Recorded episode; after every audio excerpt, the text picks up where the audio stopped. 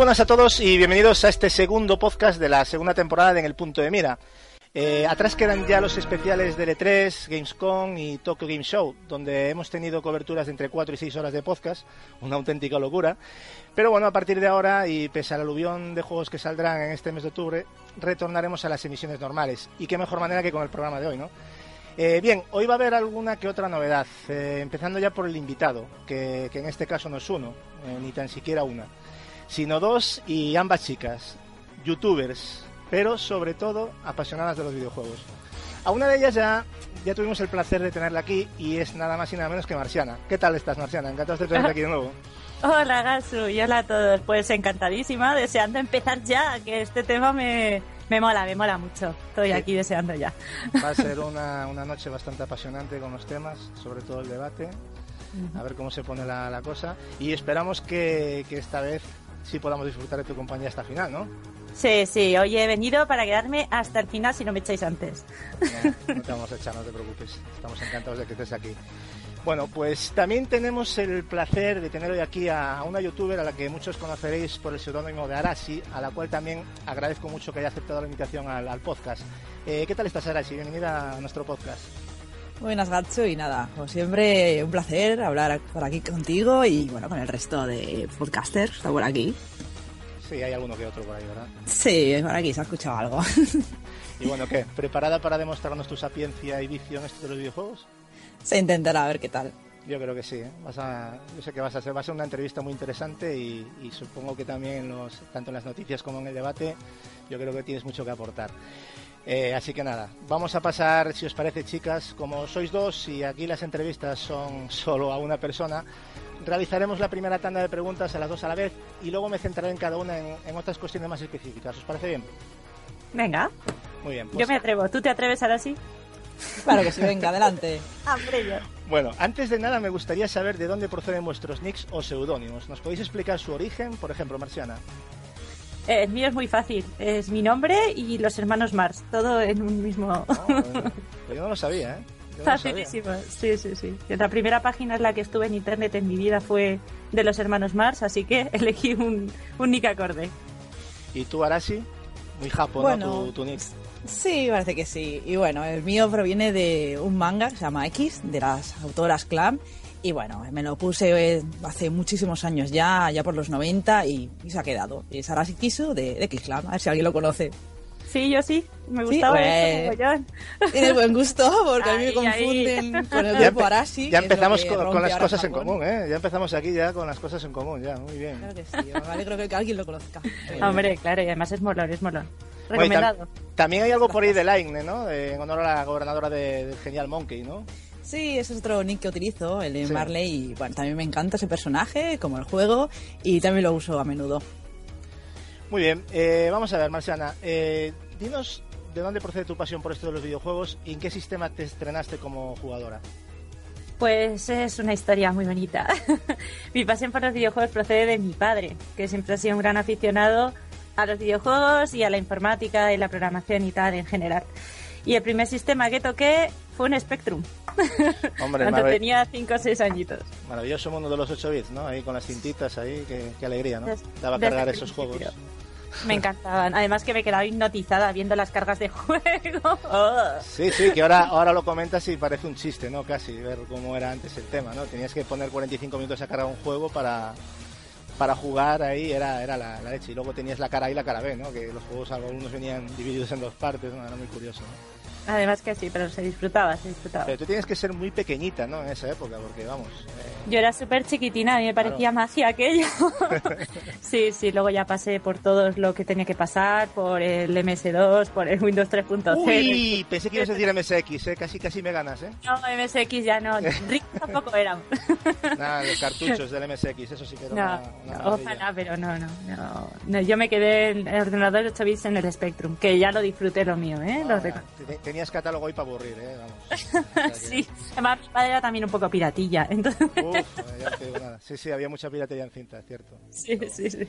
Bueno, ahora sí. ¿Y tú cómo, cómo empezaste con esto y todo este tema?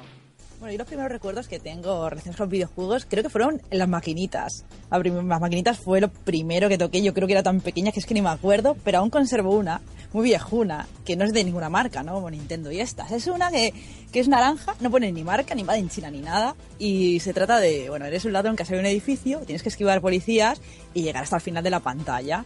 También tenía una, otra de tenis, son las que recuerdo, pero seguro que teníamos muchos más. Después de esto, casi a continuación, fue el Atari 2600 que mi padre nos compraba este tipo de cosas para estudiar, entre comillas, pero claro, nosotros hacíamos de todo. eso? Exacto. No, pero teníamos un juego, que nunca me acuerdo del nombre, de Fórmula 1, que se podían jugar dos players.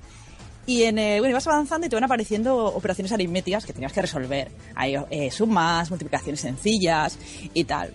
Y bueno, era entretenido y aparte didáctico. Y claro, mi padre pensaba, seguro que aprenden mucho y en el colegio me sacan buenas notas. Pero que va, estábamos todo el día jugando sobre todo al, al asteroide y al Space Invaders.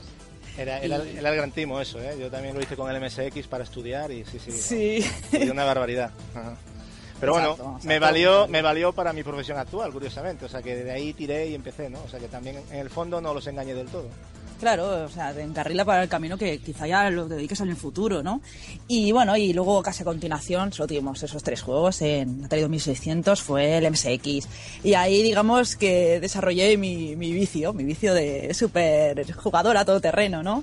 Eh, tuvimos un montón de juegos. Recuerdo que el MSX te venía incluido con una caja con 200 cintas, que había juegos de todo tipo, la mayoría didácticos, en plan Río de España, ir acertando y tal. Sí. Pero había otros juegos muy divertidos y recuerdo uno que se llamaba Memorium o algo así y era de bueno de acertar no de hacer de hacer cartar casillas no buscar su pareja y era bastante entretenido. Y bueno luego ya un montón de cintas la Bahía del Crimen bueno, y vaya, vaya los clásicos sí yo me acuerdo de, yo me acuerdo de que a mí me regalaron el MSX con la con la motorista sideral que era una o sea ibas por ahí te iba enseñando los planetas era una cosa bastante sí, de esos juegos didácticos no me acuerdo de ese sí sí, sí bueno. los padres lo hacían con la buena intención sí. ay mi niño que me, me sacara buenas notas en los ríos de España las capitales sí, del mundo pero... y a lo que menos jugábamos era eso no porque claro tenía digamos que de, de, todas las empresas de software español de la época que tenía casi todos los juegos en cinta. Lo típico de que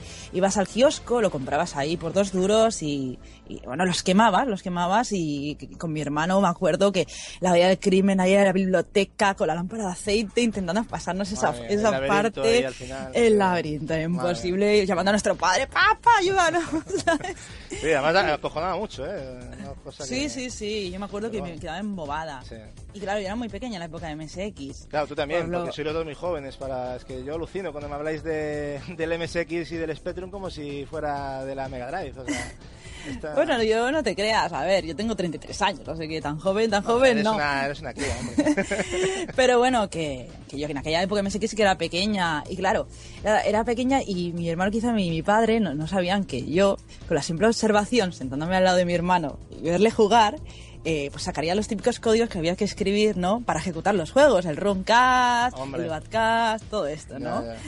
Y, y, cuando se iba mi hermano, me acuerdo al colegio y yo me quedaba en casa, pues me dedicaba a poner todo eso y a jugar. Y, y, y el maravilloso que... mundo de los pokés para cargar las cintas. Sí, me acuerdo que sorprendían, en plan, esta Madre niñata, ¿cómo ha conseguido ejecutar el juego, no? bueno, en fin, un, un, tema, un tema apasionante que igual algún día hablamos de, de, de sistemas antiguos Exacto, y te, sí. te, tendré presente, fíjate, que me, sí, me, sí. ha sorprendido. No, no, igual, que, ya... igual que Marci también, que Marciana veo que, que las dos domináis, ¿no? Eh, y cambiando un poquito de tema, Marciana, ¿qué sistemas posees ahora actualmente de videojuegos? Las consolas. Dime, cuéntanos. Yo soy de PC. Soy de PC, entre otras cosas porque no tengo dinero para comprarme consolas, ¿vale? Pero siempre he sido de PC y de momento me mantengo de la nueva, de la nueva generación y de generaciones anteriores me mantengo. He tenido alguna consolilla por ahí, pero ahora mismo PC. Muy bien, ¿y tú, eh, Arashi, ¿qué, qué, qué nos puede sorprender ahora mismo tú? Vamos a ver, yo por aquí tengo... Bueno, lista, la compra. una Xbox 360, una PS3 de préstamo, tengo que decir. Eh, ¿Qué más? Eh, la Xbox One, la 3DS... Y bueno, consolas viejas tenemos por aquí, bueno, aparte del PC, por supuesto. Consolas viejas ya es otro tema, pero tengo por aquí varias. Y bueno, eh, yo juego un poco de todo. Ahora, sobre todo, pues estoy dándole bastante al PC. Y, y la One, bueno, tengo el Destiny, que ya digamos que dejo de jugar, pero ahora sobre todo PC estoy jugando al Wasteland y 2 y estoy disfrutando mucho. Uh -huh. Eh, bueno, y con respecto, Marciana, mm, al género, a tu género favorito de videojuego y videojuego especial, ¿qué, qué nos podrías hablar de género y videojuego? Con- Ahora es cuando todo el mundo dice, ¡qué típico! Pues sí, Venga. las aventuras gráficas. Nada de típico, nada, al contrario. Hombre, es que en mi casa eh, los videojuegos violentos no eran, no estaban muy bien vistos. Entonces eso del Doom y todo eso sí que lo tocamos, pero como que era una cosa que no lo teníamos ahí, que no, que no, digamos que mi padre no nos traía mucho género de eso. Entonces lo que más jugábamos era aventuras gráficas. Y un juego, pues me cuesta decidir entre el Day of the Tentacle Ole, ole, ole. y el Lemmings. El Lemmings Hombre. tengo muy buen recuerdo porque además lo jugábamos en plan familiar y tal y tengo muy buen recuerdo de Yo tengo recuerdo de cabrearme mucho porque era difícil como un demonio. ¿eh? Sí, Eh, yo o sea, eh, pero en fin, que oye, que sí era un juego que en su época también pegó bastante fuerte, ¿no? Sí, sí, En sí. fin. Y tú, Arashi, eh, Yo estoy de acuerdo con Marciana. eh, las aventuras gráficas siempre me han acompañado en mi primer ordenador 286. Ahí estaba el Marian Mansion. Pero bueno, The Secret Monkey Island para mí pues, la- es el referente Hombre. donde disfruté realmente. Y era la primera vez que yo recuerde que me partía de risa ante la, de la pantalla. En el Marian Mansion sí, pero es que The Secret Monkey Island ya fue despiporre. Yo me ría sola ahí. Y bueno, pero también me gustan los RPGs mucho. Yo tengo buenos recuerdos jugando al Baldur Gate y a otros juegos tantos de, de la época de, ya del PC, del Pentium y, y bueno, no me cierra ningún género, o sea, juego No, tanto no. FPS como yo que sé, sí, simulación, como, no como, el Animal, como el Animal Crossing, ¿no? Que lo sé yo, que juegas. Por supuesto, Hombre. y Pokémon, o sea, yo pruebo, todo, o sea, no, no creo que, que a pesar de la edad y tal, de crecer, mm, puedes seguir disfrutando, ¿no? Con géneros que disfrutabas de, de niño, no sé. Y, y con este, bueno, y yo sé que también te gusta mucho el Final Fantasy VI, ¿eh? Lo sé. Sí, favorito. Hombre, yo sé que te vas a ganar a- algún amigo aquí en, el- en este podcast. Eh, Mass Effect te encanta, porque es una saga que luego hablaremos, eh, te- te dice mucho Uf, de ti. podríamos hablar muchas cosas. Y el, Halo, y el Halo, por supuesto, ¿verdad? Sí, me encanta. eh. Yo creo que de los FPS actuales, para mí Halo, bueno, eh, ha sido la revolución, ¿no? Mm. Nunca me había tomado, o sea, he dedicado tantas horas a un FPS. Me encanta, encanta la, la atmósfera y es muy divertido el multijugador. Bueno, y de Marcy, que también, que no te veas que yo también te he seguido, a ti el tema Dear Esther, Thomas Was Alone, incluso el Child of Light, ¿verdad? ¿Cómo me que te- hombre, y bueno, y aparte no os penséis que solo juega indies, porque también reparte de lo lindo en Killing Floor, ¿eh? ¿Verdad? Que te, que te has pegado tus 177 horas, ¿eh? O sea, Oye, eso no se dice. Hombre, no, no, que eso está, vamos, hay que ver Sí, por dónde sí. te mueves. Y... Ah, hombre, hombre, sí, sí. Yo, como dice ahora sí, ya no me cierro nada. Ya lo juego a todo, aunque sé que por aquí hay malas lenguas que dicen que solo me dedico a los juegos indies, Nada, pero nada. no, yo, mí ya me gusta todo. Era para echarte un guante porque, claro, eh, ya- sabes, ¿no? Cómo está el tema por aquí de los rumores. Sí, sí, ya lo voy viendo. Bueno, yo esta pregunta te la tengo que hacer, pero yo sé lo que vas a responder. Pero bueno, te lo hago, te lo hago igual. Sony, Nintendo, Microsoft o PC. Y dinos por qué. O sea, ya sé lo que vas a decir, evidentemente. No sé si dejar que lo adivinen los espectadores. Esta es una pregunta, a algunos le parece incómoda, ¿no? A mí me parece una pregunta totalmente normal. A mí me Pero- parece, a, a mí me parece muy normal. Eh, yo PC. PC, siempre. ¿Y por qué? O sea, el por qué sí que no lo has dicho. ¿Por qué? Pues, bueno, primero porque yo toda... por- A ver, digacho. No, por romanticismo, ¿por qué? ¿Por experiencia? Por... Un poco por romanticismo, un poco por experiencia y un poco por muchas cosas. Eh, llevo desde siempre co- delante de un ordenador, así que bueno, romanticismo tiene que haber. Pero aparte es que el PC, bueno, siempre me ha gustado mucho porque me da otras opciones, las opciones de, de editar, por ejemplo, en algunos juegos. Claro. A mí me gustaba mucho mapear. Eh, la la- el rollo de los mods, que siempre me ha gustado mucho, es muy molón y me parece que las contribuciones de la comunidad siempre son una cosa que los juegos deberían tener muy en cuenta. Sí. Y, y bueno, y que mi género favorito prácticamente se movía en PC. El que- PC es una extensión de tu cuerpo, casi ya, ¿no? Diríamos. exacto, sí, sí, prácticamente. Yo creo que si no tuviera un PC en la mano me crecería Te solo. crecería solo. Inventarías un nuevo chip, ¿no? El Marciana Inside, ¿no? Algo así, sí, sí. Algo Eh, igual se puede vender a Oye, alguien. cuidado, no demos ideas, que ya sabes que anda por ahí alguno escuchando, que, que nunca se sabe, ¿eh? El secreto de Estado. Y tú, Arasi, yo sí que te- yo creo que tengo, creo que Microsoft, pero a ver, sorpréndeme. De compañía, uf, yo te haría por la, bueno, por la ya fallecida LucasArts, la clásica no, no, o... no, más que más que eso me refiero entre Sony, Nintendo, Microsoft Ah, y PC. bueno, vale, de los gigantes. Bueno, pues yo ahora mismo tal y como está la, Next Gen y demás, me quedo con PC. Me quedo con PC porque Steam ha hecho muchísimo por los juegos de PC, por los precios, porque hay un montón de, compañías indies ahí que, se están ahí pues creando su rinconcito de, de, fans y bueno, yo estoy descubriendo un montón ahora de aventuras gráficas, estoy viendo como el, el género está resurgiendo y estoy disfrutando con un montón de juegos. Y bueno, ya que estás, ¿a qué juegos estás jugando actualmente y cuál ha sido el último que te has terminado?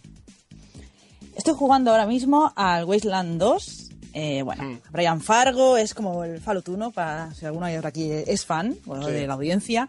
Y me, me encanta. Es que es un juego que puedes ahí pasar horas y horas haciendo misiones o misiones, explorando. Me encanta explorar. Y finalizado ahora, mmm, espérate, no me acuerdo. Eh, yo qué sé, ahora que recuerde el último de la saga Blackwell, eh, una saga de aventuras gráficas de Wadget que os recomiendo. Y así, y eh, bueno, me va a decir el, el, último Sims, pero bueno, no se puede considerar un juego que me haya terminado. Pero digamos que he terminado mi experiencia. Y bueno, Destiny. Destiny, claro, la Destiny ya, la campaña, bueno, que enseguida te la, te la terminas, tampoco es muy... Que no está terminada, pues saldrán DLCs y tal. sí, ahora vendrá el contenido, que gracias a Dios. Y bueno, Marciana, tú, para finalizar, eh, ¿a qué estás jugando actualmente y cuál ha sido tu último juego terminado? Y la segunda pregunta es más difícil. Bueno, eh, últimamente, a ver, que haga un poco de memoria. Últimamente sí que está jugando al Mágica, de hecho ayer mismo que como se lo voy vendiendo a todo el mundo, pues se lo voy enseñando también a todo el mundo, ¿no? Está jugando mucho al Magica, está jugando también al Saints Row 4, que yo, ese juego me puede durar toda la vida, porque vamos, le doy, le doy, le doy. Al Borderlands también, y algún otro juego indie raro que no le puede que no le suene a nadie. Bueno, el Don't Star. El Don't Star sí que le sí que le debe sonar a la gente. Sí, en Play 4. En Play 4 salió, por eso. Sí, sí. Regalado En, el Plus, efectivamente. Eh, eh, bueno, pues buen, buen juego para regalar. Bueno, algunos opinan que hay demasiado indie, ¿no? Quizás parte de razón no les falta, pero pero sí es cierto que están tirando mucho, ¿no? De los indies para regalar, en, sobre todo en la, en la PSN Network, ¿no? Eh, con el Plus, efectivamente. Hombre, si regalan cosas así me voy a apuntar yo también. Hay, de todo y supongo que influye un poquito también los gustos de cada uno, ¿no? Si no te gusta ese tipo de juegos, evidentemente, pues no hará mucha gracia que, regalen siempre lo mismo cada mes. Pero bueno, hay de todo, ¿eh? También hay buenas buenos regalos, yo creo que en estos meses. Bueno, eh, vamos a pasar ahora con la parte de la entrevista youtubera, ¿no? Y, empezamos esta vez por, por Arashi. Arashi, eh, nos consta que tu canal de YouTube al que llamas curiosamente Arashilol, eh, se creó... Ese es mi nombre. sí, sí, Arashilol, me hizo mucha gracia, ¿no?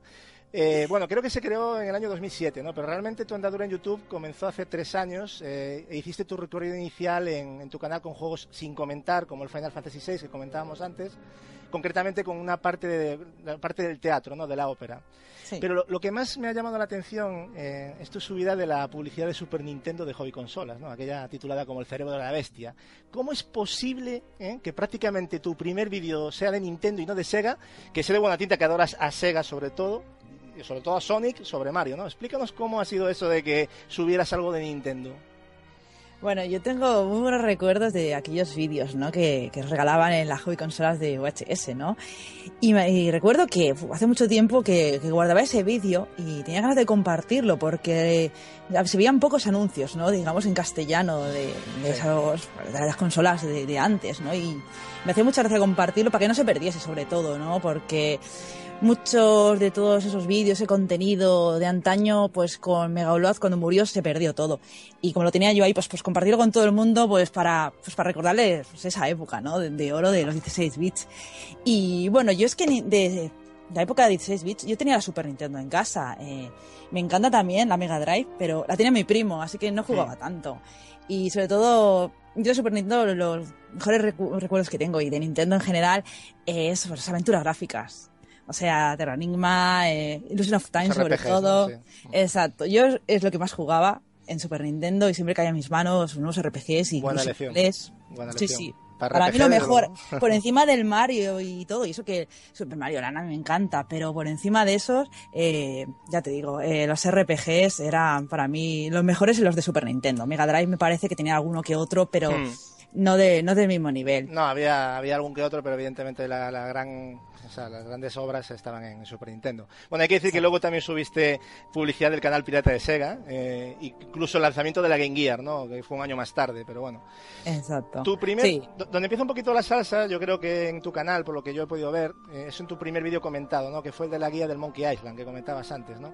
Eh, luego hiciste otros como el, el Revenge también, del Monkey, Day of Tentacle, creo que Indiana Jones también lo tocaste, Green Fandango, bueno, es que se pasada, Bronx War, The Dig, que es una, una maravilla. Y la pregunta es, ¿de dónde viene, porque es raro, ¿no? Tu pasión por las aventuras gráficas, porque ¿cómo te ha calado tanto la aventura gráfica? Vale, antes he dicho Super Mario Land, perdón, que decía Super Mario World que me lío. Sí, ya, ya me di cuenta, pero bueno, fue, un pequeño lapsus. Bueno, las aventuras gráficas. Eh, yo es que, ya te digo, cuando empecé con el 286, eh, lo que más jugaba eran aventuras gráficas de LucasArts, también de Sierra, pero sobre todo las que siempre he adorado las de LucasArts. Y bueno, pues quería compartir un poco pues esas aventuras de antaño en YouTube y veía que la gente pues subía juegos actuales, pues juegos AAA y se olvidaba un poco pues, pues de subir pues todos esos juegos, ¿no? Que nos trajeron tan buenos recuerdos de aquella época. Y también creo que las aventuras gráficas es algo muy es bonito de ver, es algo cómodo, no no es a mí por ejemplo me aburre mucho ver eh, pues, gente jugando a juegos de tiros. No creo que sea muy vistoso no una campaña de un, pues, un Call of Duty o un Battlefield no sé. Y, y, creo que es muy agradable ver hay mucho para leer y y me encanta, ¿no? También la gente, el feedback que recibes de ellos, eh, que te cuentan sus recuerdos. A mí es lo que más me gusta de YouTube. Yo mm, estoy en YouTube y no pretendo hacerme famosa ni ganar dinero. Eh, siempre me ha encantado, pues, pues eso, pues conocer gente, conversar, mm. conversar y intercambiar un poco de opiniones, ¿no? También el bloque de videojuegos lo hice de cara a esto, no para ser mm. famosos, ni mucho menos. Ya, ya. Hay que decir que también dispones de, más guías, ¿no? Como Halo Reach, eh, creo que más F3, concretamente el, de la de Ciudadela. Incluso creo que algún vídeo empezaste con Dark Souls 2, pero creo que a nivel solo enseñarlo un poquito, ¿no? Sí, es que hay juegos que serían muy pesados de enseñar. Por ejemplo, eh, yo qué sé, un Dark Souls 2 que mueres mil veces, pues bueno, mil veces se quedan cortas. Y yo qué sé, por ejemplo, un Wasteland 2 que estoy jugando ahora, con lo que me gusta a mí explorar, que, que, se me explora hasta el área más milimétrica del mapa sería muy pesado de ver eso, es que es imposible. Eh, juegos así que son ya pues eh, más cerrados, como es una aventura gráfica, pues que vas al grano, no puedes hacer más cosas. No, Es, más, es que esto es, más de experimentar que de compartir, ¿no? Exacto, o sea, yo como mucho subo un poco de Dark Souls 2 en plan, mm, recomendando el juego, que es lo que hice un poco también con, con Demon Souls, ¿no? Para mostrar un poco cómo empieza el juego o un aspecto ¿no? concreto del juego. Y me consta que tuviste alguna que otra usuario y situaciones cómicas ¿no? en Dark Souls 2, ¿no? mensajitos de... Porque has comentado algo en algún vídeo por lo que he podido escuchar. Sí, bueno, lo típico, ¿no? De que te invaden, entonces el invasor va todo confiado, te intenta atacar y bueno, yo lanzo ahí un hechizo que lo revienta al instante y de momento me dan un mensaje en plan, ¿qué has hecho? ¿O cómo has hecho eso, no? Sí, sí. Y es muy divertido. Tuve que hacer una foto y subirlo en el análisis porque digo, esto es irrepetible. Y bueno, y más veces. O, gente que tenía un, un privado en plan, oye, eh, ¿tienes tal cosa para pasarme? Por favor, por favor. O te dicen cola, ¿sabes? En plan, cola, ya, sí, directamente ya. sí, sí. sí, es, es, muy divertido las situaciones que se dan, la verdad, en el multijugador de Dark Souls, eh, tanto el 1 como el 2. Y, y los he disfrutado muchísimo. ¿no? Y Demon Souls también, que pedí la PS3 de préstamo, ¿no? Para poder jugar jugarlo y aquí se ha quedado. Yo el Dark Souls 2 lo tengo pendiente todavía y, y me, dicen que es un gran juego, pero bueno, habrá que... Está bien, pero no llega al nivel del primero. Ya no llega. O sea, hablando del primer Dark Souls, ¿no te refieres? Sí, sí, o sea, está bien, pero hay... es mejor el primero, ya te digo yo. También veo que has empezado una serie de vídeos eh, de DayZ, ¿no? Al que sobretitulas Sobreviviendo en pareja. Exactamente, cuéntanos un poco de qué va la serie, porque yo creo que lo has aplazado o terminado, no sé, porque no he visto más. A ver, es que yo no tengo una regularidad subiendo vídeos como otros youtubers, ¿no? Que te, que te hacen un horario ahí, el lunes tal juego, el martes tal. Yo subo cuando puedo, porque es que tampoco tengo mucho, dispongo de mucho tiempo, ¿no? Y eso un poco, cuando tengo tiempo, pues intento subir algo. Y, por ejemplo, ahora de no juego, es que tengo tanto vicio acumulado aquí que, que, no doy abasto, ¿no? Entre unas cosas y otras. Y bueno, empecé con, con mi pareja, con Museboy, a, a hacer un poco pues el loco por Diceta, ¿no? Y, y es que ese juego, es que es todo, es todo multijugador, o sea, te estás encontrando con personas, no son NPCs, ¿no? Y claro, eh, cada persona que te encuentras por el juego actúa de una forma distinta, o sea, te puedes encontrar un bandido o alguien que actúa primero de buenas y luego pues, te mata por la espalda y te roba, o sea, es un juego que, que, te encuentras de todo tipo de situaciones y, pasan cosas muy divertidas. Y empieza a hacer pues series de vídeos, pues con cortes, con los momentos más divertidos y espero que en un futuro podáis seguir haciéndolo, porque el problema, que tiene DZ es que no tiene vehículos ahora, está en fase alfa y cuando mueres apareces pues en un sitio remoto del mapa que es gigante y tener que ir corriendo para encontrarte con tu amigo y tal, pues es que te puedes tirar dos horas corriendo por el mapa y no hay, no, hay, no hay mapa, o sea, no hay mapa físico y te oriente. Pero bueno, esto en el futuro puede ser una gran experiencia de os lo recomiendo de hecho, va, a salir para Play 4, ¿eh? Lo van a traer a Play 4. No sé si al final acabará siendo un One, pero en principio creo que va a venir para Play 4. Están pensando pues... traerlo. Mm. Vale la pena, pero yo lo recomendaría en PC, ¿eh? más que nada por el tema mods, que puede dar mucho juego eso. Es que eso es insuperable, o sea, tienen que hacer muchísimo trabajo para llegar a, la comunidad que hay en PC. Es eh, exacto, es como el tema Minecraft. Yo creo que en consola no se le saca todo, ¿sabes? el juego, como en yo creo que también. Aunque yo no, yo he visto Minecraft, pero no soy, ni, me, no, me, no, me, gusta excesivamente. Me gusta ver series, ¿no? Que me hacen gracia, hmm. pero, pero no, no es un juego que, aparte que también es un juego de muchas horas. Es que no, no, te, no puedes jugar a todo, o sea, es un robavidas. Es un, efectivamente, es un robavidas, ¿no? Bueno, viendo, viendo tu canal últimamente, eh, también como comentabas antes, se ve claramente tu gusto por Destiny, ¿no? Por el gameplay que estás, que te estás marcando ahora mismo, ¿no? Eh, como fan de la saga Halo, ¿ves claras referencias en este Destiny o lo ves un juego y concepto diferente? ¿Cómo lo has vivido tu Destiny? Eh, yo me acuerdo que la primera vez que, vi algo de Destiny dije, esto es Halo totalmente, ¿no? Tanto el diseño como la banda sonora, es, es que todo eh, te hace recordar, ¿no? El making también. Tiene un montón de referencias a Halo, incluso hay una especie por ahí de casa con cara de jefe maestro que han sacado eh, en las webs y, bueno, eh, Bungie no puede, ¿no? De mm, quitarse de, su de su saga, ¿no? De, claro. de sus orígenes, de su saga más famosa y siempre le va, le va a perseguir un poco. Y es que es la típica temática también de ciencia ficción, espacial, o sea, no se han ido muy allá, ¿no? Y bueno, y también me recuerda un poco, que también lo he dicho, eh, a, a Mass Effect, ¿no? Sobre todo la torre es la ciudadela. Para mí es que es la ciudadela. O sea, los, tanto los mercaderes, las armaduras, parece muchísimo. Eso en ese aspecto, claro. Luego es un mercadillo, la ciudadela, eh, nadie te dice de hacer misiones ni nada. Y eso quizás falla, falla un poco ahí Destiny. Sí, el tema de los bióticos también, ¿no? Tienen un similar. Sí, sí, sí, exacto. Los hechiceros son bióticos, o sea, los ataques que son bióticos del cuerpo a cuerpo. Sí, sí, yo creo que lo pensamos todos, ¿no? Incluso también Borderlands también tiene ciertos parecidos, ¿no? Incluso hay mucha gente que apunta. Yo como no he jugado a Borderlands, yo no me meto en ese tema, así que dicen que sí, si quieres escuchar. Sí. También como comentabas antes, ya tú, pues en tu canal tienes un, blog llamado Vlog, no, blog, no sé cómo le llamas, pero sí, Vlog con V. Eh, explícanos el uso que le das al, al Vlog y, qué cosas tienes en mente para un futuro. Bueno, a ver, eh, yo, quería dedicarlo, eh, videoblog, para hablar de temas abiertamente, ¿no? Sin un gameplay de, delante, ¿no? Y claro, es que, por ejemplo, cuando hablaba de temas eh, con un gameplay de Halo, pues la gente se pensaría que iba a hablar sobre temas de Halo, ¿no? Y quizá eso echaba para atrás a mucha gente. Entonces dije, bueno, pues hago, hago vídeos ahí pues, enseñando y hablando sobre temas diversos que quizá pueden interesar, o opiniones sobre juegos, o, o, cosas que están pasando en el mundo de los videojuegos. Y bueno, empecé a hacer videoblogs me gustaría hacer más, tanto por ejemplo haciendo videoanálisis un poco, tanto enseñándome, o sea, mostrándome yo delante de cámara como al mismo tiempo enseñando trozos, ¿no? De gameplays para que vea la gente ese trozo específico del que estoy hablando. Pero bueno, eso también trae trabajo de edición detrás. A ver, no puedo salir en pijama, podría, pues probablemente me, me, molería la crítica, en plan, nena, vístete bien. y tampoco es que me importe demasiado, pero bueno, seremos un poco así. Sí, se puede evitar, ¿no? ¿Para qué pasar el... Sí, exacto.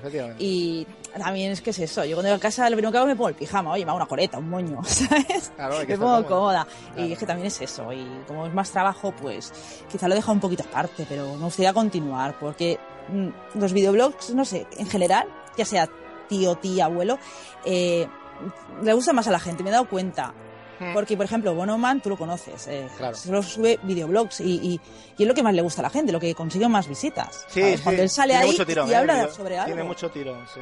Exacto, más que un gameplay de un juego, ¿sabes? Que es- te salga dando una opinión. Es el Es videoblog una, lo es una forma de conectar con el con Exacto, tú lo has. Yo creo dicho. que sí. Pero yo creo que para hacer eso hay que también te tiene que gustar hablarle a una cámara, ¿no? Sí, que a veces es eh, un poco complicado ser natural. Yo me he sentido un poco, yo he intentado hacer, pero no, no, no, no, no veo que valga, no, no, no me Claro. sale. Entonces no te sientes está. natural, entonces no me gusta. Yo creo que el videoblog tienes que ser natural, si no, no. Mm, Pero eh, yo creo que, que tú servirías. Es- que los primeros siempre cuesta y estás cortado y a veces dices, vaya tontería he dicho.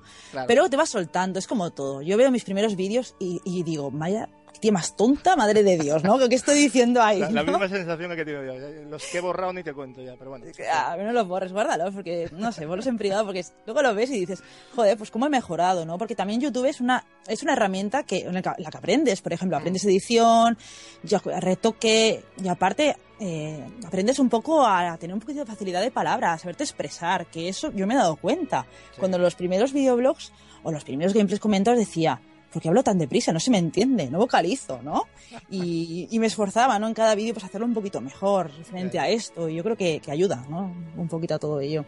Sí, efectivamente ayuda. Y, y es, una, es lo que dices tú, ¿no? Cuesta un poquito. Ta- También incluso yo cuando empecé a hacer podcast, la- las primeras veces cuesta, ¿eh? Porque tú puedes tener cierta experiencia en videojuegos, pero transmitirla, plasmarla, ¿no? Para que la gente le, llegue, pues es complicado, ¿no? A Claro, veces. eh, eso es muy fácil. O sea, Con ser, tiempo- un buen Al- orador. Al, final es- sale la persona que hay en ti, evidentemente, ¿no? Sí. Pero, pero que al principio cuesta, ¿no? Un poquito enfrentarte a eso, ¿no? Al menos fue mi experiencia, ¿no? Hasta ahora con esto. Bueno, para finalizar, Arashi, ¿eh? que no nos olvidamos, háblanos un poco de la fortaleza de Lechuk, que sé que tienes algo que ver con ellos. Cuéntanos un poco qué, qué podemos encontrar allí. Bueno, eh, yo y Museboy creamos la Fuerza del Lechak hace ya desde 2011, o sea, hace unos cuantos añitos. Y bueno, yo que veis, yo siempre tenido un montón de blogs, pero quería pues, hacer como un blog de nuevo, un, un blog duradero con WordPress, ya algo más profesional, aunque empezamos con Blogger, todo se ha dicho. Y bueno, eh, pues tuve la suerte de conocer a Museboy, eh, que le gustaba los mismos videojuegos que a mí. Yo siempre decía, yo quiero un, un novio que le guste The Secret of Monkey Island. Y no encontraba, ¿eh? no encontraba. Pero de que no lo edad. encontrabas, si, si hay mucha gente que le gusta Monkey. Pero Mucha. en serio, a menos de mi edad, o sea, un poco de fete, ¿no? Estoy Ya, ya. chalao ni cosa de esa, pues, pues, eh, que, bueno, que le gusten más cosas, no Ya. solo videojuegos, que le gusten los hobbies, otros hobbies como a mí. Y bueno, fundamos la Fortaleza Lecha con mucha ilusión y bueno, y ahí seguimos y tenemos diferentes colaboradores que nos echan una mano y organizan cositas, hacen eso, nos ayudan en general y con mucha ilusión seguimos ahí, no queremos que, pues eso, que, que muera nuestra ilusión por, por comunicar un poco, ¿no? Y compartir nuestras experiencias con los juegos y siempre desde de un punto de vista de jugador a jugador, ¿no? Porque yo me he fijado que en muchas páginas web de renombre lo que no hacen son, por ejemplo, dar opiniones. Dar opiniones porque como ya implica, pues a lo mejor criticar a la compañía, ¿no? Y aunque sea Claro, una crítica mojarse. constructiva, Mm. eso ya no gusta y. pues en eso es lo que hacemos en nuestro blog. Lo que yo lo que más disfruto es dando opiniones y yo me meto en berenjenales y no me importa, ¿sabes? O sea Es que yo creo que es la salsa, ¿no? O sea, ser tú, Exacto. pues, que haya una parte de ti en lo que estás haciendo, porque hay gente que yo creo que le queda muy artificial y se nota, ¿no? Exacto, o sea, yo creo que lo, yo lo más importante y lo que más valoro cuando voy a una página web a leer un análisis, una opinión, es que no sea una Wikipedia. O sea, no me hagas ahí como una especie de reportaje, da tu opinión, o sea, demuestra lo que sientes por tal juego o por tal situación, desde el respeto que se pueda hacer, ¿no? Claro. Y eso es lo que falta mucho y es lo que intentamos hacer desde la Fortaleza de Chuck. Bueno, pues eh, que sepáis que tenéis los links en la descripción del canal, por si queréis tanto la Fortaleza del Echa como, como tu canal, Arashi, para que la gente vea vuestro trabajo, ¿de acuerdo? Perfecto. Eh, pues nada, un placer tenerte aquí entre nosotros y esperamos, aparte de tu opinión en el interesante debate de hoy, también el resto de temas del podcast. Así que esperamos impacientes tu, tu participación, Arashi. Claro que sí, ya verás. Y ahora vamos a pasar con Marciana. Bueno, bueno, Marci. Espero que estuvieras bien atenta a la entrevista de Arashi, porque ahora toca indagar un poco en tu, digamos, tema YouTube. Uh, eso es fácil. Y vamos a empezar por dos canales. ¿eh? Vamos a empezar, empecemos por el canal Mariana Aventuras, Laboratorio de Aventuras. Creado, creado, ahí te he dado, ¿eh? No te lo esperabas. ¡Ostras! Ha sido fuerte eso. No te se lo avisa. esperabas. Esta- este canal lo creasteis en 2013, ¿no? Un canal que al parecer se quedó en proyecto en el que participabais tú y otra chica que se llamaba Creila, ¿no? O algo así. Sí, una chica que da la casualidad que es mi hermana. Ah, es tu hermana, Creila. Es Ah, mi hermana. Mira, ves, yo también, tanto que nos conocemos y al final no, no sabía ni que era hermana. Ay, ay, eso que la conociste hasta ella. ¿Eh? Pero. Pues. Por lo Porque por lo que he visto, la idea era subir vídeos en los que se mostraran videojuegos de los cuales ibais, parece ser, a analizar todo lo que intentasen enseñar a nivel educativo, ¿no? Cuéntanos un poco cómo nació este proyecto y por qué no fructificó, porque realmente no he visto vídeos. Pues no, es una cosa que queríamos relanzar ahora porque justamente no, no tuvimos tiempo de fraguar bien la idea, pero bueno. Pues es un canal que nació a raíz de un curso que hicimos de, de tecnologías aplicadas a la educación y donde queríamos hablar precisamente de eso, ¿no? De cómo se puede sacar el lado bueno de algunos videojuegos, ¿no? Que a veces parece que son el demonio y el diablo y tal. Para algunos. Exactamente. Para un sector muy claro y muy marcado. Pero súper marcado. Entonces Bueno. queríamos un poco dar esa visión de que, vale, sí, hay juegos educativos que obviamente sirven para educar, pero también hay otros juegos que no son educativos, pero les puedes sacar un partido mucho jugo. Sí, Vale, eso, entendía yo, ¿no? jugo. Eso entendía yo. Tenía que... De eso vuestra definición de contenido era canal didáctico y entretenido. ¿No? Eso Sí, era exacto. básicamente, ¿no? Sobre todo porque tampoco tenemos nosotros formación para empezar aquí en plan perantorro, a hablar de, de wow, de formación Claro. del niño y cuando el niño crece y Claro, no sé claro. qué, no somos pedagogas, pero hemos crecido con los videojuegos y sabemos lo que nos han aportado y lo que no nos han aportado. Entonces, muchas veces te da, te da mucho palo ver que, que parece que los, todos los padres y en general la comunidad piensa que eso, que los videojuegos solo sirven para crear psicópatas. Y sí, queríamos y un poco asesinos en serie. Mm, efectivamente. Estamos todos chalados. hay, pero Ya se ve que somos gente, pero que no, de, no andar por la calle, ¿no? Somos gente rara, con manías, sí, sí. Somos gente, los los que jugamos a videojuegos somos poco más que unos frikis, ¿no? Bueno, en fin, eh, eh, esto, ¿Por qué como lo comentas, dices? lo vas a relanzar, ¿no? Me estabas comentando. ¿Vais a Eso, eso quiero, quiero asociarlo a un nuevo proyecto que tengo, eh, que voy a un proyecto externo a YouTube y me va a venir, me va a venir de puta madre, la verdad. Uy, verdad, no sé si eso se puede decir Sí, se puede decir, ya, ya, ya, son- ya es bastante de... Eh, estamos fuera de horario infantil, ¿no? Estamos fuera de hora infantil. Pues bueno, que me va a venir muy bien porque es una faceta que siempre he querido desarrollar, pero parece que es eso que lo vas dejando, que lo vas dejando, que lo vas dejando y nunca tienes tiempo. Y de hecho tengo dos vídeos preparados que nunca subí. Pues. Entonces, bueno, estamos ahí un poco... Pues ahora en el punto de mira te va a poner en el punto de mira, o sea que la gente ya va a estar pendiente de Chan, también, chan. también tendremos ahí el, el, el pertinente link para que pertinente link para que lo- la gente lo, lo visite. Eh, Y dime, dime. así frelanzo, métanse caña. Sí, hay que hacer, hay que hacer spam, mucho spam. Mm. Y sobre todo por los canales que merecen la pena, ¿no? Como el Oh. vuestro, el de Arashi también, que la verdad es que está muy, muy, muy, divertido además. Eh, bueno, vamos a pasar a lo que es el, el- lo que entiendo yo por el canal principal, ¿no? Que es el de Marx y Ana. Eh, Mm. Creo que este canal lo creaste en 2006 y el primer vídeo que podemos ver es un tutorial sin voz, eso sí, muy intuitivo, es muy intuitivo, donde se explica eh, cómo, cómo la aplicación Torque en tres idiomas, eh, digamos, se, se aplica, ¿no? Yo es lo que he entendido porque lo he visto y no, no, no conozco la, herramienta, o sea, conozco la, herramienta, pero no, la, no, no he trabajado con ella, ¿no? Pero ¿qué pasa? ¿Que tocas tu tema de 3 Studio? ¿O te dio el arrebato? Voy a subir esto. Jolly, es que este gacho sabe más de mi canal que yo, ¿eh? Yo lo digo. pues a ver, no, tuve una época, tuve un proyecto eh, con tres personas más una vez, en el que cual queríamos crear nuestro propio videojuego. Ya he comentado que, bueno, me molaba el tema del mapeo y tal, eh, el rollo de los mods. Y, y dijimos, bueno, pues vamos a buscar un motor gráfico que nos apañe y tal, e intentar hacer nosotros algo por nuestra cuenta. Y eso era Torque, un motor gráfico con un, con un lenguaje de, de programación, creo que estaba basado en C, ahora no me acuerdo, supongo que sí. Y, y queríamos partir de ahí. Entonces eh, subí ese video tutorial como una especie de ayuda para otras, para los otros dos, para dos de los otros colaboradores que teníamos que parecía que no se aclaraban mucho con el tema. Así que, pero vamos, que eso fue ya. uf, yo creé el canal de YouTube no para subir vídeos, sino para apuntarme a ver Bueno. los vídeos de los demás. Y ya no hablemos, ya no hablemos del vídeo de la primera nevada en Cuenca, que eso ya fue ya el no va más, ¿eh? O sea, Esa hay que... aportación de mi padre. Ah, vale, vale. Porque digo yo, madre mía, esto ya me parece súper íntimo ya, ¿no? O sea, muy de andar por casa, ¿no? Bueno, ya sabéis que yo eh, no, no, yo si me preguntáis contesto, yo no tengo ningún problema, no me cierro. Bueno, también veo que subes algunos de los podcasts de Coffee and Gamers, ¿no? No todos, pero creo que vas subiendo algunos, ¿no?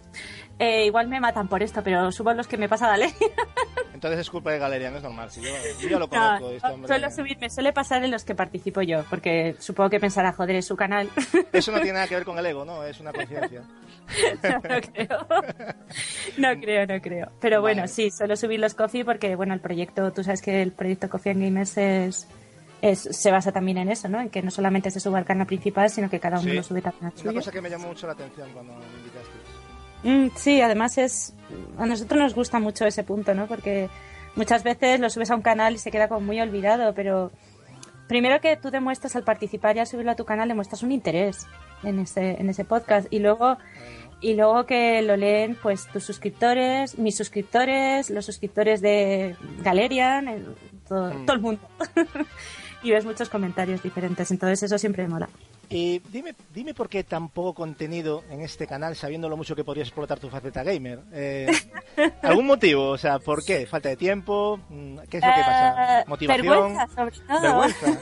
Bueno, hombre, vergüenza no creo, ¿no? No, no. Bueno, a ver, sí, un poco de, un poco de vergüenza, sí, vale. Vamos a ser claros. O sea, estoy apuntado a, a todos vuestros canales. Hola, no me voy a poner a subir vídeos, yo no puedo competir con eso. Pero, pero bueno, no, y tampoco, tampoco tengo una idea clara de lo que haría, ¿sabes? No, no tengo, lo tengo un poco para subir por lo que voy necesitando. Creo que hay otro tutorial que le hice una amiga mía para ver películas online y cosas raras. Yo tengo, una, yo tengo una tía creativa, ¿eh? O sea, que yo creo que te- no te explotas bien. Si, si Bueno, no te ver si me- explotas tú, te voy a explotar yo, o sea, que no te preocupes. Uh. No te preocupes que yo te enseguida te, te meneo y te digo, venga, esto, Bueno, bien. oye, las ideas son bienvenidas siempre. Claro, hacemos ahí una especie de, de colaborador. De No, colaboración, también ¿no? es que, y como dice Arasi, ¿no? También, yo sé que aprendes sobre la marcha, pero yo no tengo ni idea de edición de vídeo. ¿Quién sabe? A lo mejor de aquí, porque yo creo que tú y ahora sí vais a conectar muy bien, ¿eh? Me da la sensación, ¿eh? Yo creo que de aquí va a salir una gran amistad, ¿eh? Montaremos un canal conjunto. Sí, yo creo que de aquí va a salir algo, va a grande. Haremos a juegos hardcore y también. Ay, ay, ay. Una, eh, una cosa, Marci, eh, sabemos todos que eres fan incondicional del PC y de Steam, ¿no? Sobre todo de los juegos indies. Eh, ¿Tú qué importancia le das a los indies en un mercado repleto de triples A's y de FPS? ¿Le ves un buen presente y sobre todo futuro? Mm, un buen presente, sí. Igual alguno por aquí me va a matar y yo sé que a alguien más le estarán pitando los oídos. Pero yo le veo, le veo un presente bastante, bastante guay. También veo que estamos llegando un poco al culmen muchas veces, ¿no? Veces que pones videojuegos indies y dices, "Joder, que son calcos, qué pena. Qué pena que no estemos explotando, que no estemos explotando esto. Pero yo creo que se siguen haciendo cosas muy buenas, que valen mucho la pena, y aunque haya 400 juegos copia al final, porque por ejemplo del, del Thomas Was que fue un bombazo en su época, han salido 57.000 clones. O sea, no sé. Cierto, cierto. Sí, sí, muchísimos. Entonces, pues eh, sí que se siguen haciendo muy buenas cosas y precisamente por esas muy buenas cosas que se siguen haciendo, eh, sigue valiendo la pena el fenómeno indie.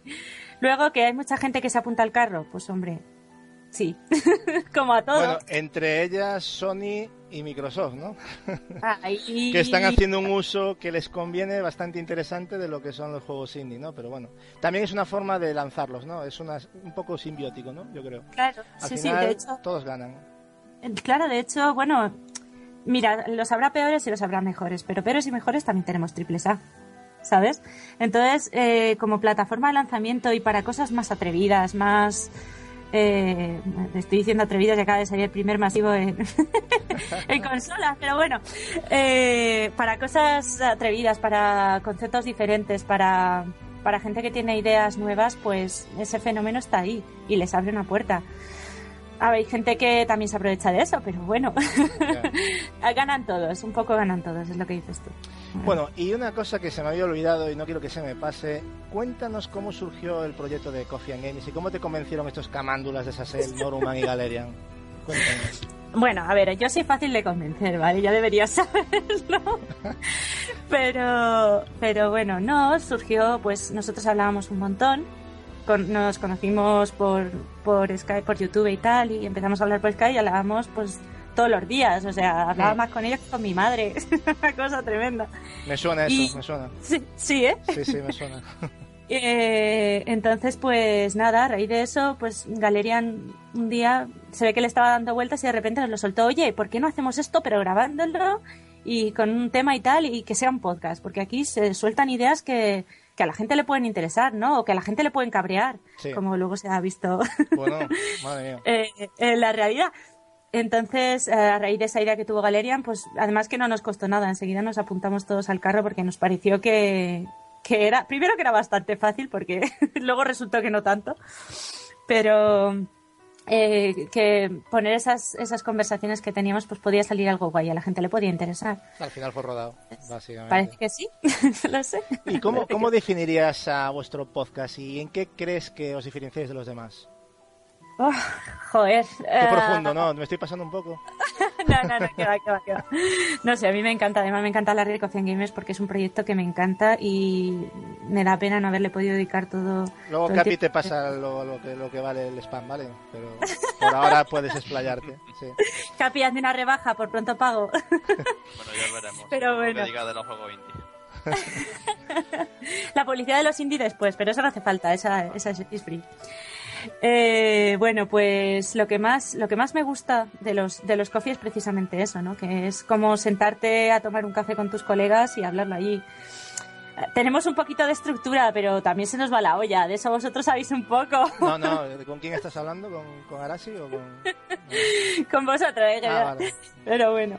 Y, y nosotras sí que tenemos, o sea, sí que tenemos una estructura, pero sí que nos gusta tomárnoslo un poco como eso, ¿no? Como una charla informal entre amigos, sobre todo dando nuestras opiniones, que como dice Arasi, pues muchas veces parece que los youtubers como que se lo guardan ahí en plan, no, no. Sí, Que es eso es eso es demasiado. absurdo, ¿no? Mm. Claro, exacto. Entonces, decirlo sin tapujos, soltar lo que haya que soltar, cuando haya que soltarlo. Aunque digas una burrada, ¿qué más da? Aunque digas una burrada, y de hecho es lo que solemos hacer. Bueno, es que, es que aquí el dárselas de entendido y de saber de todo, pues a algunos le queda un poco grande, ¿no?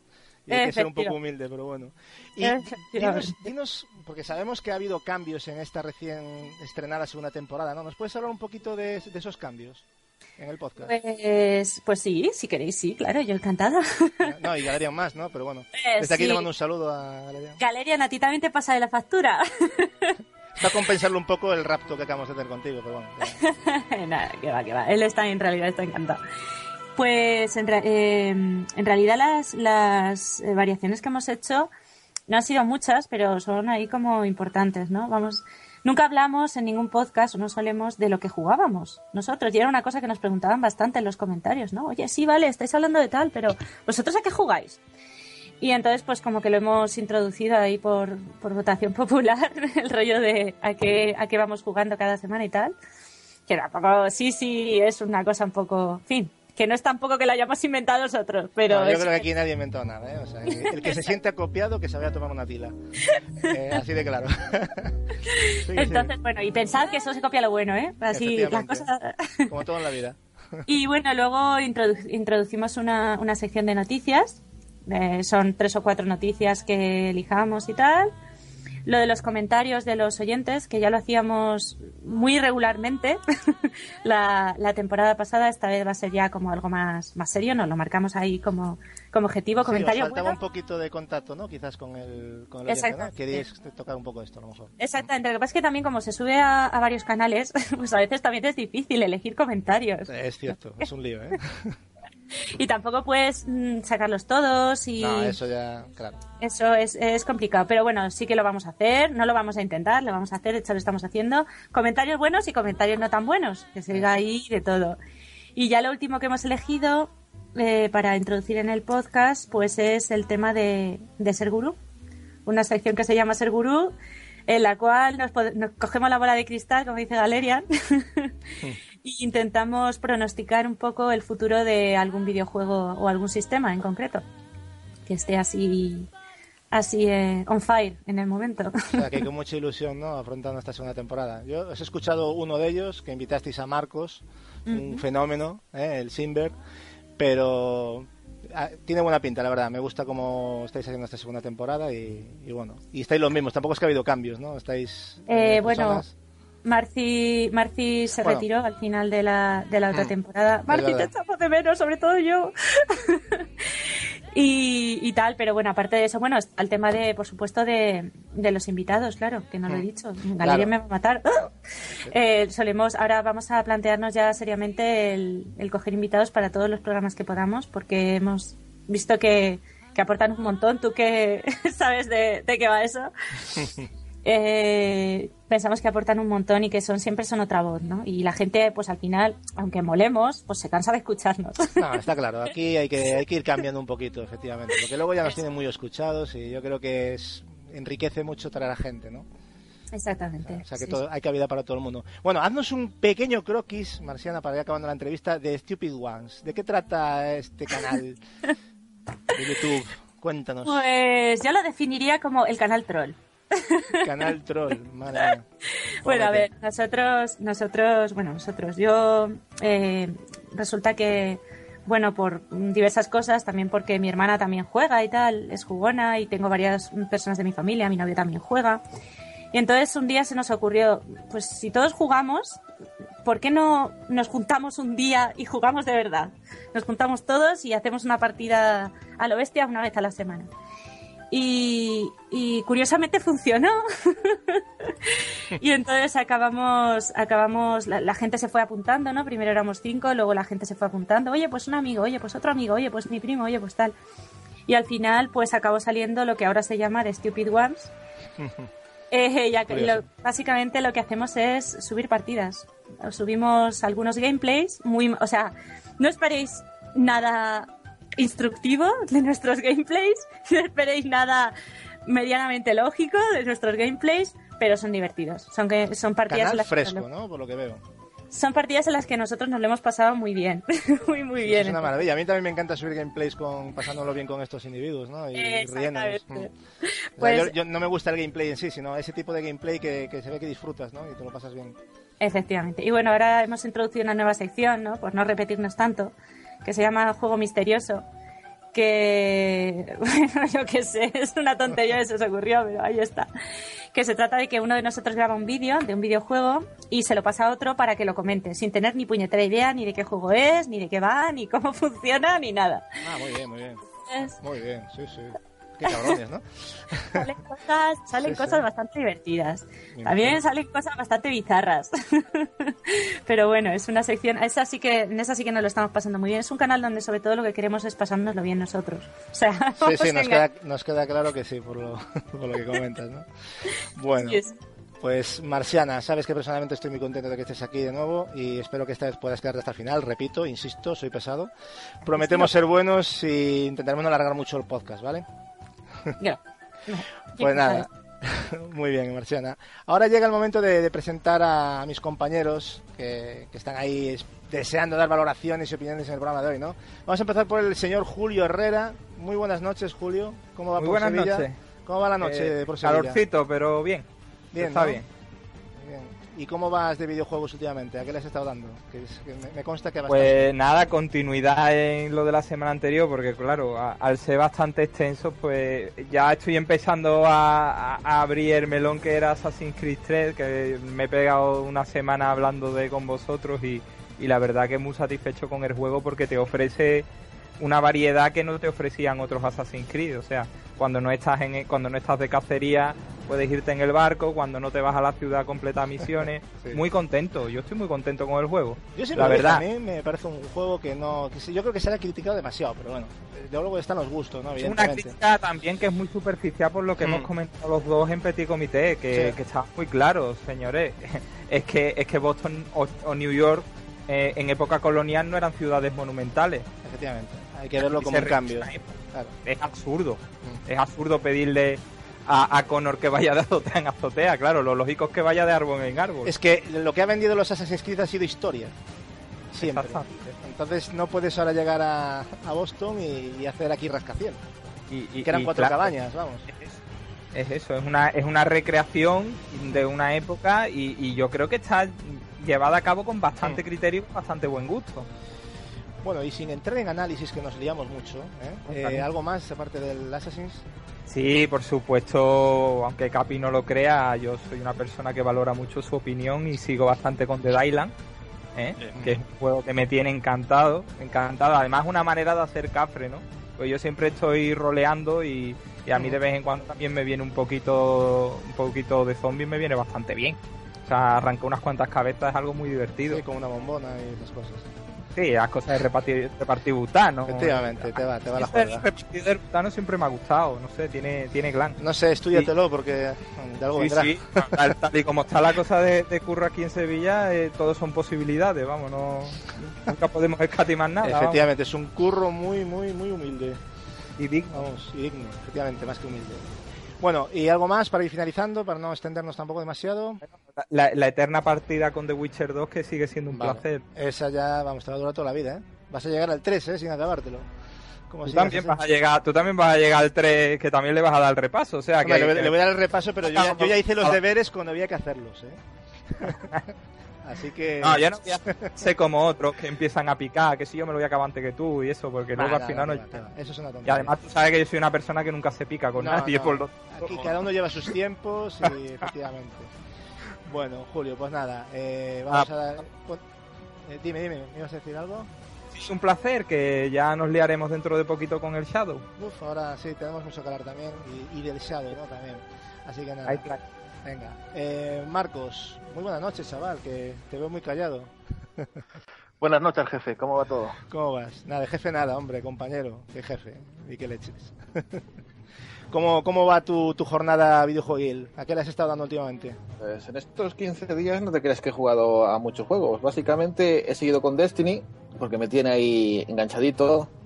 He intentado, y me está haciendo un esfuerzo tremendo, acabarme el Irule, porque ya que lo compré lo, lo voy a terminar, no sé cómo, pero lo terminaré. Qué mal lo estás pasando, ¿eh? Madre mía. Te, te he notado ya en varios comentarios que te estás taseando un poco, ¿no?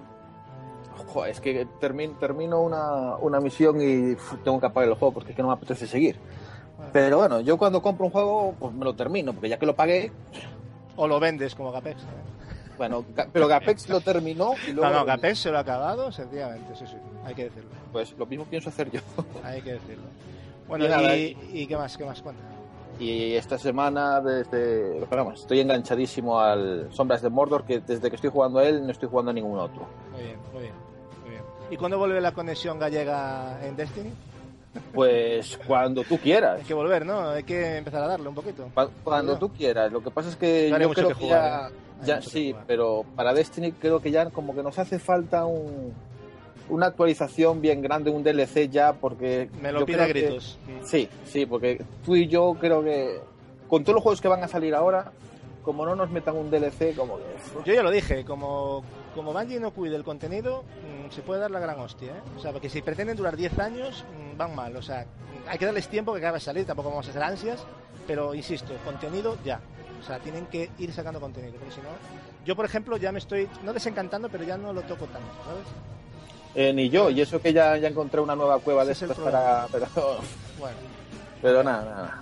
Hay, mucho juego que jugar este mes, me parece sin duda, vamos, viene un mes cargadito. Nada, Marcos, pues eh, te tendremos también análisis de- del Shadow o del Sombras de Mordor y, y un debate interesantísimo que sé que tienes mucho que decir, ¿eh? que me dijo un pajarito que te estuviste documentando.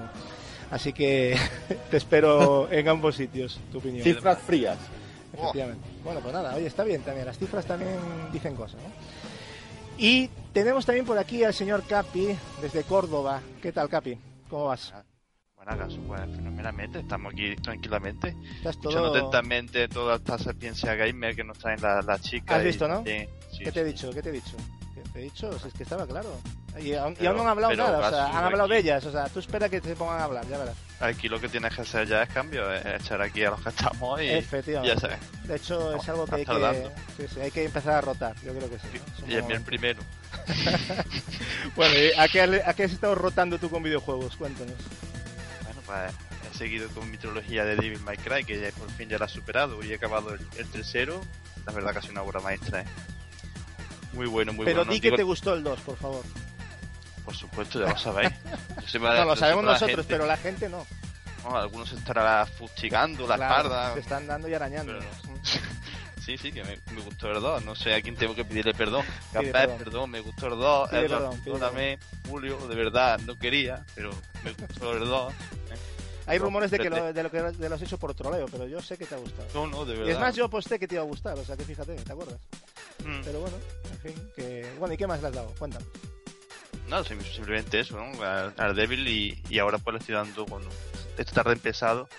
eh, un DLC del The Island que me lo dejé sin, sin empezar porque no sabía que, que estaba una historia paralela en, en el juego y lo, lo he retomado gracias a Julio que me lo dijo y le vamos a dar caña al The Island pero pero bien de verdad no como Julio que lo pone cinco minutos y sale diciendo aquí que pedano. Eh, también tienes que dar al Riptide, ¿eh? que es bastante mejorado. ¿eh? Es un, Sí. juego que merece bastante la pena. A mí me gustó, lo- yo no me lo he acabado tampoco, pero lo que he jugado me, me- me enganchó bastante más que el primero. Pero bueno, está- mejora muchas correcciones de fallos que tenía y yo creo que es un juego más... más y es como una extensión no por lo que vi Efectivamente. Bueno, Gaby, pues nada, aquí te tendremos también debatiendo y, y nada, que esperamos tu opinión también. Eh, bueno, y ahora vamos a coger, a cruzar el charco, Frun, y nos vamos para Colombia directamente y tenemos aquí a Gapex Gamora. Muy buenas noches, Gapex. ¿Qué tal, Gatsu? ¿Qué tal, gente? ¿Cómo va todo? ¿Cómo te va esa vida? Bueno, tu vida ya es que tiene tantas cosas ya. Coño, no sé dónde sacas tiempo ya, ¿eh? yo tampoco. Yo no lo Eh, sé ya, hijo. Bueno, tú no sabes las ojeras que tengo últimamente por las fotos que, que comparto ahí en el Twitter de nosotros, y en el- perdón, en el, en el WhatsApp de nosotros. Me están matando Esa entre los niña te juegos está chupando la vida, ¿eh? Pero bueno. Joder. y contento, contento del programa de hoy. Yo a Marciana eh, ya me la había cruzado alguna vez en nuestro foro del programa y habíamos tenido parte de conversaciones interesantes porque la chica de aventura gráfica sabe, tiene buen gusto, no escape. Y eh, aparte de eso, creo que algo de cómic también entiende bastante bien, entonces nada. Y Arashi, pues me- no la conocía, pero arrancó muy bien. Es que mira lo que dijo en menos de tres minutos. No, no Final arranca, Fantasy no ha VI arrancado todavía, o sea que... Mira, Final Fantasy VI es el mejor de todos los tiempos. Ya sabe más de Final Fantasy que Edward. Eso, eso Ay, ya... tú también sabes. Mentira. Que Steam es la puta maravilla cuando yo tengo tatuado eh, la- el nombre de Gabe Newell en las nalgas. Ala, Y que y habló de Clamp, esto ya. habló de Clamp, que es una eh, son unas chicas magníficas del manga, obras como X, como RG Veda. O sea, ha dicho Tienes todo mi respeto. Has dicho dos de mis favoritas. RGB es mi manga favorito, no te digo más. Entonces, nada, a Gatsu, ya sabes, para afuera Edward a partir de la sí, próxima temporada. yo, sí, yo creo que sí, ¿eh? está entre Edward y Capi la cosa. Está, está Nominemos. reñida. Hay que No, nominar. no. bueno, no a- lo aquí- pensé echar los dos ya está ¿no? Yo echaba a Gapex, pero bueno. Es verdad, fue el último en entrar a la calle Gapes Gamora. Exactamente, demasiado Nintendero para mi gusto. Bueno, Gapes, ¿a qué has estado jugando? Cuéntanos así muy rápido. Bueno, mira, terminé Ilure también con bastante dificultad. Eh, aunque las cinemáticas me tenían muy enganchado, pero lo terminé y de una vez a la tienda a venderlo para comprarme otro juego. Eh, por culpa del amigo Julio retomé el Yakuza. Quise echarle un par de horitas al Yakuza 3 porque me recordó los grandes momentos que me hizo vivir ese juego. Entonces estuve jugando un poco al Yakuza 3, que es una obra magnífica del sandbox. Eh, esa saga, el que no la haya jugado, la tiene que jugar. Y pues lo de siempre, estuve en las portátiles, que es lo que más fácil se me hace ahora con lo de la bebé, porque puedo pues estar ahí al lado de la cuna y sin hacerle pues... Tienes un DLC continuamente, ¿no? Ahí metido. Sí, no, y juego en un modo de dificultad extra difícil, Vale. con una bebé bien complicado, estuve jugando Castlevania Chronicle de PSP. Ya, ya. Ostras. Muy buen juego ese remake, yo nunca había jugado el original, el Random Blood este, y a mí me está gustando mucho. Ahora la cosa es desbloquear el Symphony of the Night, o el Sinfonía de la Noche, como le gusta Trae- a Capi. Trae la, sí, sí. Te imagino con un violín cada vez que dices eso, Gapex, no sé por qué. Es una, es una tara mía, pero Sinfonía de la Noche me suena súper raro. Ese juego de PSP lo quiero conseguir, eh, ya que lo sepas, porque me parece un muy buen Castlevania. Yo lo juego pirata, lo reconozco, y me parece un muy buen Castlevania. A mí me tiene enganchado, sobre todo porque nunca había jugado el original, o sea que Sí, sí. Bueno, pues nada, Gapex, eh, te esperamos también aquí con, con tus opiniones como siempre. Hoy, hoy ya ves que estamos aquí en multitud, somos una burrada de gente, hoy no ha faltado nadie, ha venido hasta el apuntador. Así que, así que nada, que, te- que espero tu opinión como siempre, ¿vale? Vale, vale, un abrazo. Venga, y tenemos aquí a Edward, que ya lo habéis escuchado, porque no puede callarse, o sea, tiene que meter ahí eh, las toses y esas cosas. Edward, ¿qué tal? Buenas noches. Hola, muy buenas noches. No, disculpa, Gatsu, es que Nada, no. le gusta provocarme. ¿sabes? Le- Se ponen a hablar de Final Fantasy y tiene que mencionar el 6. Es, es un defecto que tiene el chaval. Yo lo entiendo, algún día habrá que buscarle una cura cuando salga Final Fantasy XV. Yo, yo intentaría hacérsela, pero bueno, ¿qué se le va? Una- unas charlas muy interesantes entre sí, sí. Lo- Los Final Fantasy, escuchar a Gapex y a Edward con el tema Final Fantasy es apasionante. Vamos, os lo, os lo garantizo. Algún día los voy a grabar solo y lo voy a subir así, sin permiso, ya directamente, porque me sale a de las narices. En fin, ¿a qué has estado jugando, Edward? Cuéntanos rápidamente.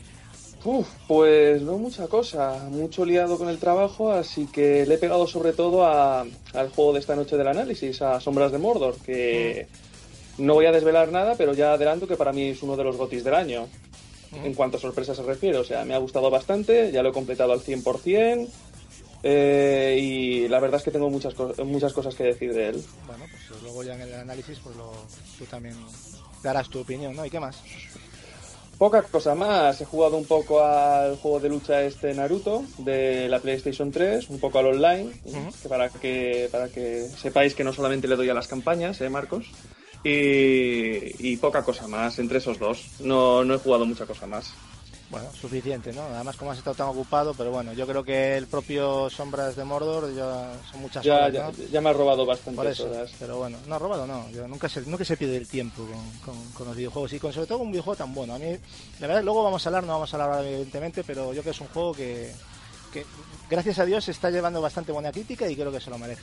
Es Así- una de las sorpresas del año. Efectivamente, pues nada, Edward, ponte cómodo, que arrancamos ya, que tenemos mucho de qué hablar, ¿vale? Perfecto. Eh, dicho esto, recuerdo lo que va a ser rápidamente el contenido de nuestro podcast de hoy, ¿vale? Las noticias, o sea, las noticias más interesantes o que más nos han llamado la atención de estos días, como siempre. El debate, que va a ser el rol de las chicas en la industria del videojuego, en donde tendremos a nuestras invitadas Arasi y Marciana para dar su interesante punto de vista, ¿no? El análisis de sombras de Mordor y eh, este, en este programa no vamos a tener ni contestador ni nada más y vamos a finalizarlo aquí, ¿vale? Porque queremos hacer ya un programa, sabemos que a lo mejor el debate va a, dar, mucho que hablar y no queremos tampoco extendernos mucho. Así que nada, con todo esto vamos a dar por finalizadas las presentaciones, que esta vez se nos ha ido una hora, pero bueno, es normal, teníamos dos invitadas y había que dedicarle su tiempo. Y pasando a informaros sobre las noticias más destacadas de estos días.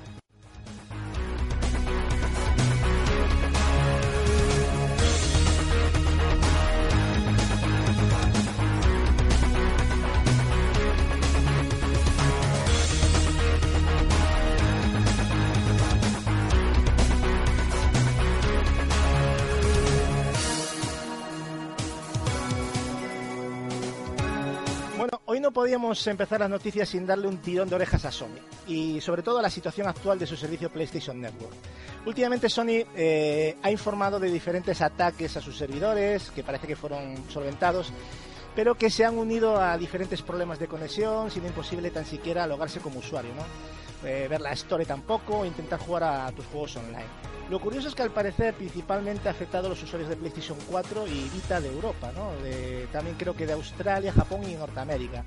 Eh, muchas han sido las, las quejas y desde webs como detectordefallos.es, que es una web muy interesante, podemos hacer un seguimiento de las caídas de la PSN eh, desde de diferentes meses, ¿no? Y podemos ver cómo se va acentuando en los meses de julio, agosto, septiembre y octubre.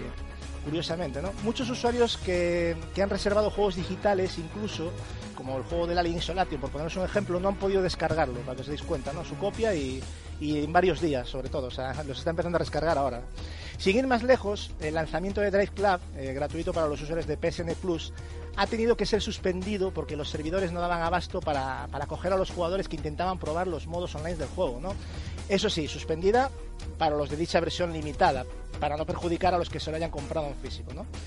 Hay que decir que, incluso la versión física de, de Drive Club presenta problemas y bueno, Evolution Studios ya, ya ha emitido un comunicado pidiendo perdón y agradeciendo la paciencia a los usuarios, ¿no? Y bueno chicos, ¿qué, qué creéis que le está pasando a este servicio de pago de Sony? ¿Y qué opináis de la calidad actual de dicho servicio? Por ejemplo, Marcos. A ver, eh, es que esto de Sony, yo creo que con cuando ellos mismos dicen que se han sorprendido por ventas de PlayStation 4, eh, yo creo que ni esperaban el, el tráfico que tiene la consola, ni la cantidad de consolas que tienen vendidas, con lo cual me da la sensación de que los servidores que tienen dedicados para la consola no son lo suficientes como para abarcar el número que hay hoy en día. O sea, ni ellos mismos lo han esperado. Con lo cual están eh, a todo correr intentando arreglarlo. Y ¿Pensáis- aparte, de, y aparte de eso, también hay que tener en cuenta que Sony como marca pues también tiene sus grandes detractores, que hay muchos hackers que intentan tirar la, la red cada poco, que es lo que están sufriendo. Y, Sí, bueno, pero yo creo que hay que ser un poco más, más crítico. Yo, por ejemplo, vosotros pensáis que, como ya apuntabas tú, Marcos, pensáis que la inversión de, en servidores y en ampliación del servicio PSN no va acorde con el volumen de ventas de PlayStation 4 o creéis que es una situación temporal, Julio? Es que, claro, ante el éxito de ventas yo creo que se les ha ido un poco la cosa de las manos. Pienso eso. Hmm. Probablemente no esperaban arrasar de esa manera. Nadie esperaba, nadie esperaba el descalabro impresionante que ha tenido Microsoft. Es que nadie esperaba eso. Entonces, lógicamente, ellos pensaban también que con hacer el plus de pago a la gente mostraría ciertas reticencias. Pero, ¿qué va? Eh, el ofrecer el plus ha sido un éxito también y, y más las consolas, claro, es que la gente se planta en un momento determinado. Si tienes eh, una PS4 de hace unos meses, te plantas con una colección de juegos ya, Sí, sí. gastándote simplemente lo, lo que es el abono de un año. Y, y yo, yo no digo que todos sean maravillosos, porque también es cuestión de gustos, pero, pero yo diría, para mi gusto, hay un 60% que, que, que para mi gusto es bastante, bastante bueno. Por Yo- eso lo digo. Yo, encima, hay que, hay que añadir a todo esto, ¿no? Para más INRI, eh, hemos sabido estos días que, que el servicio del PS Plus ha subido de precio más de un 50% en algunos países, ¿no? En en Bueno, eso Sudáfrica. era para igualar tarifas, cuidado. Sí, pero. Sony, ha- Sony ha dicho que en Estados Unidos va a mantener el precio invariable, pero no ha aclarado si en Europa va... Yo creo que España está absolutamente al margen de esa subida, ¿eh? Esperemos por lo que- que sé. ¿Y, no os parece un poco desafortunado anunciar la subida de precios de un servicio como este, que está incumpliendo realmente últimamente lo prometido? Ahora sí, ¿tú qué opinas de, esta, de este tema? A ver, eh, sobre PSN Plus, bueno, yo pensaba que, que lo hicieran de pago para todo el mundo, para poder jugar multijugador, pues iba a traer más alegrías para que estuviera un poco al menos pues controlado, sobre todo ciertos usuarios, ¿no? Que, que se aprovecharan un poco en PS3 para, pues, aprovechando que era gratis el online, pues para mostrar su peor comportamiento y demás, ¿no? Iba a moderar un poquito más esto, ¿no? Y pues estoy viendo que está teniendo un montón de problemas y me está sorprendiendo bastante, ¿no? Y yo espero que de cara a los jugadores de PS4 lo mejoren porque una de las cosas que, que encuentro que, que tiene de bueno pues el live de, de Xbox es que muy pocas veces se ha caído. Yo no sé si vosotros recordáis alguna caída o robo de datos, pero no, yo no, Entre- no lo entre- en recuerdo. 360 fue estupendo. Eh, es todo un ejemplo, seguir. Sí, sí, la verdad es que, que súper bien. Lo único, lo único que se le podría pues, achacar es que pues, no ha regalado juegos casi hasta el final de, de la andadura, ¿no? en eso está mejor Sony, eh, creo. Pero bueno, en el caso de Microsoft, corregidme si me equivoco, eh, los juegos que regala son para toda la vida y en el caso de PSN Plus no. O sea, tú cuando no tienes suscripción no puedes jugar a ellos, ¿correcto? Mm, yo- Esto no sé, esa Ostras, es mi pues ahí me, ahí me pillas en fuera de juego porque yo tenía No, entendido que era igual. ¿En Microsoft te los quedas? Para toda la vida, sí. Ah, pues Vale. eso, eso es un punto a tener muy en cuenta, ojito. Exacto, a ver, que la misma, no es la misma calidad de juegos, claro, estamos hablando que Ya, Microsoft pero, está oye, regalando... Pero te lo quedas. Exacto, juegos de hace bastante tiempo. O sea, me acuerdo de que cuando anunci- anun- anunció en L3 que iba a empezar, pues como, pues como PSN Plus a regalar juegos, eh, comentó como ejemplo Halo 3 y luego eh, Ah, dijo que era un ejemplo y que no lo regalaba. O sea, estás diciendo que no puedes regalar un juego que quizá podría hacer vender más 360, que es un, un juegazo y ya tiene Mm. unos años. O sea, ya está el juego que no va a vender mucho más, ¿no? Claro. Lo regalan, Ah, pero pues, Lo lo han tienen- regalado. sí. Pero Halo 3 sí lo regalaron, el primero que regalaron. Sí, pero porque la gente 2. criticó la, la actitud de. Sí, se ve un poco empujada, ¿eh? Microsoft, se vio muy empujada. Sí, yo, en yo plan, recuerdo. la- Mm. Claro, la gente se lo toma al pie de la letra de que es que así lo, lo dijeron, ¿no? Los responsables en el 3, de que iban a regalar eh, Halo 3 y luego no fue así. Entonces la gente recriminó por Twitter a los responsables que, bueno, que qué pasa, que estáis regalando juegos basura entre comillas y que dijisteis y no lo disteis. Al final lo dieron, eh, han dado también eh, Halo Reach, yo lo recomiendo también. Hombre, Rich para mí es de lo mejor de la saga, ¿eh? Eh, para Halo mí, ¿eh? 3 y, y Halo Reach para mí también, los mejores. Y, y bueno, y Bueno, yo lo últimamente que digo. ya están sacando mejores juegos, ¿no? Uh, Creo que el último era Darksiders 2. creo Sí. que. Y también re- regalaron el Living 2 no hace mucho. Dishonored creo que también, bueno. Sí, Dishonored, sí, ya va saliendo cositas la verdad, pero bueno. Una cosa que quisiera, quisiera mencionar a un usuario llamado Álvaro Gutiérrez Gallardo, el cual ha creado una petición de firmas para exigir a Sony un servicio de calidad online por un servicio de pago que no es satisfactorio, ¿no? Y que les han obligado a pagar para poder jugar online. La verdad es que es cierto. Ten- Tenéis el enlace a la web por si queréis dejar vuestra firma en la descripción del podcast de hoy, ¿vale? ¿A ti qué te parece esta iniciativa, Capi? No, la verdad que sí, que está en todo su derecho, ¿no? Porque eh, nos vendieron la moto, entre comillas, de que el- que íbamos a pagar además en, Play- en PlayStation 4, ¿no? Al ser tu- totalmente obligatorio, Sí. era para mejorar servidores, para poner servidores en PlayStation 4, Sí. para mejorar la calidad, y, y eso no se está viendo, sino todo lo contrario. Continuas caídas y la gente que no puede jugar, ¿no? Que tiene los juegos y no, no puede darle al multi, que es lo que la gente quiere.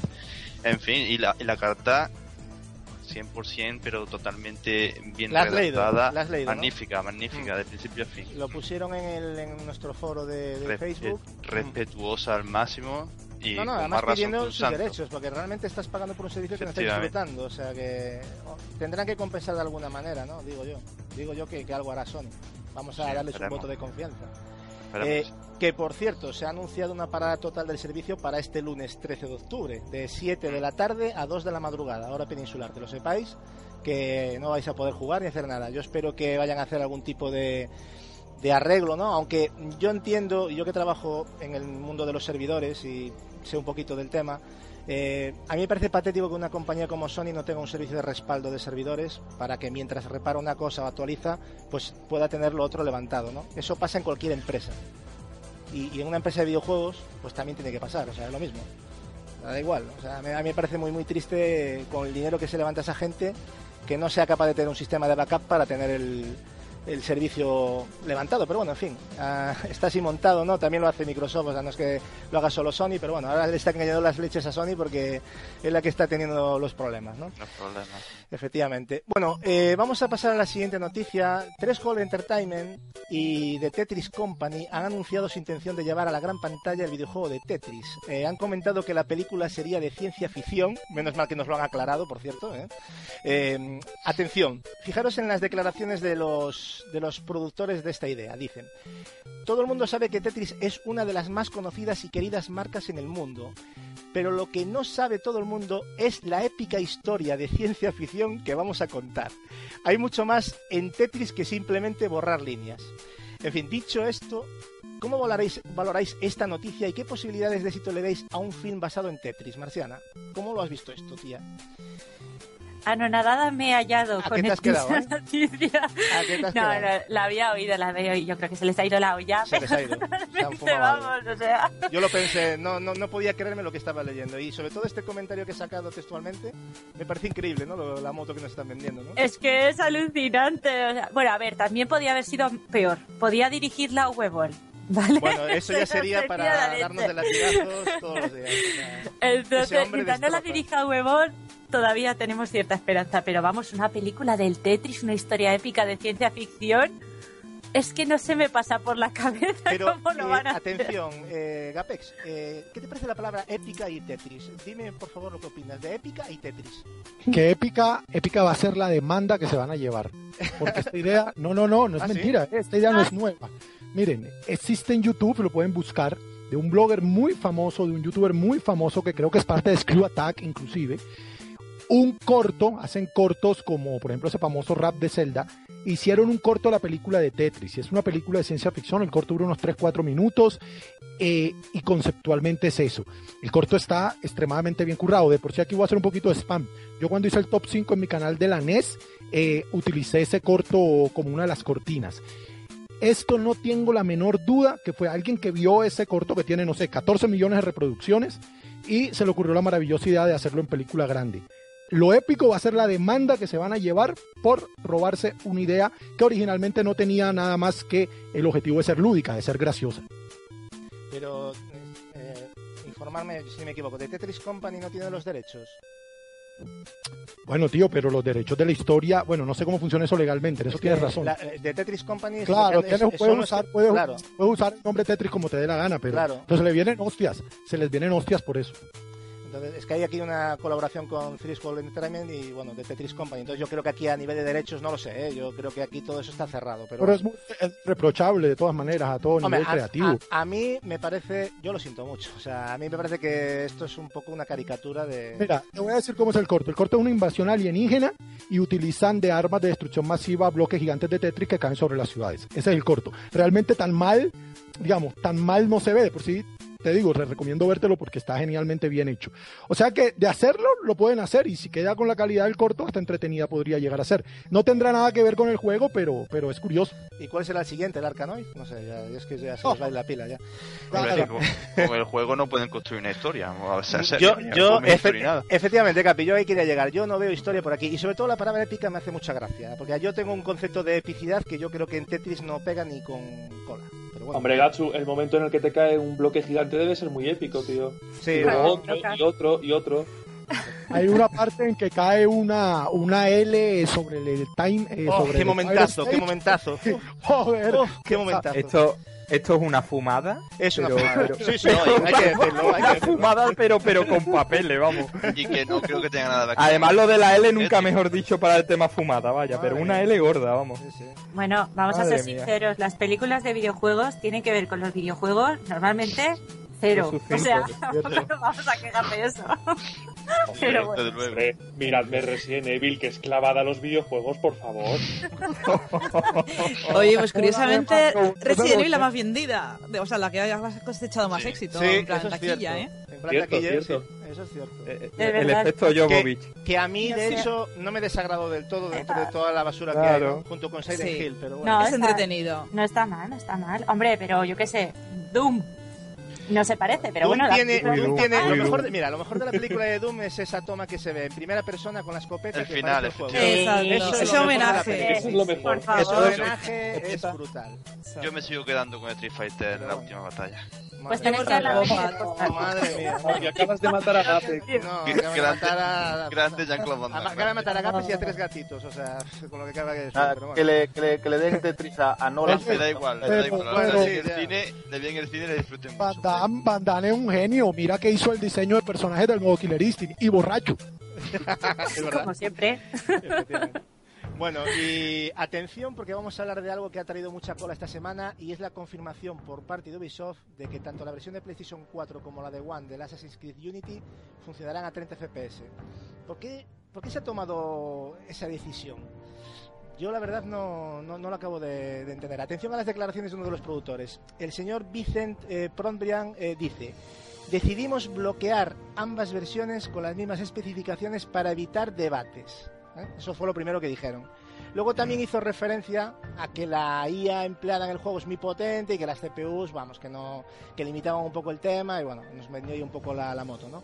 Ante tales declaraciones se montó un revuelo bastante gordo en las redes sociales y Ubisoft tuvo que matizar las declaraciones iniciales. El mismo Alex Amancio, director creativo, ha dicho recientemente lo siguiente, dijo, eh, 30 FPS fue nuestra meta, se siente más cinemático, 60 es bueno para un shooter, un shooter, no para una aventura de acción. A mí me chocó un poco esto, ¿no? A la gente le gusta más cómo va a 30, pero yo esa, frase digo yo, ¿cómo que le gusta más cómo va a 30? ¿Dónde te sacas tú eso? También di- dijo, también nos permite llevar los límites al máximo. Es como cuando preguntas sobre la resolución. ¿Es el número o la calidad de los píxeles lo que quieres? Si el juego se ve bien, ¿a quién le importa el número? Bueno, eso es cierto, que a veces también nos estamos yendo un poquito con las cifras y al final lo que importa es que el juego luzca, ¿no? Pero, no sé, ¿os parecen normales las declaraciones iniciales y finales de Ubisoft? ¿Os han parecido creíbles las, las matizaciones, sobre todo finales? ¿O pensáis que se le ha vuelto, se le ha visto un poco el plumero Ubisoft, Julio? Yo sé perfectamente que de, de arranque, mm, vale, eh, a lo mejor las dos están a 900 y todo lo que queramos, pero vamos, yo espero el parche de PS4. Hombre, eso lo- tranquilo y se el parche de PS4. ¿eh? ¿Y tú, eh, Edward? Que, porque tú creo que con este tema te quedas un Eh, poquito... vamos a ver, es que sinceramente la única de las dos que creo que no está capada es la Xbox One. O sea, es la única de las dos que, que creo la verdad. no está capada. Que no... No, a ver, es, es una realidad. Sangra mucho, ¿no? Ver que las este tipo de, de actitud, ¿no? De hecho, se está rumorando que Microsoft está pagando a ciertas desarrolladoras para frenar estas diferencias multi que tanto daño le están haciendo a la Xbox One. ¿no? Le, le va a salir carísimo, ¿eh? Ya, ya, ¿vosotros creéis posible o razonable que Microsoft llegase a hacer algo así, Capi? Joder, yo, yo eso no lo Muy veo, fuerte, ¿no? Eso es peor No, ya pero que- hay rumores, ¿eh? Hay rumores de esto y bueno, ya sabes, esto es un rumor, hay que tratarlo como un rumor, pero sería muy bestia. Mm, La mano sí, muy bestia, ¿no? Que se, ah, que se centren a hacer su propio juego exclusivo, ¿no? Que, yo qué sé, yo llevaría los recursos ahí, más que nada, ¿no? Intentar Pero, sacar juegos.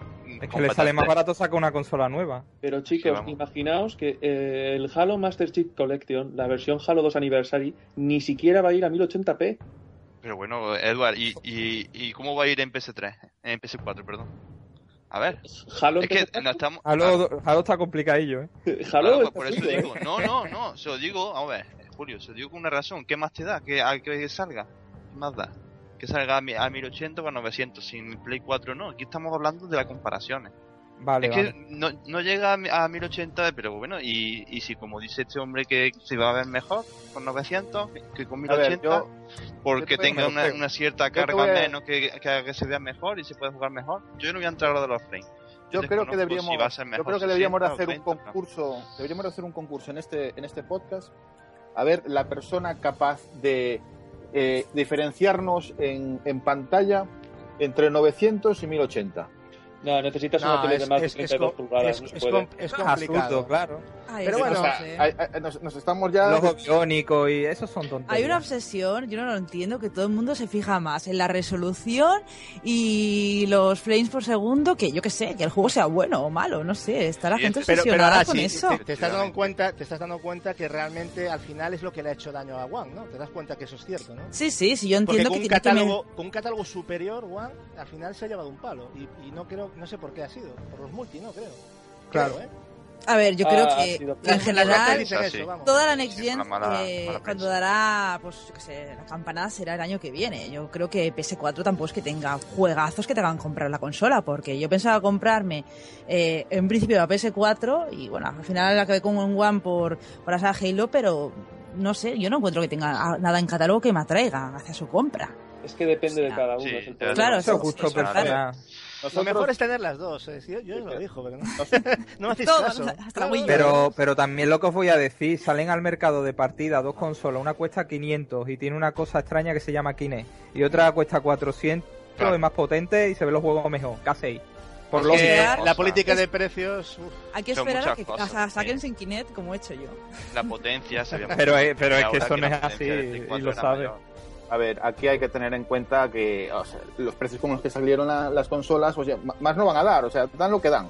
Eh, lo, lo que salió eh, para siete años, pues hombre, cuando llegue al, al- al quinto año los PCs ya estarán, vamos, a, a millones Bueno, y millones de años luz. Bueno, Ah, eso, eso también lo decían cuando la Play, claro. 3, la Play 3 era 360 y yo sigo diciendo que han acabado la generación, tanto 360 como Play 3, a un nivel muy equiparable al PC. Yo Pero- lo veo así. pero- The Witcher 2. The por Witcher 2. ejemplo, por ejemplo, La versión de por 360 ejemplo. de The Witcher 2 no es nada existe. mala. ¿eh? No, no. No, pero no existe al lado de la de PC. Si tú no jugaste Pero- Witcher 2 en PC, no lo ver, jugaste en PC. Pero, Pero ¿y eso que tiene que ver? No, claro que lo he lo probado, ¿eh? pero la, Yo- es, una, es una versión bastante decente. que ser El de- 360, claro. ese- ese- Para una 360, vamos, un pegados por turnos. no se entiende nada. A, ver, una cosa. La Play 3, ¿una consola de qué año, Gatsu? ¿2005? Hmm, 2005. Sí. Eh, a, a día de hoy que nos ha mostrado juegos como Beyond Dos Almas, The Last of Us, una tecnología de 2005 No, es que 2000, será capaz de hacer la eh, Play PS- 4. 2007. PS3 de 2007, pensé que hablabas de 2007. 360. Bueno, 2007. O sea, 360 es de 2005 y Play 3 es de Para mí es Vale, injusto compárame, vale, escúchame, pelear Gapex. las consolas con PC. Vex, compárame Last of Us con un juego de PC de 2007, por favor. Claro. Está claro, O Uncharted Compáramelo. 2, ya lo he dicho, Uncharted 2 en el 2009 era una maravilla. o sea, está claro, está claro. Eh, tú ves Uncharted 2 y Crisis, crisis, crisis, crisis en, en, en, en su capacidad máxima.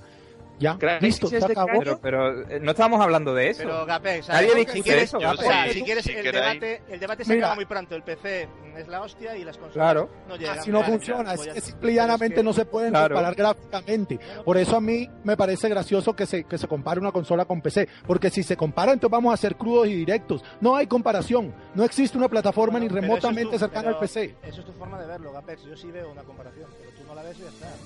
Yo, pues, mucha pues un solo juego que corra como corre Witcher 2 en hiperrealismo, muéstramelo, yo no lo conozco. Eh, bueno, pero déjame decir un- un- una cosa que luego se, se me va de la cabeza. Que, y, y volviendo al tema que aquí estábamos Sí. hablando de Ubisoft, Sí, y es sí. que eh, quiero hacer un, un grato recuerdo a nuestro amigo Sassel, porque su, su cariño hacia Ubisoft también es, creo que compaginamos como el de todos. Sí, se enamora Y es que- mucho. Sí, es amor que- con H, sí. Y es que cada vez que abre la boca. Ubisoft, sube el pan. A cualquier noticia que cada vez que abre la boca Ubisoft, Son muy grandes. el pan sube. Eh, yo, si me dejáis, quería puntualizar una cosilla. Venga, sobre una Puntualizando cosilla. y cambiamos. No, una preguntilla, Edward, que no sé qué. Cuando dijiste lo de los 1080 que no llegaba a Halo, ¿pero qué quiere decir? ¿Que la One no es capaz de llegar a, a 1080 en esta generación o, o los juegos que haya sacado? Porque, por ejemplo, ¿Sabes lo que pasa, a Capi? 1080 y 60 frames. Hombre, Capi, a mí y me preocupa. muy bien. Te, por te eso. explico, Hombre, una remasterización que no llega a 1080 sí me parece preocupante. ¿eh? Me lo has quitado de la boca, No, Gaten. no, no, a ver, es que eso es... es- Es Es que es absolutamente eso, o sea, flagrante. una remasterización de un juego de la primera Xbox, no de 360, de la primera Xbox, que no me llega a 1080p, un juego exclusivo hecho por Microsoft, a mí me parece... Sí, ría un poquito. Mm, Yo Exactamente. Edward. Eh, Sí, yo, río un sinceramente, yo pienso que a lo mejor es falta de, de trabajo, de que. No, no no sé. Eh, es Yo muy creo que eso extraño, es muy extraño. A lo mejor lo han querido sacar esta colección un poquillo más Pero, rápido, bueno, sé, Es que es muy raro, de verdad. Ahora Capi, sí, ahora sí lo va a disfrutar, ¿verdad? Ahora sí. Y yo también, ¿eh? que yo la tengo reservada. Por supuesto que sí. Es que yo a mí esta guerra Sí, de consolas, cuál es mejor, cuál es peor, me parece una tontería. Cada No, uno no, disfrute pero- donde quiera y, y ya está. Y lo importante son los juegos al fin y No- al Nosotros cabo. al final, ahora sí, entramos en esto porque es lo que se transmite en los foros. O sea, si tú vas por Sí, cualquier sí. foro, esto que estamos hablando es normal. No, no, no es que Sí, sí, nosotros... Me sorprende mucho, ¿no? Eh, Estos fanboys que defienden a muerte una consola y, Eso luego es y- cosa, y dicen que es una que es claro. una mierda la otra. O sea, se da mucho sí. en los foros, precisamente. Ah, eso es absurdo. Eso no, ahí no entramos. Ahí no entramos. Sí, sí, no, no, te pero... equivoques, les gusta pelearse y ya está. No pasa Sí, ya, nada. un poquito sí, reconocerlo. Esto de los piques de que estaba más resolución que la otra. Pero eso- Está. Eso sucede por lo mismo que sucedía en la época de Mega Drive y Super Nintendo. Es porque no las tienen ambas y no tienen la pasta para ambas. Eso. Punto. Ahí Ahí. También, también, también Como te dan a escoger, ya te vuelves talibán. No, y además la, cierta manía que tienen algunos de que lo mío es lo mejor. Lo que tengo yo es lo mejor y da igual. Aquí no hay opinión, aquí lo que hay es posesión, nada más. Ah, Pero es una cosa un poco- sí. Pero en fin, que nada. Pero veis, chicos, nos tienen que venir aquí las chicas a, a suavizar. Poner Es que estamos, ¿eh? estamos muy, sí, sí, estamos muy on fire, no puede ser. Salvaje. Es que de verdad, Muy bien. Sacamos la. Me gusta, me gusta, me gusta. Cada vez veo más ahí el cambio de personal, ¿eh? Me gusta. Eh, ya, ya tenemos... Ya ya- sí, sí, vamos. Bueno, ya, Yo, ya- yo ya, yo ya veo la soga en la ventana, ¿eh? No, no, ya. Tú, tú mira bien que... Bueno, lo que decía que ya, tenemos disponibles eh, desde el pasado día 8 de octubre, los usuarios de PlayStation Plus, el listado de juegos gratuitos del, mes de octubre. Bueno, gratuitos entre comillas. Eh, el Rainbow Moon para PlayStation 4, eh, el Drive Club, la edición PS Plus, bueno, la edición limitada de 10 coches, ¿vale? Recuerda que a día de hoy no podemos jugar porque, bueno, aunque sí está disponible para, para descarga, ¿no? Por el problema que, que comentamos. Dust, que me parece un gran título para PlayStation 4. Spelunky de PlayStation 4, que no lo conozco. No sé si a lo mejor Marciana me puede aclarar algo. Eh, Marciana, ¿te suena el Spelunky este o, o no te suena? Pues sí, sí que me suena. De hecho, es un, es un juego que está graciosete. Tampoco es una cosa del, del otro mundo, pero está guay. ¿Y de Dust qué opinas? Bueno, di- dinos el Spelunky, sí, porque yo es que no lo conozco. no Mm, A ver, yo reconozco que tampoco le he dado así esto que dices, wow, 20 horas, ¿sabes? No. Pero bueno, es un juego que está ahí graciosete, es como una mezcla de, de plataformas y juego entre comillas de supervivencia, de ir cogiendo ahí Es mineralillos como, y es como plataformas con, con Indiana Jones, ¿no te parece? Sí, es una maravilla. Sí, sí, exacto. Sí, sí, sí. Entonces, bueno, es un poco, un poco eso. No Sí, es ¿no? una maravilla, pero bueno, no está mal. Siempre está bien que le den más, que le den más mercado. Yo creo que el Eh, Dust vale. es el que se lleva, yo creo que la Das, parte. Das ¿no? es, Este es el ¿no? verdaderamente... Julio, Es, ¿no? el- es el- es un pedazo de juego. Además, yo lo tuve por descargado por 360 eh, de, de la Store y es una maravilla. Sí, es sí, una maravilla. A mí me encantó. Además, tiene, tiene cierto tiene cierto roleo, tiene, tiene también su plataformeo. eh, las estancias son muy preciosistas. eh, el equipo, incluso con el que se hizo este juego, es mínimo. Por lo tanto, más mérito, porque una vez que, te, que ves lo que, lo que se planta en pantalla, la verdad que es una preciosidad de juego. Y, y lo dicho, es como un cuadro en movimiento, me encanta. Bueno, también para PlayStation 3 eh, nos van a regalar el Batman Arkham Asylum, que me parece un grandísimo título, y el Dungeons and Dragons Chronicles de Omista- Omistara, creo que se llama, que ese lo, también lo, nos viene para PlayStation 3. Y para Vita, pues Pix the Cat, que igual Marciana lo conoce, ¿no? ¿Puede ser? Ese sí que no me suena. ¿No te suena? Ah, te- te- ya, ya te estaba poniendo muy, muy a prueba ya, ¿eh? Ya era demasiado Ya que me pones en un compromiso, gacho, que no puede Oye, ser. pero- Pregúntale ah. a Capi, que es el que sabe de estas cosas. Sí, bueno, a Capi, de hecho, lo- Oye. a, Cacho- a- a Capi, de hecho, lo que le voy a preguntar es qué te parece el listado de este mes de octubre. ¿Suficiente atractivo, Capi? Pues la verdad es que sí, ¿no? Que Para el que no tenga Batman, es suficientemente atractivo para hacerse el plus. Ajá. Coincido con Capi. Que vamos. eh, para muchos el mejor juego de Batman que existe. Para mí, luego- a mí, a mí me Para encantó mí lo el es. Asylum. Mm. Para mí el Origin, pero bueno. El Origin, el El Origin. Origin es el más, las es el más completo. ¿no? Pero yo creo que eh, esa magia de vivir el primer Asylum, yo creo que me impactó demasiado y te queda en el recuerdo, ¿no? Porque a mí, cuando jugué al Arkham Asylum por primera vez, me pareció increíble ese juego. Pero es la impresión de la primera vez. Y claro, al Origins ya llegas de jugar un City y ya, claro, ya, ya está todo muy visto, ¿no? Queramos o no, son grandes juegos los tres, pero ya llegabas un poco con todo visto, ¿no? Pero en fin. No sé, yo es que en los primeros cinco minutos que, que tiene que tiene el Arkham es, es que de verdad el Asylum es, Sí, efectivamente. Gusta, ¿eh? es que es memorable. Yo solo me- solo digo eso, memorable, Momento Joker también muy memorable. totalmente, vamos. Bueno, en general, ¿cómo val- valoráis los juegos que se vienen regalando en PlayStation Plus desde la salida en PlayStation 4? ¿Creéis que 5 euros mensuales, que es más o menos lo que saldría, son una buena inversión para los juegos regalados y el servicio online en general? ¿Qué, qué opináis, Marcos? ¿Tú cómo lo ves? A ver, por el precio que digo, se paga 60 euros al año. Y lo bueno es si tienen las tres consolas, Eso, eh, la eso- PS Vita, la PlayStation 3 y... Eso es. eso es lo ideal. Es que te son unos 74, 75 juegos al año lo que tiene. Por 60 euros. Pues ya me dirás tú. Efectivamente. No, Eh, que... solo tienes una consola, pues que calculale que tienes unos 24 juegos al año. Es que es eso, teniendo la Play 3, la Vita y la, la PlayStation 4, te viene una ráfaga de juegos cada mes que yo creo que ya casi puedes estar ya sin comprar, ¿no? Si no eres muy exigente, evidentemente. A la gente le gustan mucho las, las novedades y... ¿no? Pero- Hombre, aunque tengas gustos un poco eh, es- específicos, raro sería que a lo largo de un año eh, no te cayeran, yo que sé, 4, 5 o 6 o 6 juegos que te gusten. Tan pues mira, solo por, por 60 euros ya me dirás tú si no. Tan solo añadiros que en el momento que yo me lo saqué, Muramasa, eh, el Bioshock Infinite, después Tomb Raider, ¿Y el Dragon's. Crown qué? ¿El Dragon's Crown? el Dragon's Crown. Ostras, vaya juegazo, madre mía. Pero es que yo luego me los compré en físico, o sea, que, que es que es así. Es que es así, o sea, uno, uno cuando tiene un juego, por lo menos yo que soy defensor del formato físico, cuando uno un juego le apasiona y le vuelve loco, mm, simplemente mm, es que lo quieres tener en físico. Mm. Yo, yo lo veo así. Eh, eh, y aún y así sigue siendo bastante rentable. El que, el que no tenía PC, por ejemplo, y tenía una PlayStation 4, se encontró con el Plus el Outlast gratis. Exacto. Bueno, chicos, vamos a cambiar de tema. Yo creo que, bueno, no sé si alguien quiere añadir algo, pero yo creo que más o menos, ¿no? Hemos comentado un poquito lo- las novedades que nos presentan este mes. Eh, hay una cosa muy interesante que, bueno, no sé si conocéis la, la famosa revista Edge, ¿eh? que son bastante conocidos, ¿no? Tienen bastante Sí. buena reputación. Pues han elaborado... Sí, ¿no? Han, han elaborado una lista con lo que para ellos han sido los 10 mejores juegos de la pasada generación, ¿no? Es decir, los mejores juegos que salieron para PlayStation 3, 360 y Wii. Y la lista queda formada de la siguiente manera. Voy a empezar por el número 10, que para ellos es el Call of Duty Modern Warfare 4. ¿eh? En novena posición, Little Big Planet. En octava posición, Bayonetta. En la séptima, Super Street Fighter 4. En la sexta, Red Dead Redemption. Juegazo, increíble.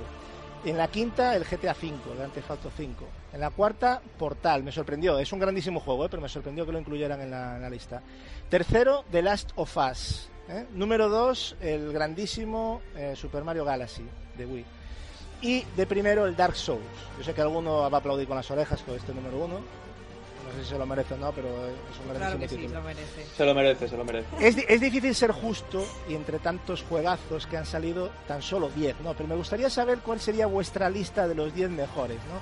Si alguien se anima a decir la suya, por ejemplo, Edward, ¿tienes ahí una lista de esto o que puedas...? ¿Me, me das cinco minutos para que me Sí? Gapex, por ejemplo, venga. ¿Tú tienes algo por aquí ya formado que sea...?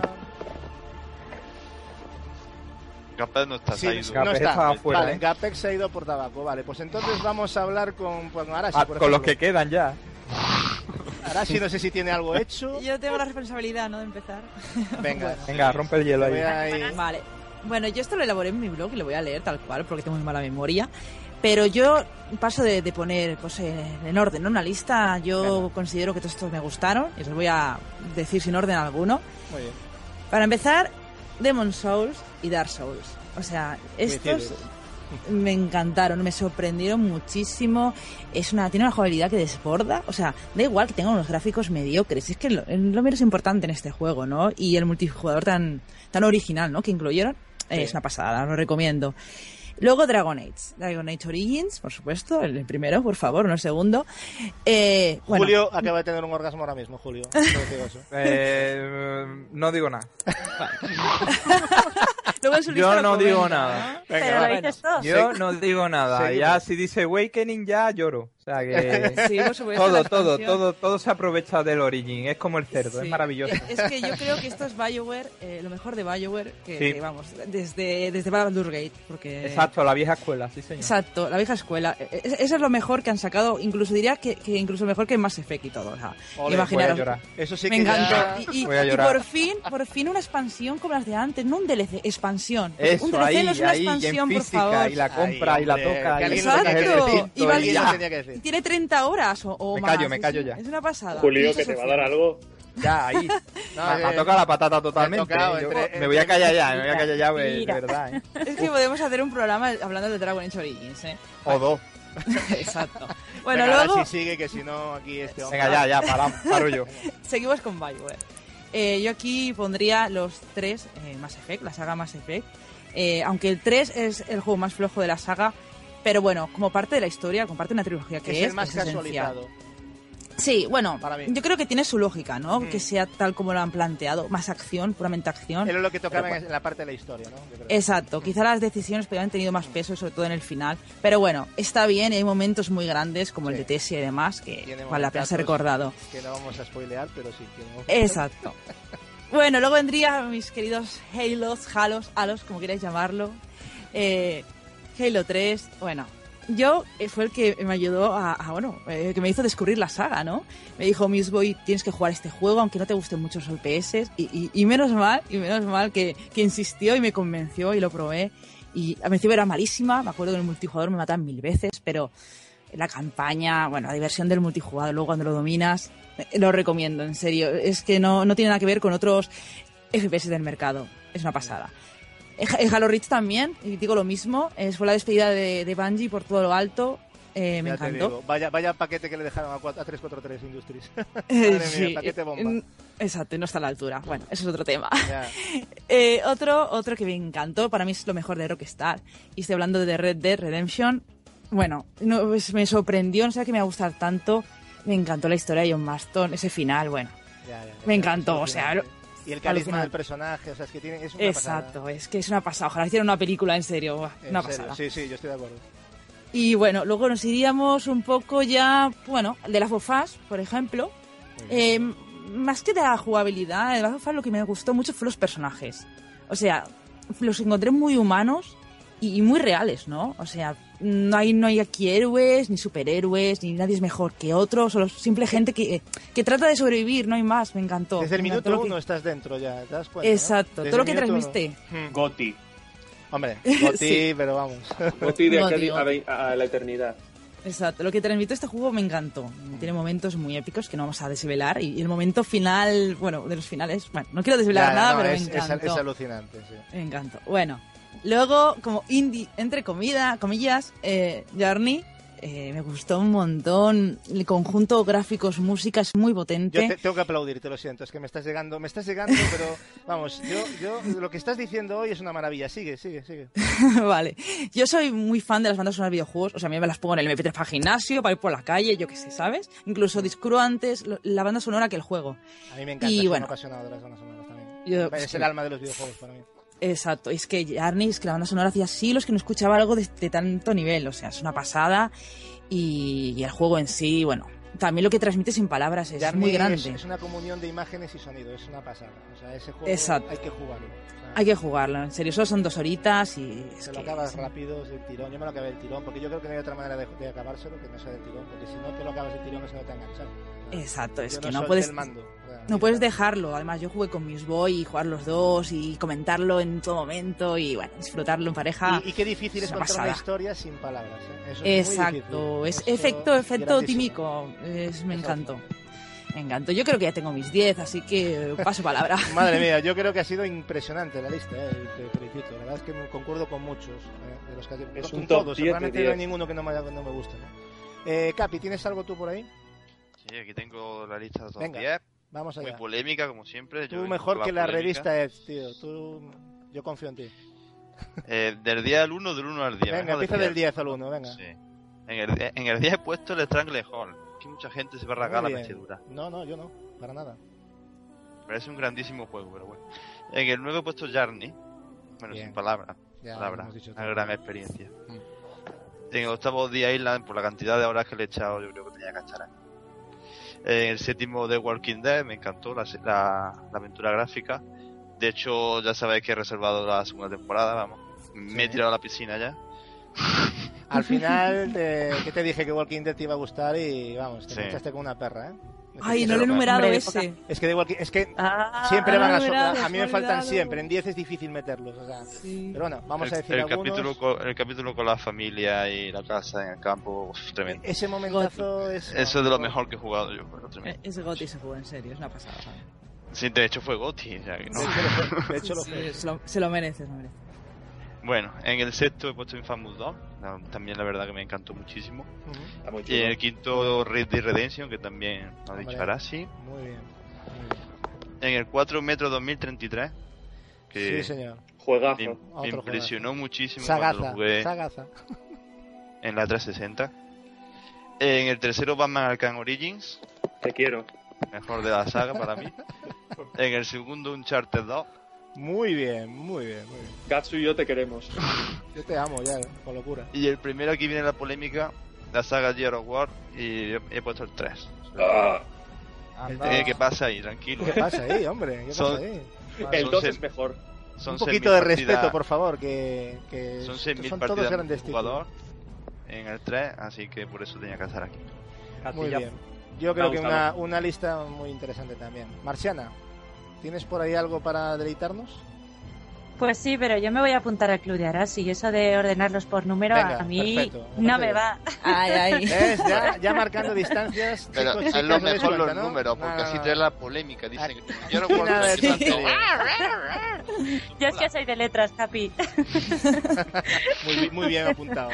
Muy bien, Muy bien. Eh, bueno, a ver, se han quedado un montón fuera. Esto es muy difícil y menos en 10 minutos. Tengo que Nada, decirlo, nada, casi no, te no, no, odio. la moto. Venga, dale para adelante. Pero bueno, vamos allá. Vamos a empezar, venga, por uno que no sea que no sea indie, que a mí me encantó, el Borderlands. Muy bien. Juegazo, súper ambientación, súper RPG, juegazo. Yo no tengo palabras, Borderlands. Eh, después, bueno, venga, seguimos con un con un indie, con indie. A ver si te sorprende, Gatsu. El Amnesia.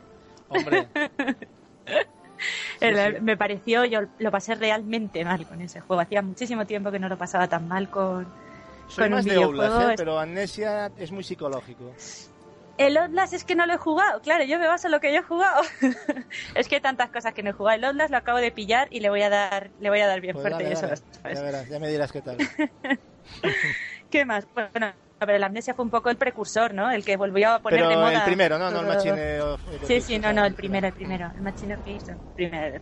Vale. Machine of Pigs, of Pigs es una cosa un poco más. Y que impresionó mucho. Venga, primero, vamos a ¿eh? seguir. Sobre todo a nivel de sonido Eh, fue increíble. Bueno, sigue, perdón. No, No, o sea, todo. Es que la ambientación que consiguen en ese juego es Superlativo. ¿Qué más? Vamos por aquí con otro indie.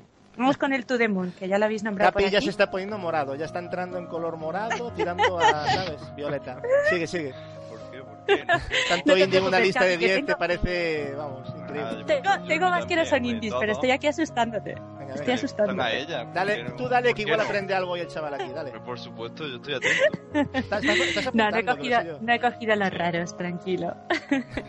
no he cogido los muy raros. No, el To The Moon yo creo que, que más Oh, decir que lo- de lo que hemos dicho es un grandísimo juego, bonito, Bonito. es tierno, tiene una historia Transmite. preciosa, la música es maravillosa, bueno, a mí me encantó. Bueno, y, la, y, la- y lo que significa el entrar en los recuerdos de una persona, cambiar, o sea, es alucinante. No spoilers, que quiero jugar. Es verdad. Ah, bueno, No, bueno, no, pero No bueno, eso, eso se sabe, ¿no? Ah, eso vale, es vale, nada- no sé, no sé. eso Quiero no jugarlo. nada. Nada, nada, ella no lo tengo- sabe, no se lo digas. Nada, no. me callo. Se lo siento. ahora sí. Es, es ciencia ficción de la buena, ¿eh? yo lo digo. A mí me pareció ciencia ficción de la buena ese juego. Y la banda sonora, qué buena es esa. Hombre, es un juego creado por un músico. Ya partiendo de ahí, Efectivamente, grande. Vamos con otro que no sea que no sea indie, va, antes de que a Capi le flote la No cabeza. me lo creo. No me lo creo.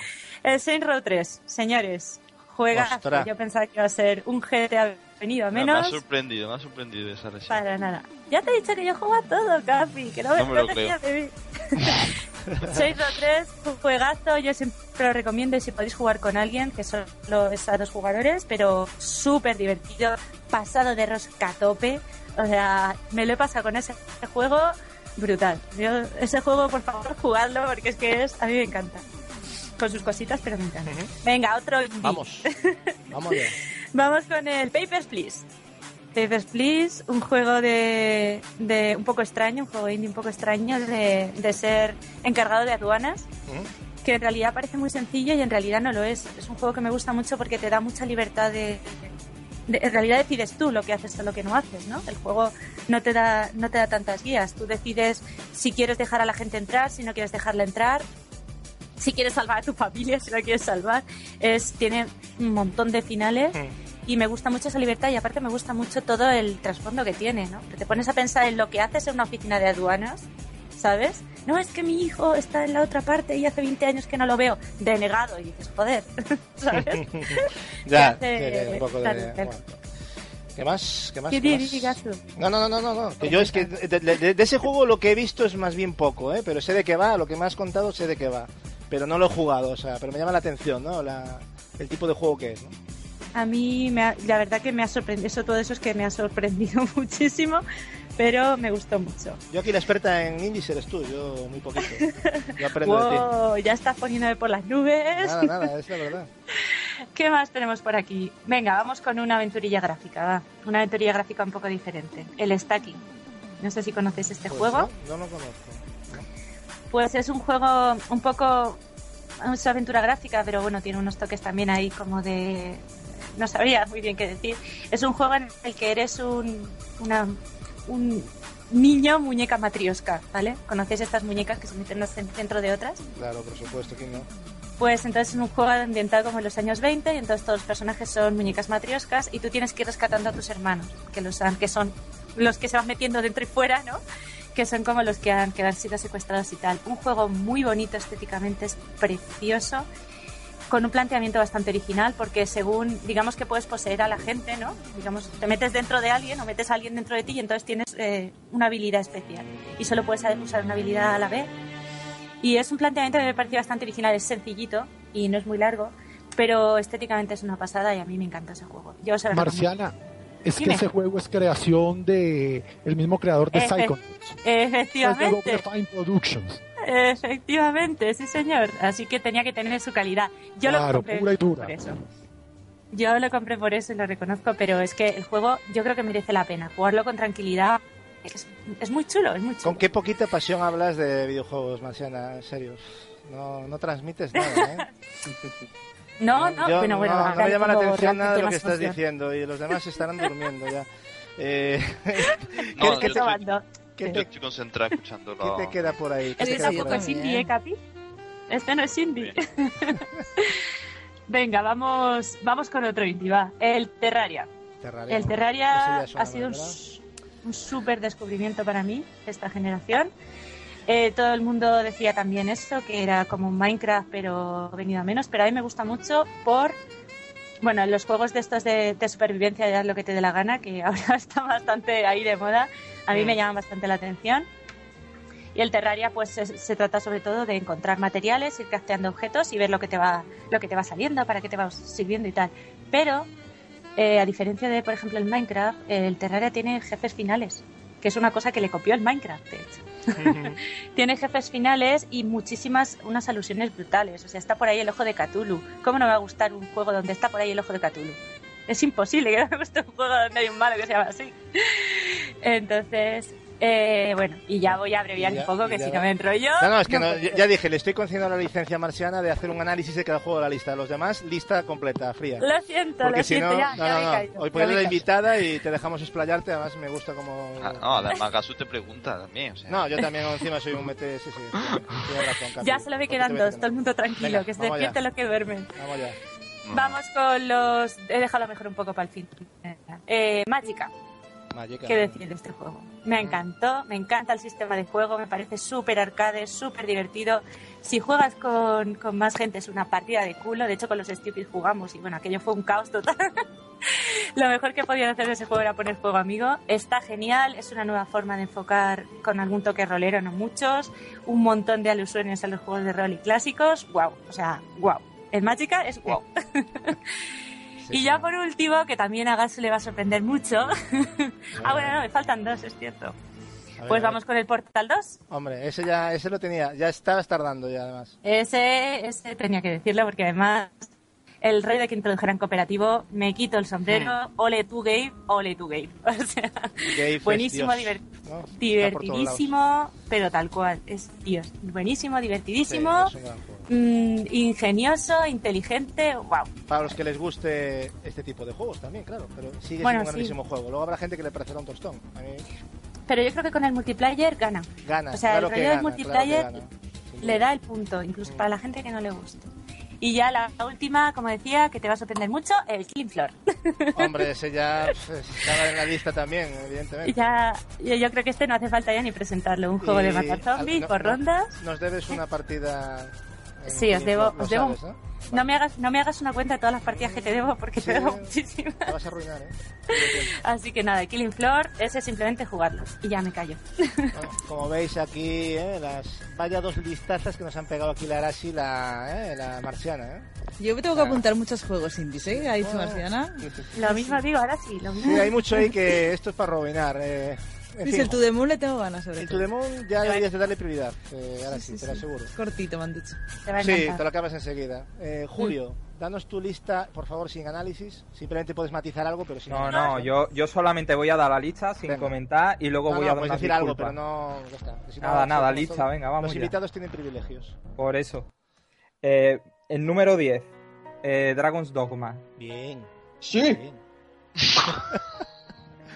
por Vamos, favor, que vamos. alguien le dé la medicación a Edward. Vamos, vamos allá. Yo ya he tenido varios subidones y, y- y vamos, vamos, a- vamos a seguir. vamos. El número 9, Alan Wake.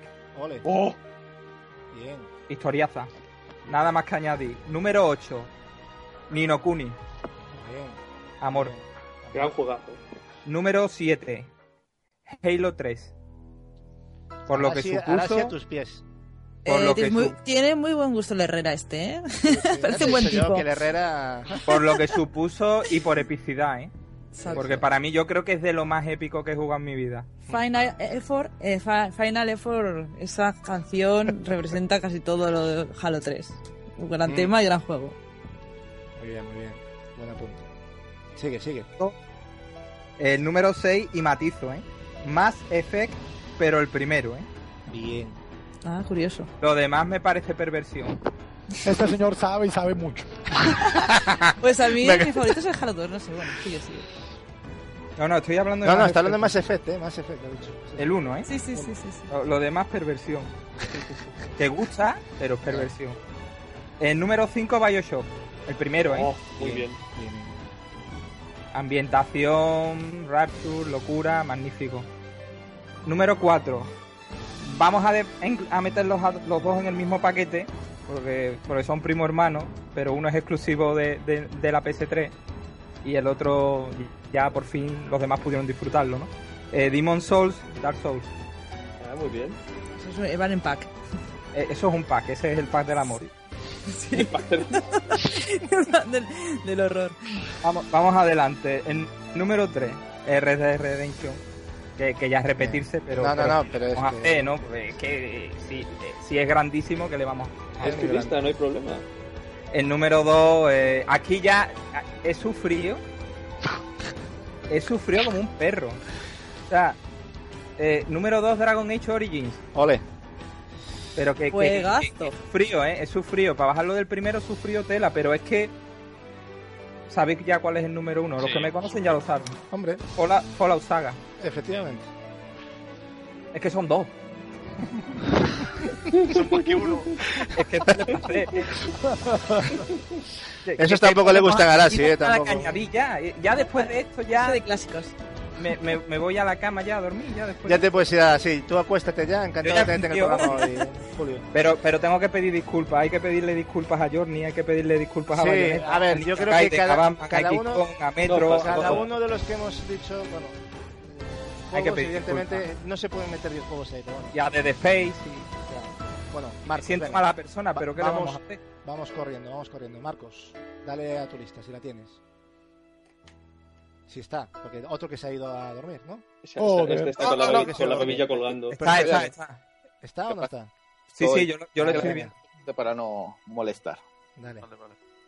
Pero bueno, aquí la, la lista igual tiene un poco de polémica porque hay uno que va a llamar un poco la atención, pero yo la hice según diversiones que me ha provocado el juego y juegos que me han llegado mucho. En el décimo lugar tengo el Call of Duty Modern Warfare 4, eh, Modern Warfare 1, vamos, El 1, vale. El- Bien, bien. Que para mí es el mejor, o sea, el, mejor de todo lo que ha salido de Call of Duty. Luego, en el número 9, porque me lo he pasado bomba jugando ese juego, eh, con mi novia, con mi hermana, con, con- con amigos, el Wii Sport. El, con, el, con el Wii Sport, vamos, yo me lo he pasado como nunca. Sí, perdona. Que Nintendo recaudando también se lo pasó como nunca. Vamos, es que ese juego vendió, vendió las Wii. más. Luego en, el número 8 tengo el Year of Wars. Es como que dio un, un nuevo paso a la. lo que dio la nueva generación, el inicio de la nueva generación.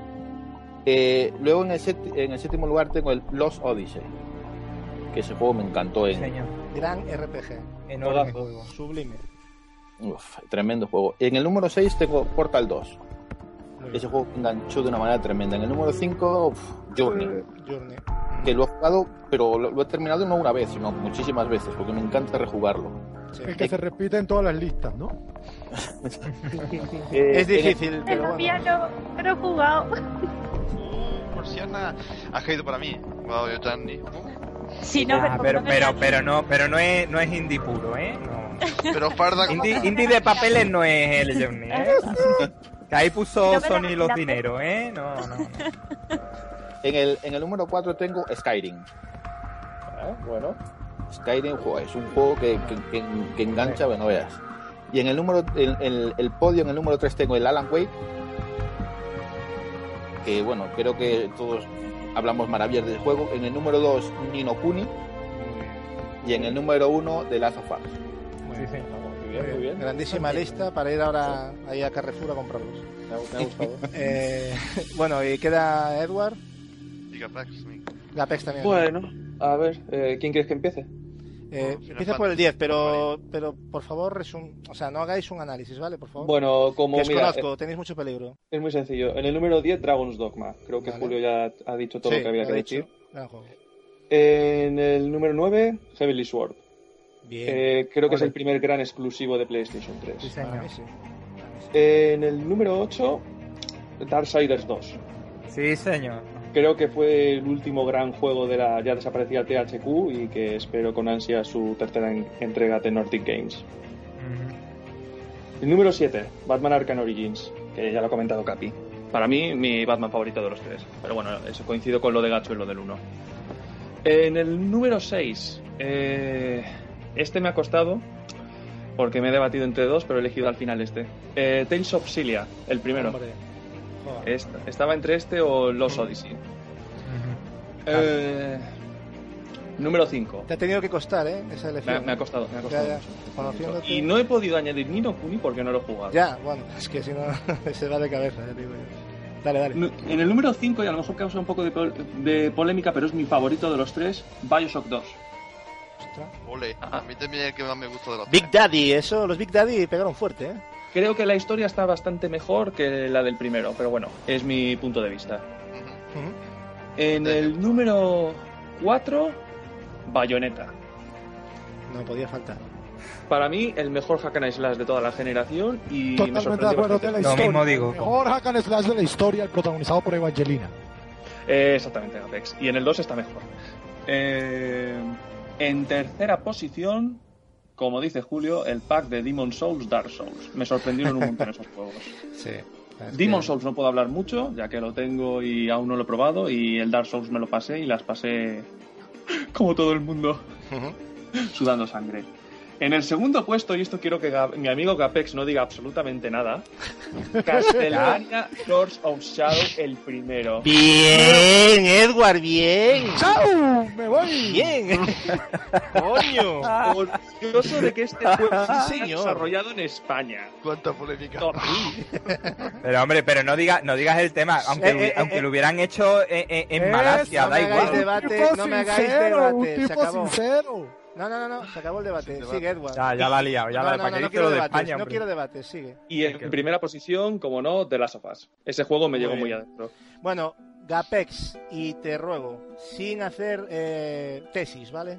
Vamos a decir los 10 juegos. Por favor. Que te conozco, que te conozco. No, no, si tienes, si sabes muchísimo, pero ya sabes que el tiempo también nos dice hola. Venga, ro- Dale. rollo 40 principales, vamos A allá.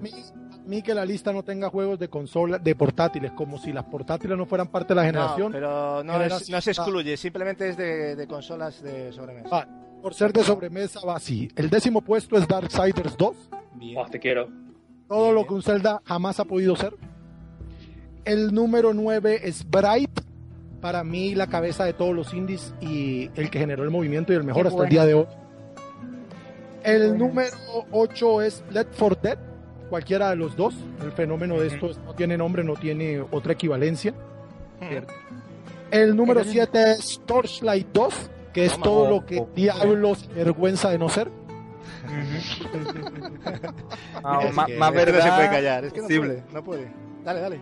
El número 6 es Bioshock. Yo solo lo voy a definir de una forma, hidrofobia. El número 5, el quinto puesto es para Journey.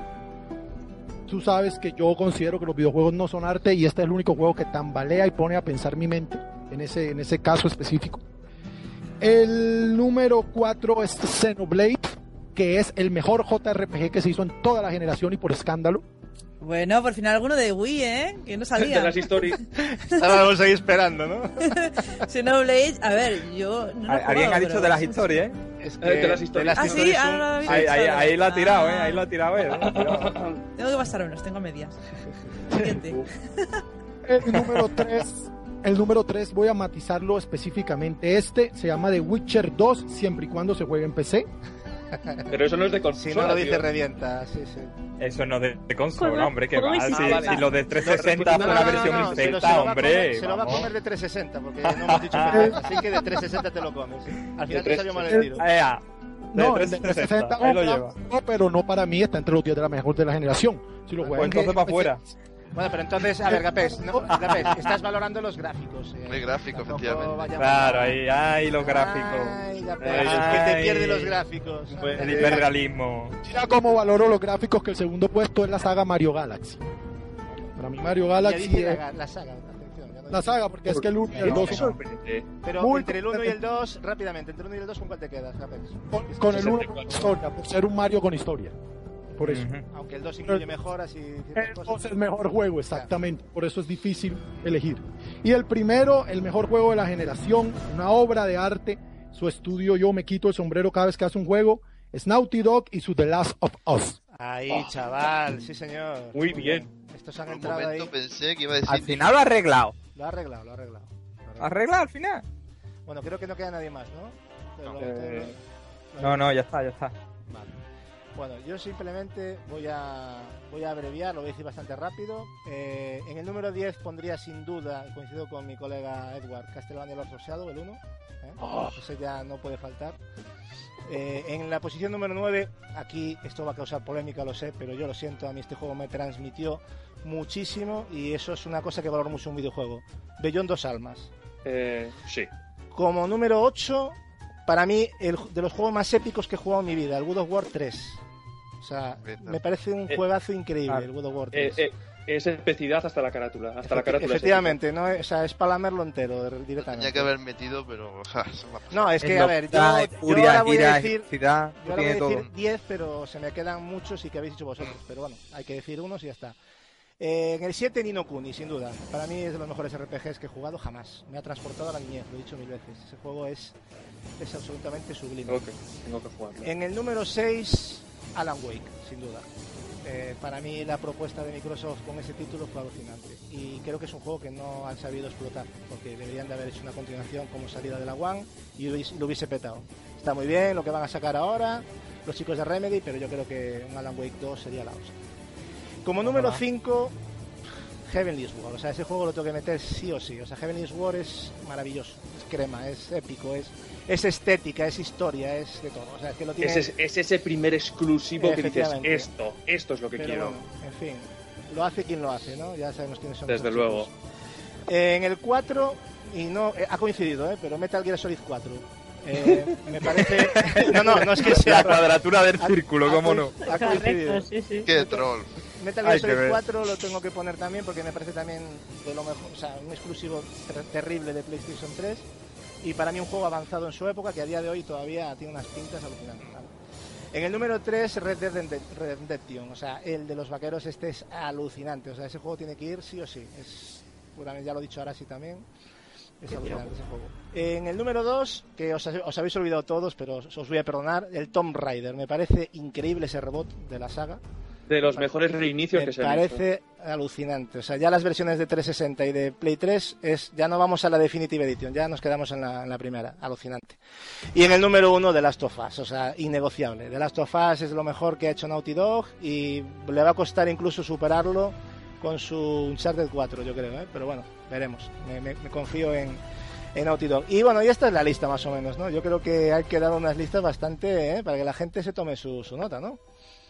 Yo creo que sí, ¿no? Ah, una lista improvisada cada uno. Yo creo que bastante bien.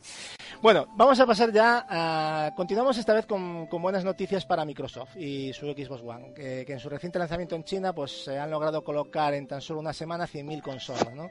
Se comenta que, que las colas para adquirir la consola eh, han sido bastante, bastante largas, ¿no? La consola eh, ha salido en dos versiones, con y sin Kinect, curiosamente. Yo pensé que la iban a lanzar solo sin Kinect, ¿no? Pero no, la han lanzado con las dos. La versión con Kinect eh, vale 4.299 yuanes, que viene a ser unos 550 euros. Y la versión con Kinect, perdón, al revés, la con Kinect esa y la sin Kinect, eh, 3.699 yuanes, que vienen a ser 475 euros. Me parece bastante caro el precio.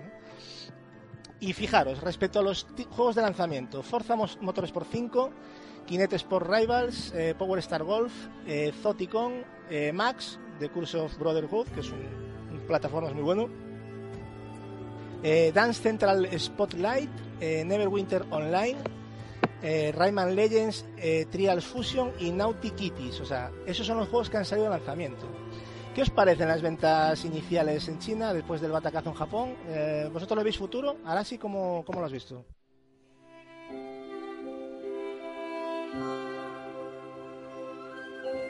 Perdona, ¿qué, vas a guardar la pregunta?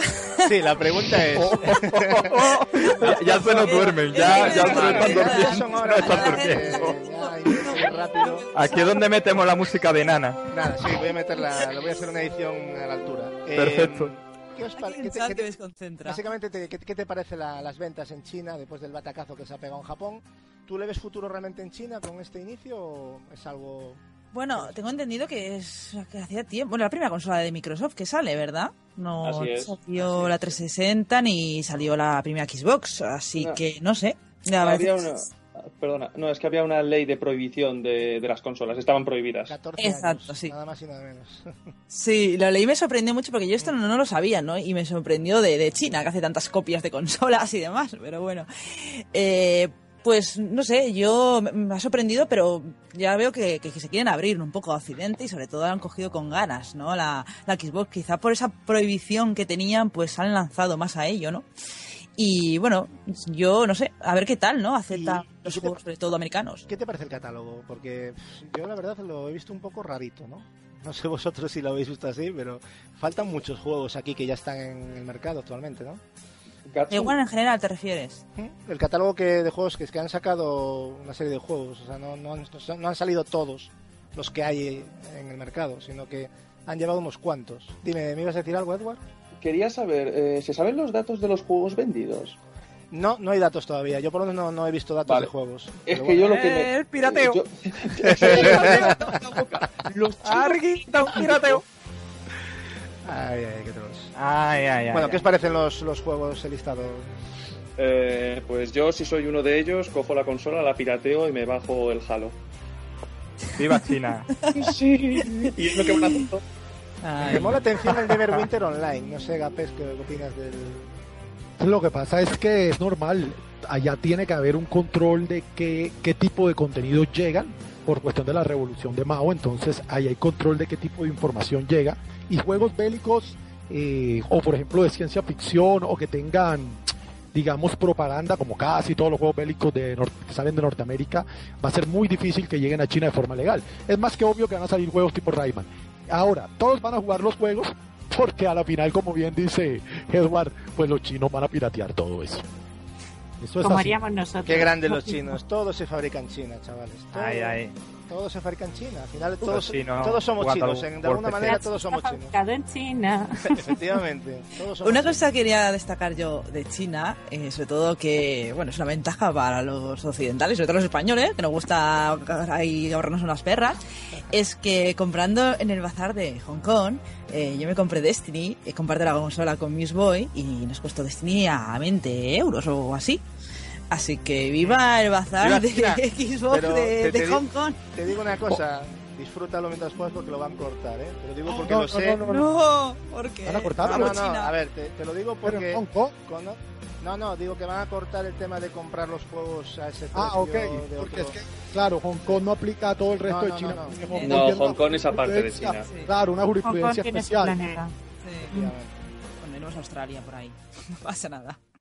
Bueno, eh, vamos a ir ya finalizando para entrar ya en el último tema. Bueno, vas rápidamente. Nintendo se está poniendo las botas, eh, literalmente, con el lanzamiento de Super Smash Bros. para 3DS, ya que ha vendido hasta fecha de hoy 2,8 millones de copias en total, de las cuales 1,6 millones son solo de Japón. O sea que imaginaros el pelotazo que ha pegado allá. Encima, el juego está consiguiendo muy buenas críticas y revistas como Famitsu, que le gusta mucho a Agapex, pues la, la ha dejado a tres puntos de la puntuación perfecta, ¿no? Le ha dado un 10, 9, 9, 9. O sea, alucinante, ¿no? ¿Creéis que el lanzamiento de Wii U tendrá un éxito parecido? Eh, ¿O estas ventas mermarán y dejarán en un segundo plano el lanzamiento de Wii U, Apex? Eh, no, no solo Famitsu, mira, 3D Juegos también le dio 9.5. Sí, la la dado. Y, no, lo va a eclipsar totalmente porque habrá usuarios que compren ambas versiones, pero la gran mayoría se decanta por una.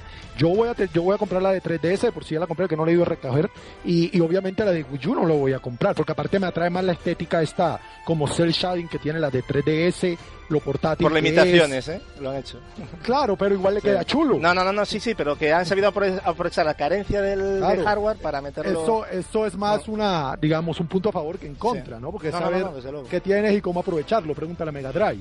Efectivamente. Eh, pero, pero claro, yo creo que, que el movimiento comercial de Nintendo es exitoso ahora, pero catastrófico cuando salga el de Wii U y me escucharás y verás que va a ser así. Yo no entiendo cómo saliendo por primera vez ¿eh? esta franquicia en una consola portátil, porque hay que decirlo que es la primera vez que sale esta franquicia en, en- en portátil, por lo menos que yo recuerde, corregirme. Eh, no entiendo cómo se le da protagonismo lanzándose incluso antes que la versión de Wii U, ¿no? Parque de consolas, el parque de el consolas, parque de Gatsu. consolas. Pero vamos a ver, yo entiendo lo del parque de consolas, pero no entiendo cómo, cómo le dan el protagonismo. O sea, yo entiendo que lo saquen, pero ¿por qué primero en 3DS? No lo entiendo, o sea, no es necesario, yo no lo veo necesario. ¿eh? Claro, Claro. Gasu, que quiere decir es que Claro. lo que necesita, lo que lo necesita de verdad es Wii U, que 3DS va muy bien, como va. O sea que En 3DS podría iba- salir, pero después. Claro, en 3DS iba a vender igual aunque lo sacaran después, Claro. ¿no? Pero darle Pero ese eso, empujón, eso son- ¿no? eso son cosas de Nintendo, porque a Nintendo le recomiendas que saque más juegos, que baje el precio de la consola y hace lo contrario. Y se dedica Claro. más a 3DS, ya está. Y, y tienes un Pokémon que si fuera MMO lo te haría tetramillonario, no lo sacas porque tu presidente es el puto Iguata. Entender a Nintendo, entender a Nintendo, Ya faltaba, ¿eh? Faltaba. Ya faltaba, sí, no, es un clásico. Entender a Nintendo no, no hay forma. Mira, hay que yo- Iguata, te yo- queremos. Mira, yo, sus errores. Yo coincidir con Gapex en algo de Nintendo es raro, pero coincido con él en lo de la 3DS. El Super Smash de 3DS va a eclipsar y, hacer, so- y va a hacer sombra al de Wii U. Lamentablemente Claro, creo que, que sí. Pero ¿qué dices, Edward? Si tú compartes contigo que Bayonetta 2 va a ser el mejor juego Wii U. Pero ese está desarrollado por Platinum Games, no desarrollado por Nintendo. Claro, a mí no me claro, cambia el tema. Como te gusta, llevar- te- le encanta llevarte a, tu- a llevarte a su terreno, ¿eh? Ya, esto es... Que Pero por un juego de cierto, seducción, está claro. Ga- Gapex Sí. tiene una foto de Iwata en la mesita de noche, aunque no lo reconozca. Yo lo sé, yo lo sé. No, tengo un muñeco de vudú. Le deben doler las Bueno. pelotas al chino ese. Bueno, en fin, que grandes noticias para, para Nintendo, ¿no? Y este título que, bueno, a ver cómo, cómo cae en Wii U, pero tiene mala pinta, la verdad. Ojalá que venda, pero tiene mala pinta, verdad. Bueno, y para finalizar las noticias vamos a anticipar algo relacionado con lo que dará de sí el debate de hoy. ¿eh? Se ha sabido recientemente que el 47% de los jugadores de videojuegos en España ya son mujeres, ¿eh? y comprendidas entre edades de 6 y 64 años, que, que juegan una media semanal de 5 horas. En otros países, incluso como el Reino Unido, ya las chicas ya superan a los hombres eh, situándose en un 52%. Eh, ¿A qué creéis que se deben estas cifras? ¿Realmente os sorprenden o lo veis como una tendencia normal? Arashi, por ejemplo. A ver, eh, yo creo que determinadas plataformas como puede ser, bueno, los juegos móviles y tal han abierto el mercado a otro tipo de público, pero no solo mujeres, ya podemos hablar de, de gente mayor, por ejemplo, que quizá antes, como era más difícil acceder a los juegos, pues no, pues no se atrevía o no conocía el tema, y ahora desde un móvil te puedes bajar cualquier juego, tienes un listado de los gratis, los más vendidos, pues está dado paso a que más gente pues sintiese esa atracción. Además, los videojuegos ya es considerado, yo creo, ya como un arte, o sea, ya se equipara al, mundo del, cine o de la televisión. Así que yo creo que todo esto ha hecho pues, pues que se abra todo tipo de públicos, no solo mujeres. Pero has, has hecho una buena anotación porque hay que decir que un gran porcentaje de esto es por culpa de los móviles. ¿eh? Sí, pero bueno, eh, puede ser. A ver, hay mucha gente considera juegos del móvil, no son juegos. A ver, hay juegos de móviles que están realmente Sí, sí. bien. O sea, hay, hay juegos como aventuras gráficas que salen también para móvil. O sea, no estamos hablando Sí, pero- solo de los típicos que todo el mundo son odia. Más, son más un, un aquí te pillo, aquí te mato, ¿no? Digamos, no, no es como la cultura de, digamos, de la videoconsola, me refiero, ¿no? Son juegos, evidentemente, pero yo creo que hay una diferencia, ¿no? Unos matices. Creo. Bueno, yo- Yo sí No defiendo sé. mucho los juegos de mi Samsung Galaxy. Yo estoy de acuerdo con Arashi. Sí, es que también cuenta que esos juegos también se pueden jugar en tabletas. Y yo mucho, me he pasado el Simon de Soxer en. El Excelsior, perdón, en tirada en, en el sofá. o Son sea, perfectos, que- claro, evidentemente. Sí, sí. Bueno, yo me he jugado un día de Space en, en- que es la leche, vamos, o sea, no lo hay en, en PC. Yo, Sí, de sí, hecho, he jugado, no sé si lo conocéis, este juego exclusivo de iOS, el Infinity Blade. Muy bueno. Sí. Es buenísimo ese juego, me he pegado unos vídeos impresionantes. Y hay un montón de RPGs eh, impresionantes, ¿eh? En móviles. Eh, de precio impresionante, sobre todo. Sí, free to play, ¿no? Impresionante. Casi todo. qué, qué bonita Madre palabra es que- impresionante. es que no me extraña que, que subiera el porcentaje de mujeres que juegan videojuegos. ¿Sabéis cuántos teléfonos móviles hay en el mercado? Claro, es ¿cuán- que, no sé, Hay más pero que una ordenadores. ¿no? Y... Eh, eh, pero Más, claro que más. entonces hoy, hoy jugar a un videojuego y además que hay- haya patadas y gratis en, la- en las stores de Apple Claro. o de Android, Hmm. ya mira, si, si comenzamos a contar así, Hay eh, que eh, ver eh, cuántas son, cuántas jugaron Demon Souls y cuántas Angry Birds. Es que eso no lo dice la, la encuesta, ni, la, ni los números, ni la No, no, no, es que es eso, está un Bueno, poco y, y está. da bastante que hablar. Por eso Claro, también, es que claro. también hay mucha gente que, por ejemplo, el Angry Birds dice que no es un juego. Bueno, eso ya entra en otro debate, ¿no? ¿Qué es un juego realmente y qué no es un juego? Es que... Nah, no, eso, no, el que se crea en la situación de decir lo que es y lo que no es un juego, pues eh, estamos Es no, verdad, yo- cada yo uno tiene no sus decía gustos, Pero yo no decía que todas seamos... Estamos hablando de mujeres Souls, ¿no? ya. Que todos seamos hardcore gamers. No, no, no, no, no, no. Pero mira, no, no me malinterpreten. Yo no decía Angry Birds de forma despectiva. De por si yo idolatro la versión de Star Wars de ese juego.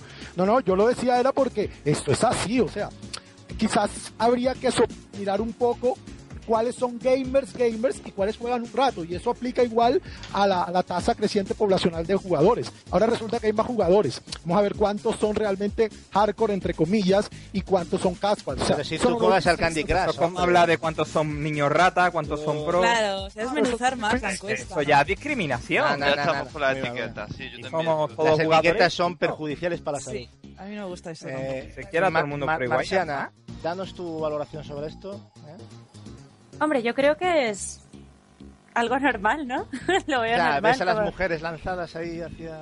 Eh, a ver, vamos a ver. En mi entorno, ¿vale? Yo lo de lo que conozco, que es lo que mejor conozco. Eh, a ver, ¿veo a las mujeres jugando más? Sí, mucho más. Veo mucha más gente jugando juegos de móviles, incluso veo mucha más gente lanzándose a Steam, así lo digo, ¿vale? Y en fin, y además es más fácil convencerlas, ¿eh? Os lo digo así. Es mucho más fácil que antes. Bien, bien, porque bien. se ve, se ve. Pero bueno, como dice, con relación a lo que decía Gapex, que no ya que jueguen o no jueguen, o se consideren jugadores o no, que tengan una concepción de videojuegos como algo que seguirían haciendo con cierta continuidad, ¿vale? Es decir, que no es que hoy esté súper enganchada al Portal 2 y cuando acabe el Portal 2 es que eso de los videojuegos es una tontería y lo deje, ahí habría que poner un margen. A eso Ahí me refería. Eso Gracias, Eh, Marciano. por fin, alguien que- Oye, oigan, anda, estáis que nos creando, echan, adictos de a lleno la en serio, aquí, ¿eh? Estáis... Chicas que se metan de lleno a esta cultura como Marciana, como Arashi, no creo que sean esos números tan altos. Esa es la Es- verdad. es- hay más, ¿eh? Hay más. También te lo digo, hay más. O sea, y se nota. Yo por lo menos lo estoy notando bastante. Sí, Pero es también. verdad. Sí, sí, sí que se nota, claro que sí. Pero es verdad que, bueno, que mm, estoy segura de que un 54% no es. Yo, que va a seguir subiendo, pero... Sí. yo quiero aclarar una cosa, que parece que ahora hay más conciencia de que las mujeres juegan más que nada por las redes sociales, que se comparte mucha información, pero por ejemplo, yo y Marciana, desde bien pequeñas llevamos jugando, y yo conozco, por ejemplo, en mi clase chicas que jugaban conmigo al MSX y nos comentábamos un poco pues los juegos que jugábamos. ¿Y dónde estabais, chiquilla, por aquella época? Es que no había internet y era difícil conocer gente. Es que las redes la gente no cuenta con eso. Al final destapa un poco el tema, ¿no? Claro, es que mucha Bueno. gente parece que, que piense que antes no había eh, chicas jugadoras. Pues claro que había, lo que pasa es que tú no las conocías. Ahí simplemente. Está. Ahí está. Aunque reconozco, reconozco que yo era la rarita de mi clase porque jugaba. Claro. Ah, está bien que lo digas. Pero todos. ¿eh? Te consideraban inferiores. Sí, yo Bueno. tenía 10 o 12 compañeros jugones cuando éramos jóvenes y ninguna amiga jugona, entonces la tasa poblacional Una- una es muy cosa. diferente. Bueno, pues yo conocía chicas. Es que también es un poco la situación de cada Claro. uno, pero que es que seguro que había menos, eso seguro, pero que también las había, que parece que, que, que no Sí. sé, que claro, antes no, había, ¿no? Sí, sí, sí, sí, Pero bueno, una cosa, vamos a También, una cosa. también es un poco el momento cultural que se vive en el país. Ahora jugar a videojuegos no Claro, está visto de- como estaba visto claro. antes. Se ha socializado. Eso es muy Bien, importante. vamos, a, a hacer una cosa, permitidme, porque ya vamos a pasar al debate, ¿vale? Dicho esto, como porque esto lo quería hacer como entrada y ya sabía que nos íbamos a lanzar de cabeza, porque la verdad es que ya entrábamos en el tema de, de golpe. Bueno, como entrada al debate de hoy, no perdamos más tiempo y vamos a dar paso a nuestro tema principal, que es el rol de las chicas en, en la historia de los videojuegos.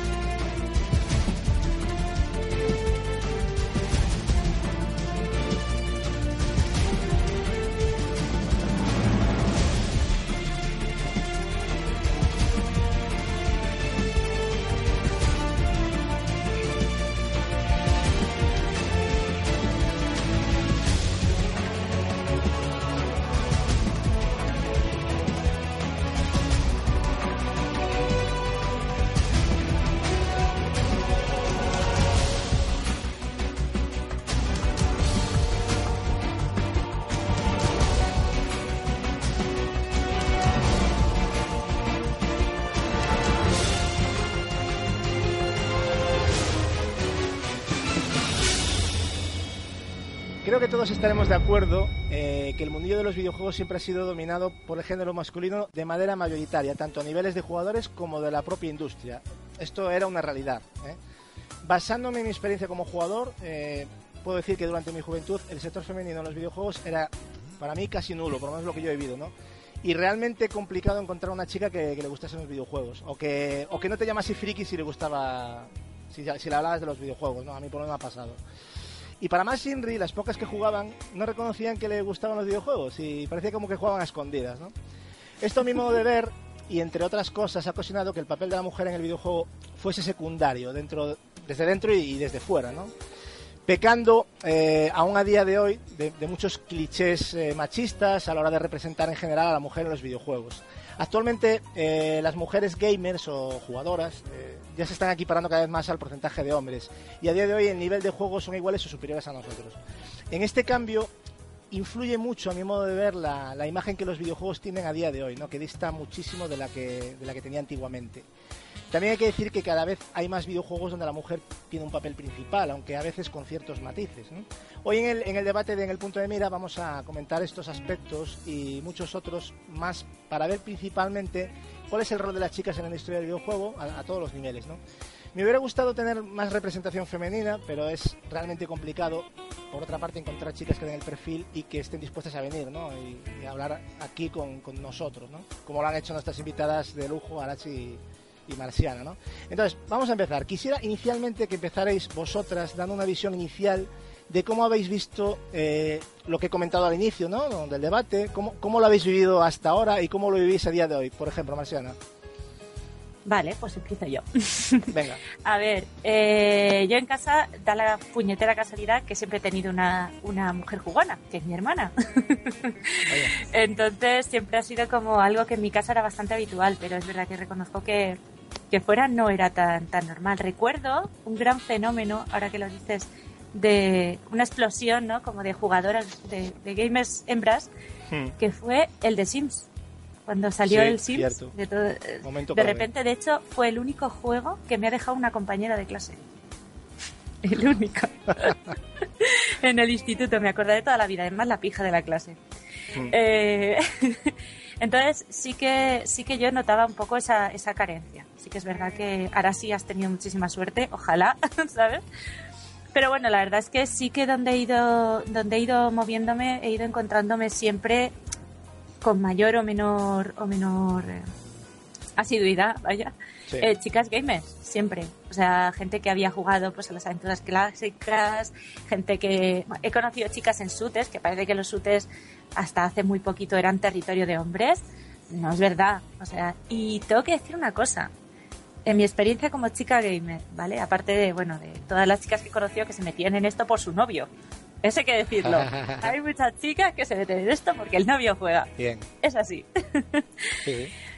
Pero tengo que decirlo, eh, la comunidad de, de chicas o las chicas que, que juegan se quejan muy a menudo del, del trato del trato masculino. Yo tengo que decir que no tengo ninguna, ninguna queja. No sé si es que yo en fin, he tenido mucha suerte, pero a mí siempre me han tratado muy bien. La gente que he conocido del, del mundillo, hombre, cuando juegas alguna partida, mm, sobre todo antes y sobre todo a shooters o juegos de estrategia, pues te mandaban a la cocina alguna vez, ¿no? Son cosas que pasan. Que es ese tratamiento machista del que, del que hablabas antes, ¿no? Pero Mm. sí que tengo que reconocer que toda la gente que he conocido del mundillo, la gente que he conocido fuera de jugar una partida con ellos, todo el mundo me ha tratado, me he sentido siempre súper cómoda, como una más. Y no he tenido ningún problema, ningún problema al respecto. Me parece que a veces es que la gente es reticente a que entren mujeres en los grupos, porque no, no, chicas, animaos, no es verdad. Os van a tratar de puta madre, unidos a nosotros, ¿sabes? Entonces, un poco mi experiencia ha sido que, bueno, siempre me he ido encontrando chicas, pero siempre me ha faltado eso, ¿no? Eh, encontrármelas en todas partes, vaya. Ya, ya. Sí, sí. Encontrármelas. Y tú, Arashi, por ejemplo, como a raíz de lo que hemos dicho, bueno, tanto yo como Marciana, ¿cómo ha sido tu experiencia? ¿Cómo lo has visto esto? Bueno, a ver, esto es como en todo, siempre te cruzas con, con imbéciles que, bueno, pues que te dicen lo típico, "Eh, una tía gamer y te sueltan cosas de carácter sexual, pero bueno, que, que- que es normal, siempre hay imbéciles en los videojuegos y en cualquier otro campo y bueno, es saber tomártelo pues con humor e ignorarles, pero sí que... Sí que Es hay que- mucho que te dice, uy, una chica jugando videojuegos, o "Ah, seguro que es mala, o... O fea, fea. Es que hay que- hay- hay que- hay que valorar- o- o que- o- o hay dice, que "Una valorar que Guapa la- jugando videojuegos. Las tías estáis más expuestas al acoso, porque yo lo veo. O sea, yo- no, no ves a una chica soltándole cosas a un tío, eso no se ve, pero tíos a, a las chicas sí, yo lo he vivido. Y eso es una realidad, eh, lo que dices tú ahora. Sí. Hay más Sí. gilipollas, lamentablemente, que, que Hay más gilipollos que gilipollas, diría yo. Exacto, y, y bueno, y que muchos chicos dirán, bueno, pero nosotros también recibimos lo mismo, insultos. Claro, vosotros recibís insultos, pero no de carácter sexual o que te estén acosando a, a mensajes privados o, o que te quieren, en el Xbox, por ejemplo, enviar charla privada. Que yo me encontré con un tío loco que no, me envió como cinco hasta que le tuve que bloquear. Y digo, a ver, ¿dónde vas, chaval? ¿No? Y bueno, cosas así, pero bueno, yo le resto importancia, ya es que son muchos años eh, encontrándome gente así. Y, y bueno, que, que también detrás hay muchos chicos majísimos, o sea, yo tengo siempre un grupito con el que juego a Halo y otros juegos al LOL, por ejemplo, y, y muy bien todo. Así que, y bueno, y, y en, en respecto a los videojuegos, pues la mujer, como tú decías, eh, se ha evolucionado, ¿no? El rol de la mujer en los videojuegos, eh, por ejemplo, de la Us es el vivo ejemplo. Y ves el personaje de Ellie, que ni es un, una adolescente sexualizada, ni tiene el, el papel de mosquita muerta, ni mucho menos. Y yo creo que ese es el ejemplo de evolución de, de- de los videojuegos en estado puro, igual que el personaje. No es el típico machote, chulo, fornido. Y, y vamos en buen camino. Que aún hay cosas que hacer.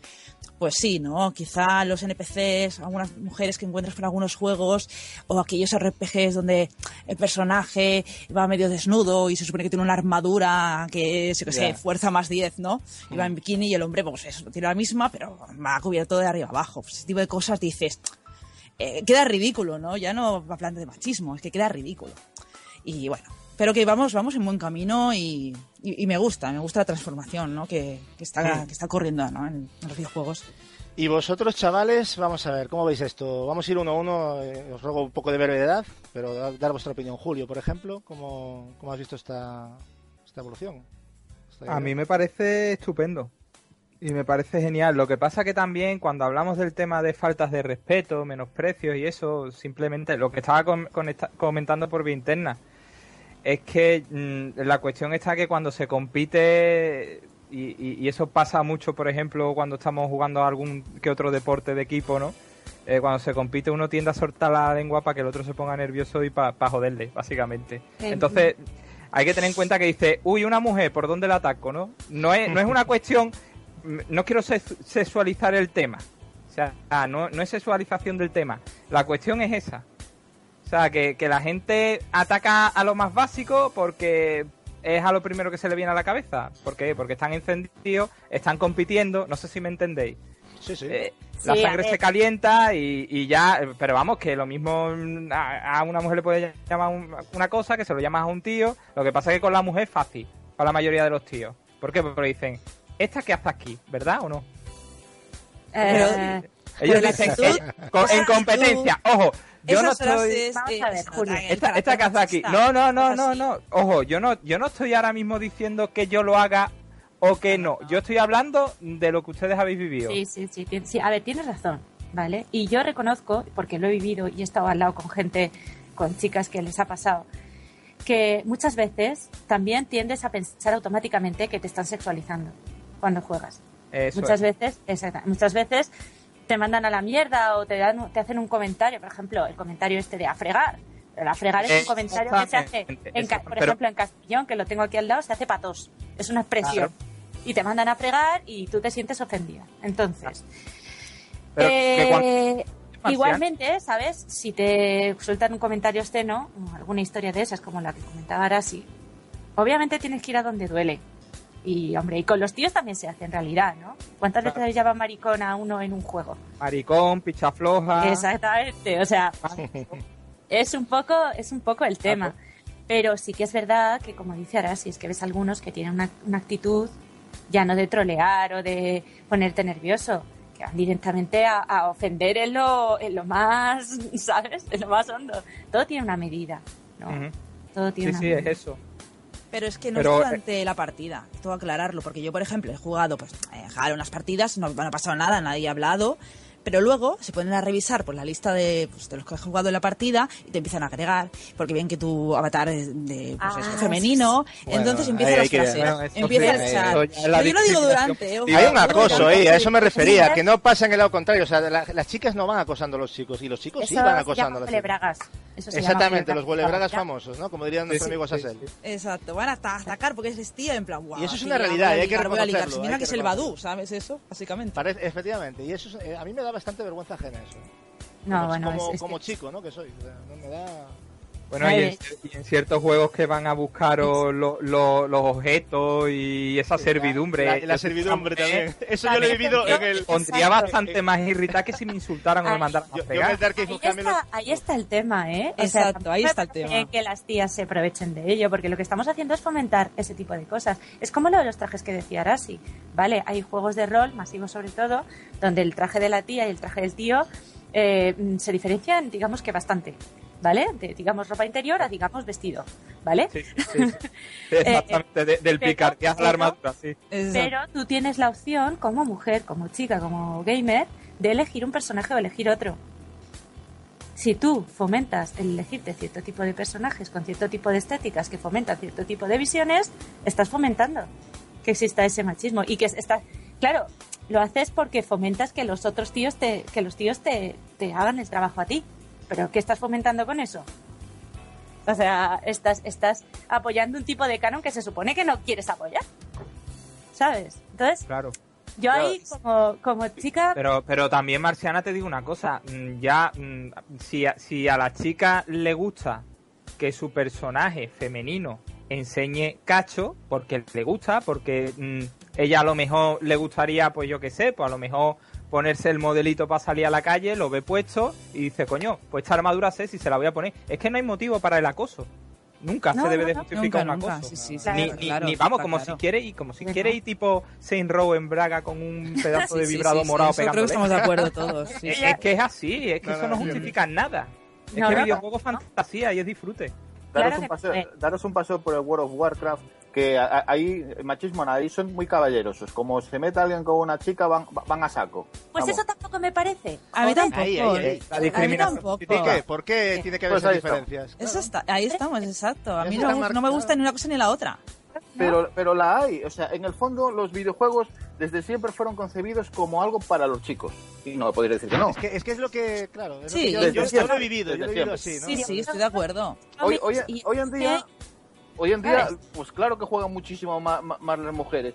También hay que agradecérselo a, a los teléfonos móviles. Mi tía de 55 años juega al Candy Crush. Ay, o pues sea, solo ella, oye. Ah, Pues Y claro que que también, sí, y claro que también sí. una cosa, que hay más población femenina que masculina. Joder. También. es que es un público potencial que es impresionante. ¿eh? Es, es que como den en la tecla con ciertos títulos, Ya, pero Julio, por ejemplo, ahí, eh, cada vez juegan más las chicas, pero eh, es un público, como dices tú, muy potencial, pero también es un público que busca juegos diferentes a, a- a los que buscan los masculinos. claro, Eh, los con, hagan. el tiempo, con el tiempo, pues se harán videojuegos Que los para hagan. chicas y videojuegos para chicos. Y Bueno, también, también una Que diversificación de, de- de juegos como Destiny. que- Sí, pero a ver, yo me refiero, la, la mujer podrá jugar a todo, pero seguirán haciéndose luego eh, juegos para mujeres y juegos para chicos. Sigue habiendo esa diferencia. Eh, No, no, no sé, no sé. No, ¿Un no juego para necesariamente- chica qué es? Es que no lo entiendo. ¿Qué es un Claro. juego para Claro. chicas? Yo lo Explícame. A ver, mira, por ejemplo, Vamos a entrar en eh, el terreno lo- pantanoso. Lo que, Es que no que sé qué más- es un juego para chicas. lo- que- Yo te apoyo, Marcos. Marcos, Lo que más yo te juega- apoyo. Lo que más juegan las chicas es eh, lo que se ven en las estadísticas son por teléfonos móviles, que es por lo que más se juega, juegan eh, a juegos casuales en PC y juegan sobre todo a Wii juegos casuales, que es lo que Eh, más se juega. poner Pero etiqueta. eso no es de ¿Te chicas parece solo. un juego Yo yo. estoy totalmente de acuerdo. Yo tengo una Raider, hija Yo de no 100 mundo, años. por favor, chicos. A ver, yo lo que digo es que la- las, cifras, las cifras que suben, que hacen que la mujer diga las cifras que está jugando más, es gracias a eso. Claro No que otra sí. cosa. En parte Mira, sí, en parte no. Es que Mi yo lo veo. tiene- espera, yo tengo una hija, mira, yo tengo una hija recién nacida, tiene cuatro meses. Y es una chica, obviamente, por ser una hija. Y existe juguetería para niños y para niñas, no jugueterías mixtas. Voy a Cuidado. comprarte cosas mixtas, pero yo le compro juguetes para niñas porque busco definirle su género desde el principio. Oh. Los videojuegos son un juguete. Pero Yo si a la puedo- niña le gusta una pelota, no se la compras y la castigas sin pelota. Uy, Claro, Apex, uy, sí. Apex. Hay, mucha polémica. No, no, no, dejarlo, dejar que se explique. te va No, no, acabando no, de no comer. Dejar que se no explique. Ahí, venga, mójate. No, Sí, es sí, que a no me explicar. A ver, a ver. ¿Qué me refiero?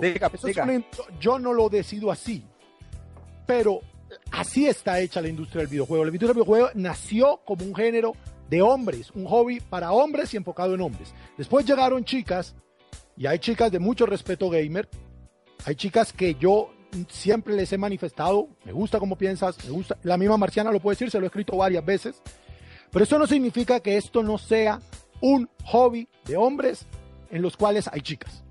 Mm, La igualdad Ce- no Zelda, existe Zelda es estrictamente de hombres, Gape. es toda No la industria. Es que, que- Mario hay masculino. Hay que vestir a Mario de rosa Eh, para que lo jueguen las yo me pregunto esto, Julio. ¿Has visto Ya. los torneos de lucha mundiales? ¿En cuántos hay entre los 10 mejores jugadores de, por ejemplo, Street Fighter, de King of Fighter, en los Evo, por ejemplo? ¿Cuántas chicas hay finalistas? Pero, Me pero, pregunto- pero los juegos son para jugar, no para competir. Gapex, ¿Qué Gapex. tiene que haber? No sé. Es Claro. una habilidad- hay una habilidad innata superior en Sí, el hombre genética. para eso como lo hay innata superior en las mujeres No lo veo, pocas. no no, no, no, no, no, no, no, no. como No lo algo innato. Corta porque ya te estás No lo veo y, y te voy a dar. Yo No. creo que está A ver, pagado, de uno, eh, espera, que, que haga un rebate, por favor, eh, Marciana, por ¿Qué ejemplo. ¿no? Es que te estás metiendo en un terreno. Lo que estás diciendo es que las. Es que no tienes. Primero, no tiene sentido, ¿vale? Ya me, me da un premio. Bueno, vamos a ver. Lo que pasa es que los juegos tecnológicos, juguetes tecnológicos, se enfocaron desde el inicio a los, a los niños. Punto. Totalmente de o sea, acuerdo. no, no, sí. pero no, quiere, no tiene ningún sentido en realidad. ¿Vale? Estamos hablando de una Pues sociedad yo, que ya era yo machista. sí veo, que ya yo era- sí ¿me dejas veo. Vale. que era de ma- machista de por sí, y entonces daba por hecho que las mujeres se tenían que educar para cocinar y los hombres para arreglar el coche. ¿Sí o no? Entonces, partiendo de eso, los videojuegos, la- lo único que estás diciendo tú es que se hizo mal desde el principio.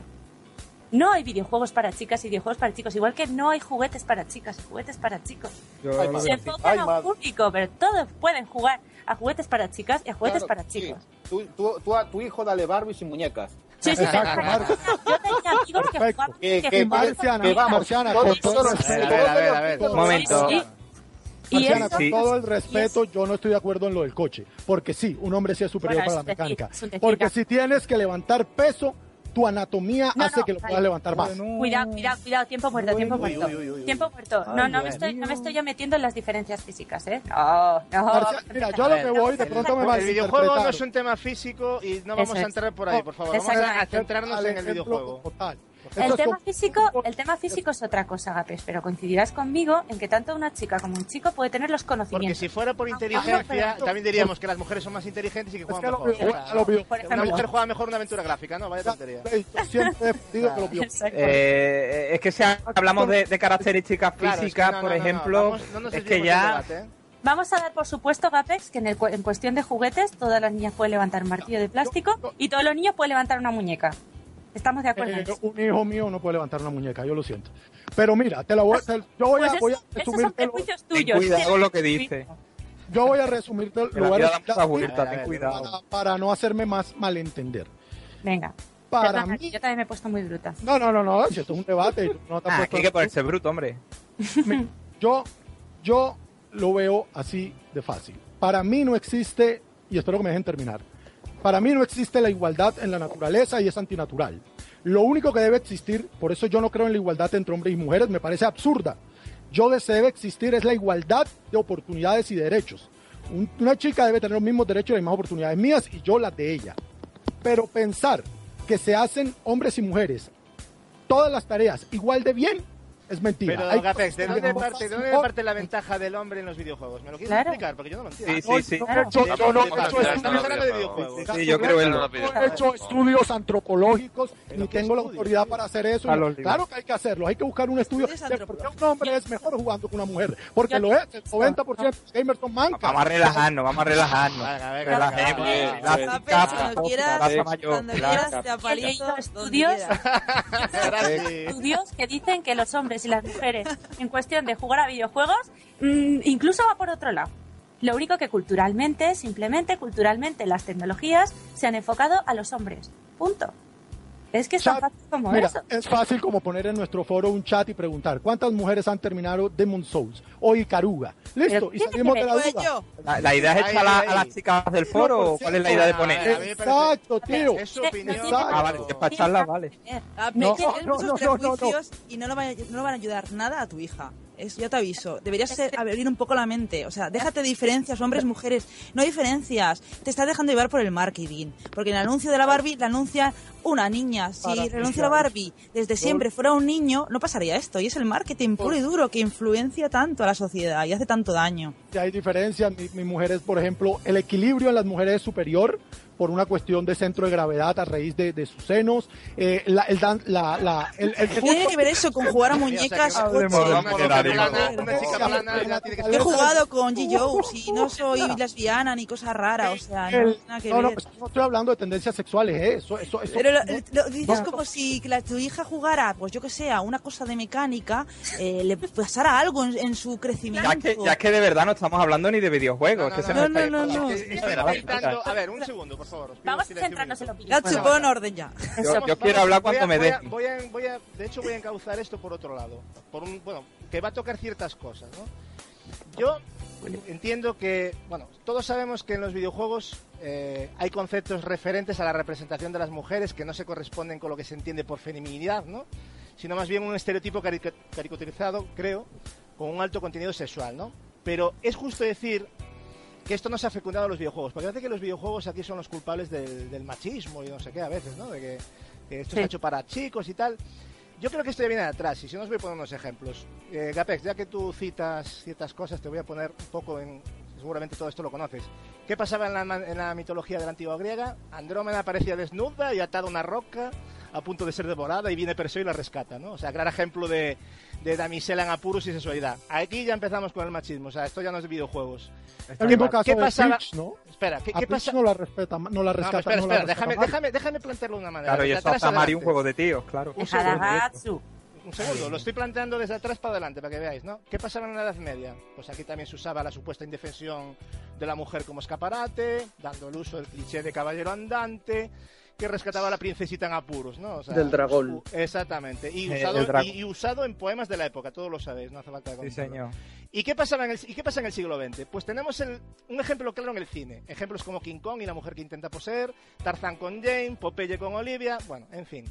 En los videojuegos la cosa empezó con Nintendo y el Donkey Kong, donde el hombre Ah, saltador... pero lo acepta. ¿eh? El hombre saltador... Espera, espera. Espera, tenía, que, te- tenía que salvar a la damisela en apuros.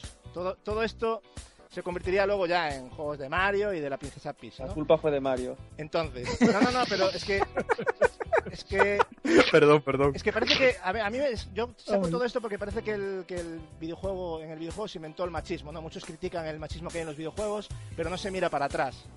No se mira para atrás y tampoco se mira para el cine y para otras cuestiones. Entonces, Totalmente de acuerdo. Dicho esto, ¿creéis que se está señalando de manera excesiva a los videojuegos cuando históricamente se nos viene vendiendo lo mismo o peor, Arashi? A ver, eh, bueno, ya sabéis todo el revuelo que ha pasado con la Anita, que la Zoe. Eh, Bueno, yo creo que se están exagerando las cosas muchísimo por parte de los dos eh, bandos y que es un hobby al fin y al cabo. A ver, que, que estaría bien que evolucionaran en ciertos aspectos aún, que quizá podrían romper un poco los estereotipos. Sí, pero bueno, poco a poco lo va haciendo. Hay que ver juegos como, yo que sé, eh, lo que he dicho ya y lo vuelvo a repetir, The Last of Us, juegos como The Walking Dead. Y, y a mí lo que más me preocupa de, bueno, de estas personas que hacen vídeos de YouTube eh, y por un tema que y no sé por qué es polémico hablar sobre el feminismo, eh, les lleguen esa cantidad de odio, eh, pues, te hace replantearte un montón de cosas que está pasando en la sociedad. ¿Por qué no puedes hablar de feminismo y sí que puedes hablar de otro aspecto de los videojuegos y no pasa nada? O sea, que da una, reflexión, ¿no? Este, todo lo que ha pasado. Sobre todo todo, este odio, ¿no? De amenazas y, todo. Pero bueno, que todo tiene que evolucionar y los videojuegos evolucionan con la sociedad y que todo va por un buen camino y que siga así. Eh, bueno, yo en principio eh, también os plantearía una, una cuestión, ¿no? Que ¿vo- ¿Vosotros por qué creéis que, que las mujeres en general eh, siempre han sido representadas como un objeto de deseo o premio en líneas generales, tanto en el transcurso de la historia como hemos hablado, cine y videojuegos, y no a la inversa? ¿O creéis que esto no ha sucedido o realmente no es así? O sea, ¿le veis algún tipo de, de explicación? ¿Realmente Yo lo tengo es- muy claro. Yo lo tengo muy claro. ¿Quién es, quién es el que hace el videojuego? Entonces, por, entonces, entonces lo que decía Agapés en Es, un principio... es- es que, es que claro, No, pero, pero, espera, pero vamos. hasta cierto ¿Puedo, ¿Puedo continuar? Sí, sí. Vale, ¿quién hace el videojuego? Está claro, ¿no? El objetivo siempre es salvar a tu novia, porque unos malutos se la han llevado por ahí, eh, y te dedicas a pegar piñas por el barrio hasta que la rescatas, eh, o el fontanero que salva a la princesa, o... Vale, perfecto. ¿Y qué? ¿Una chica no puede jugar a eso? ¿Una chica no puede jugar a Zelda? ¿Una chica no puede jugar a Mario? ¿Qué, qué, qué, qué pasa? ¿Eh, ¿Es malo? O- Hombre, o ya a mí no me tenemos importa- Ya tenemos que hacer un juego en Ahí el que el protagonista de Zelda no tenga colita. Es, que, es que es absurdo. Ah, Tienes razón, es totalmente absurdo. Es Pero verdad. es- Totalmente absurdo sexualizar a personajes ficticios. Es absurdo. Es verdad. Y, y voy, a, voy, voy- voy a, voy a terminar el argumento y, y voy a ser muy claro. Eh, Tekken. Tekken 2, ¿vale? Eh, Patapón. Eh, Tomb Raider. En estos tres juegos, mi novia es infinitamente mejor que yo. Se ha criado con una Play 1, la ha exprimido a tope Y el otro día, por ejemplo, bueno, otro día cogió Patapón y no lo soltó. Y entonces, ¿qué digo? ¿Cómo se nota que Patapón es patía? No sé si me entendéis. ¿What? sí. O sea, sí, lo que sí, quiero sí. decir, tenemos que sexualizar a los personajes, es absurdo. Eso es, o sea, eso es. Yo o sea, quisiera es que no me refiero a eso. O sea, Patapón es marcadamente femenino. Eh, Tekken 2 es marcadamente femenino. Tomb Absurdo. Raider es femenino marcadamente cuando los tíos estaban otros días deseando de jugar Tomb Raider. Eh, Julio, Julio, espérate un momento. Ahora, Es absurdo. va- va- va- sí, espérate un momento. Eh, el concepto de esos juegos, cuando se hicieron, eh, se, se hicieron pensando en el público masculino. Que lo juega una chica no, no tiene nada que ver. No tiene nada que ver. Se hicieron pensando únicamente en los chicos. Y cuando Vale, te, te- te meten, una, te meten un Ya lo personaje. Deja, déjame un momento. Cuando te meten un personaje femenino como Tomb Raider, te lo meten como te lo meten. No Ah. te Nada más como una persona normal. Te lo meten- Entonces, cuando yo juego juegan Uncharted, con el, juegan con el erotismo. Drake es muy guapo. ¿No? Como Drake guapo, pues yo Marcos, Marcos. yo juego con Drake. Las Perdóname. chicas tienen el mismo derecho a jugar que nosotros. Y yo te digo, mi esposa me da unas paleras enormes en Wii Sport. Me las da, me da unas tundas. Nunca le he podido ganar en el puto juego de bolos. Pero eso no quita la realidad, que es que es lo que me malinterpretan. No es que yo lo piense así, pero es la realidad. ¿Por qué negarla? Esta es una industria Bueno. de hombres. Pero Yo vamos, lo que te eh, digo es que es, no es que sea una industria de hombres, es que la hemos hecho una industria Claro. de hombres. O sea, Pues, que lo hecho no, más desde el principio. A lo mejor la mujer no se implicó tampoco desde el principio y tiene parte de Probablemente, responsabilidad. probablemente. También, también puede por, ser, ¿no? cuestión, por cuestión cultural también, te lo digo, ¿eh? Claro, Volvemos claro, a lo claro. mismo. Si es que todo se reduce a lo No es mismo. solo echarle la culpa. Exacto. No, no, Sí. claro que no, claro que no. Marcos, yo te tengo que decir un nombre solamente, ahora que has dicho lo de que las mujeres solo se meten en los... Samus, Claro. por Claro. ejemplo. Y estoy hablándote de un juego que no es de ayer, ¿eh? Es de hace Y cuando terminas Marciana, el primer Metroid sale en bikini como premio para el jugador. Samus No digo que no, no digo que no, pero Pero tú no juegas al Metroid porque vaya a salir una tía en bañador. Sí, juegas al Metroid porque es un buen juego. Y te da que igual, te da igual que sea un tío que una tía, Agape. Es que es verdad, qué problema hay Claro. con un personaje Claro. Pero Oye, a tiene que ser, tiene que historia, ser chico vosotros, y tiene ¿eh? que ser muy guapo o tiene que ser chica Mira, y tiene que ser muy guapo. Yo no lo te puedo entiendo. decir cinco juegos, cinco juegazos en los que los protagon- la protagonista sea femenina. Y son juegazos, macho. Yo los he disfrutado. Yo, mi hermana, Claro, amigos, eh, todos. eh, Pero, no, eh, claro, Edward, ¿Qué tiene que ver Edward. que sea un personaje femenino? Pero Edward, ¿cómo aquí, no, le femenino? gusta ser Faith, Nariko, Lara Croft, Bayonetta, Ya está. O sea, quiero decir, Ah. Jill Valentine. Exacto, exacto. Morrigan, que es una sucubus y se alimenta de tener sexo con hombres y matarlos. Si no lo revienta. Eso, está muy bien. Mal, Me gusta. mal. No, a mí Todo también me encanta. todo personaje femenino. Todo personaje femenino eh, de un videojuego eh, juega con su sexualidad para el público. Metroid, Metroid, cuando lo terminas por primera vez, el primer Metroid, la gran sorpresa, lo que te impacta es que coño, Eh, era una tía. Pero Claro. os, puedo decir un juego que no habéis Vaya nombrado y el spoiler, personaje vaya es, spoiler. es femenino. Pues lo siento, pues sí. Mira que el que Sí, no lo sí, horas, Eh, Final. Fantasy VI, nadie se acuerda de Terra. Ah, terra, terra de la puta. Perdona, eh, ¿a alguien le importa que sea una tía o un No. tío? Simplemente es Terra. Es que me gusta todo el más mundo lo Lightning. disfruta. Por culpa de Arashi, yo recojo todas mis palabras. me Es que nadie se acuerda de ese juego cuando habla de personajes femeninos. Y hay un montón de personajes femeninos. a ver, Eh, mira, mira, mira De Final uno a Fantasy uno, XIII, de uno a uno. Dejar acabar los turnos, por favor. Venga. Ahora, si estabas diciendo. Yo ya he terminado, solo quería decir Final Fantasy VI. Tiene un repertorio de mujeres y el protagonista femenino es Terra, el principal. Sí, sí, no, ha sido un apunte exquisito. Magnífico. Y que tal y como ha dicho Edward, en el 13 los tíos son unos pintamonas, vamos. Bueno, el juego en sí. Esto del Final Fantasy 13 Bueno, es de yo mujeres. que No, no, no. Lightning es, es un pedazo de personaje, ¿eh? Para mí lo es. Mm, Quitando lo que es el juego aparte, Lightning es muy buen personaje, pero Pero es, muy pero es un bueno. Cloud, ¿no? Eh, no, no, no, ya le gustaría Cloud. De, de hecho, es más masculino que Cloud. A mí me encanta Kerrigan de StarCraft, es increíble esa tía. Otro personaje. Increíble. Eso, Buena. Sí, hay un montón. Si te pones a pensar, pues Pero- esto Claro, pero que ya al final, al final se trata de que el personaje, aparte de tener tetas, ¿vale? Tenga carisma. Exacto. A ver, eh, Tenga- tenga Marciana, otra somos, cosa. somos- a ver, lo que no podemos negar es que somos hombres y evidentemente ah, Vale, tampoco vamos a ser yo se lo puedo ¿no? entender, Pero yo no yo juego puedo las tetas, evidentemente. ¿eh? Pero, pero, pero, que el ejemplo de Y me, encanta, transformación me de la encantan los personajes profundos como Eli, por ejemplo, como decía. Claro, eso es. El ejemplo de transformación de la industria de las sofás. Lo Sí, que no puedes, claro, que, no puedes pretender, lo que no puedes pretender es que si en la televisión, si en los anuncios, si en las películas, si en lo que sea, te sexualizan a la mujer, no te la sexualicen en los videojuegos. Y no hablo solamente de programas y de anuncios dirigidos a los hombres. Es así. es una estética. Y eso es lo que tiene que cambiar al final. Pero una Muy cosa, de acuerdo. eh, ¿Por qué? ¿Por Pero- tiene que cambiar? Exacto. Cuando se, da, cuando se da un Oscar, se da un Oscar a mejor actriz y un Oscar a mejor actor. No, No, no, se da un Oscar a mejor. Marcos, Es el mismo ejemplo de los estoy hablando solo de físico, ¿vale? Estamos, ahora mismo estoy reduciendo al tema físico. Estados Unidos no es ningún ejemplo de, Pero de trato a las mujeres. Ese ejemplo de No, para nada, es- para es- nada. Para nada, en para Estados nada, Unidos no me lo pongáis de modelo, ¿eh? Hacerme el favor. para A España tampoco. Lejos. Es ejemplo modelo de para muy pocas es cosas. Estados Unidos. Exacto. pero Vamos, vamos a dejar a los Una- yankees en su Una felicidad. cosa, ahora, si yo te recomiendo que le des un vistazo al Beyond Two Souls. Sí, por ejemplo. Sí, un lo- personaje femenino que Juegazo. merece la pena, O sea, en serio. Sí, sí, tengo que Solo jugarlo. por el sí. Empage merece la pena. Rain. No, no, pero Sí, o sea, lo, que es, lo que se profundiza en ese personaje desde que es pequeñita hasta que madura Mm. y lo que es la historia en sí, lo que conlleva, ¿no? Es por eso yo lo puse en la lista de 10 porque me parece un juego que, que transmite muchísimo, ¿no? Y es Claro. un ejemplo perfecto como el de Sí. Ellen del el de Ellie, perdón, el de, de The Last of Us, ¿no? Claro, Sí. es que al final, igual que lo que dices tú, Marcos, cuando le das una, un, un, un Oscar a una actriz, no se la das por sus tetas, se la das porque tiene una buena actuación. Está buena y es actriz porque está buena, ¿vale? Pero Marciana, ¿y por qué no se lo gana un hombre? ¿Por qué no hay un Oscar al mejor actor, hombre o mujer? ¿Por qué tiene que haber uno para mujeres y uno para hombres? Porque no Porque Estados igual. No lo sé, eso, eso. eso, igual. eso lo eso es lo que yo Eso es de la un academia. Los viejos de la academia. esos son de academia. puede ya gustar, nos puede mí me parece abominable. Uno en uno, por favor, oye, por favor, un poquito de... Que hay gente escuchando, ¿vale?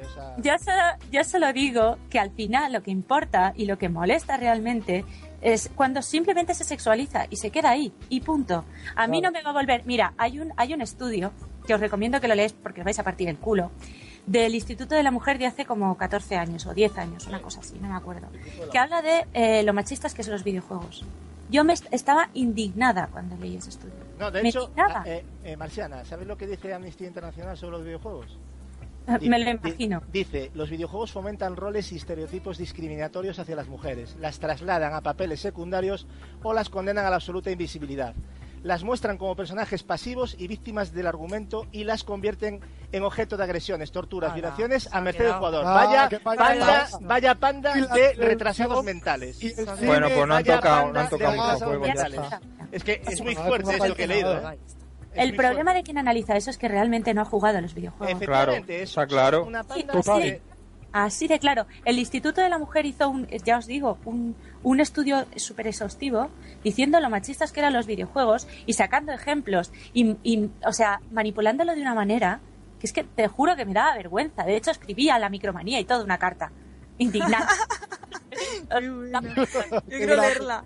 Porque, por favor, o sea, no son el diablo los videojuegos. Claro, es que ahí lo Son tenéis. el diablo. Y sexualizar se hace en todas partes. Se hace en todas partes. Y lo que, lo que realmente duele y lo que realmente jode a mí personalmente como jugadora es que se quede ahí, en sexualizar. Elaine Marley, que la estoy viendo ahora mismo porque es el skin de Arasi, es un super personaje. Decidme que no recordáis a Elaine, Marley, a Elaine Marley como un super personaje. Venga ya. Exacto. Es, es que, es- si os fijáis, de Secreto Monkey Island, en el primero eh, se ríe un poco de esto de las damiselas en apuros, porque supone que Guybrush, spoiler, spoiler, eh, va, va a Monkey Island a salvarla, ¿no? Pero cuando llega allí, hacia el final del juego, eh, la, la Elaine sale y Es dice, pero, por- pero eh, si ya, me, ya estaba yo a punto de escapar, ¿no? Y, y descubre que, la- que en el vestido no está ella, sino un mono. O sea, es, es tremenda la crítica de Secret Monkey Island. O sea, muy avanzado eso para su época. Sí, para su época, ¿verdad? Es que es muy curioso. Muy ¿eh? avanzado. Ya de aquella, pero bueno. En fin, eh, vamos a cambiar eh, completamente de término para ir ya tocando los varios temas que quería tocar de este debate. Y vamos a hablar del cosplay. Eh, o sea, ¿qué, qué, opinión tenéis sobre este fenómeno de disfrazarse representando un personaje de manga?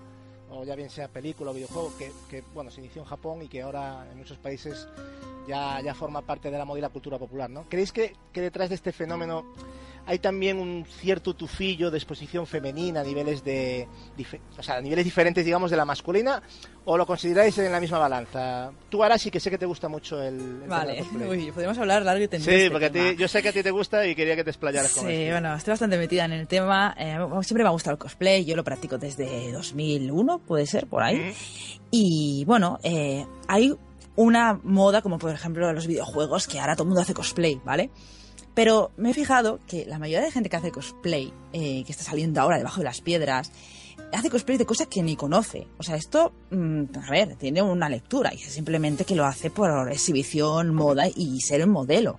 Por ejemplo, Jessica Nigri mm, me parece que no se hace sus disfraces, que no se ha hecho ninguno. O sea que todos se lo hacen o se lo compra y si os fijáis, eh, todos, pues, en todos se muestra pues, pues su pecho, ¿no? Eh, y eso lo ha valido pues ser modelo y llevarla a los eventos. O sea, es que es un producto de las compañías y es lo que vende ella. O sea, muchas cosplayers, cosmakers, que es cuando te haces tu disfraz, no, no la consideran cosplayer, la consideran modelo. Y yo también la considero una modelo sinceramente me gustaría saber si esos juegos que se disfraza eh, los conoce.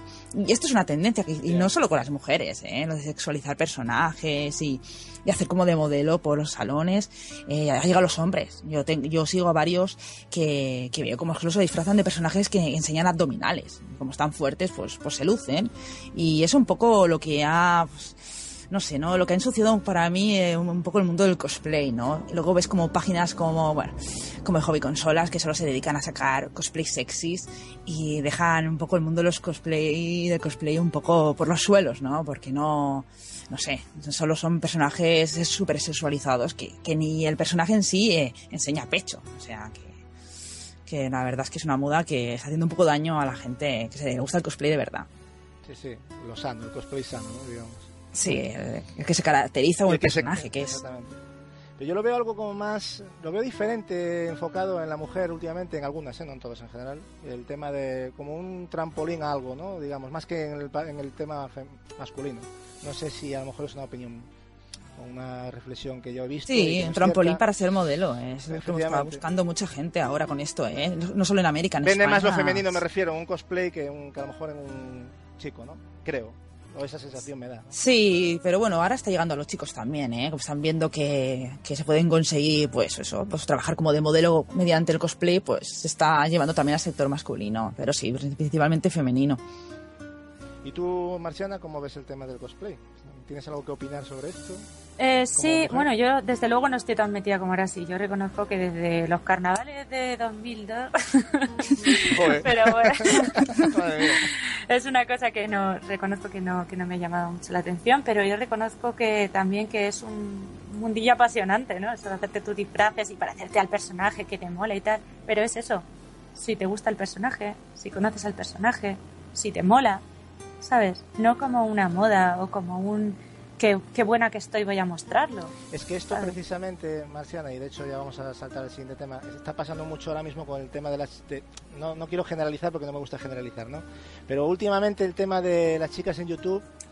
Eh, yo creo que últimamente está saltando bastante a la palestra, ¿no? Muchos youtubers que más que enseñarnos de videojuegos nos enseñan otras cosas, ¿no? Eh, la crítica, la gente critica este tipo de, de, canales ya que los consideran un engaño, ¿no? En, todos los sentidos, haciendo, digamos, un uso, nada que nada tiene que ver con, con, los videojuegos, ¿no? Pero en cambio son canales que suelen tener cierto éxito, ¿no? Y, y visitas, ¿no? Es curioso. Entonces, ¿qué, opinión tenéis de, este tipo de canales? ¿Son realmente un engaño? Tú, por ejemplo, ahora sí, ¿cómo lo ves este tema? ¿A ti como mujer que eres?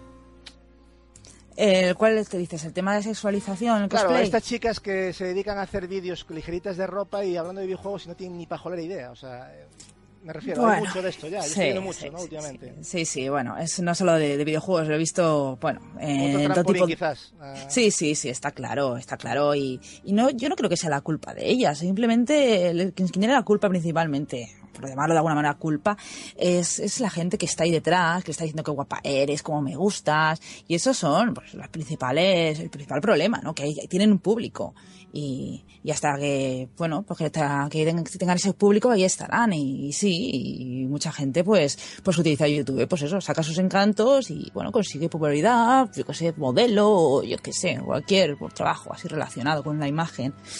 Y bueno, mira, yo soy partidaria de que cada uno lo haga lo que quiera y oye, que si le gusta así, pues, no sé, las a conocer, pues que haga lo que quiera, simplemente. No, no, no me meto yo con lo que hace cada uno. Pero, pero vosotros creéis que los canales que ponen chicas atractivas a, hacer gameplays o a hablar de videojuegos eh, son los culpables, eh, como muchos apuntan, o, o, la culpa quizás es de ellas que se exponen a ser un escaparate sexual, o quizás pensáis que es de ambos, eh, Marciana. Bueno, ambos, ambos, sí, totalmente ambos. Ambos. Ellas no nos hacen ningún. a ver, si una tía está buena para, para que es una tía buena es un reclamo, sí, porque por eso existe Telecinco y eso es así, ¿vale? o sea, las cosas, Bien, la- bien. El, mundo, el mundo se mueve así, tampoco vamos a ser tan ingenuos como para no verlo, ¿vale? El tema, si yo pongo a una tía mm, con una 120, ¿no? Y, y sabe de videojuegos, ¿realmente sabe de lo que está hablando? Yo le hago la ola. Si la tienen allí, porque realmente, aunque esté buena, sabe de lo que está hablando, pues oye, me parece estupendo. Pero no puedo soportar, ¿sabes? El que, porque además es que sabéis que yo lo he vivido y, y me da mucho por saco.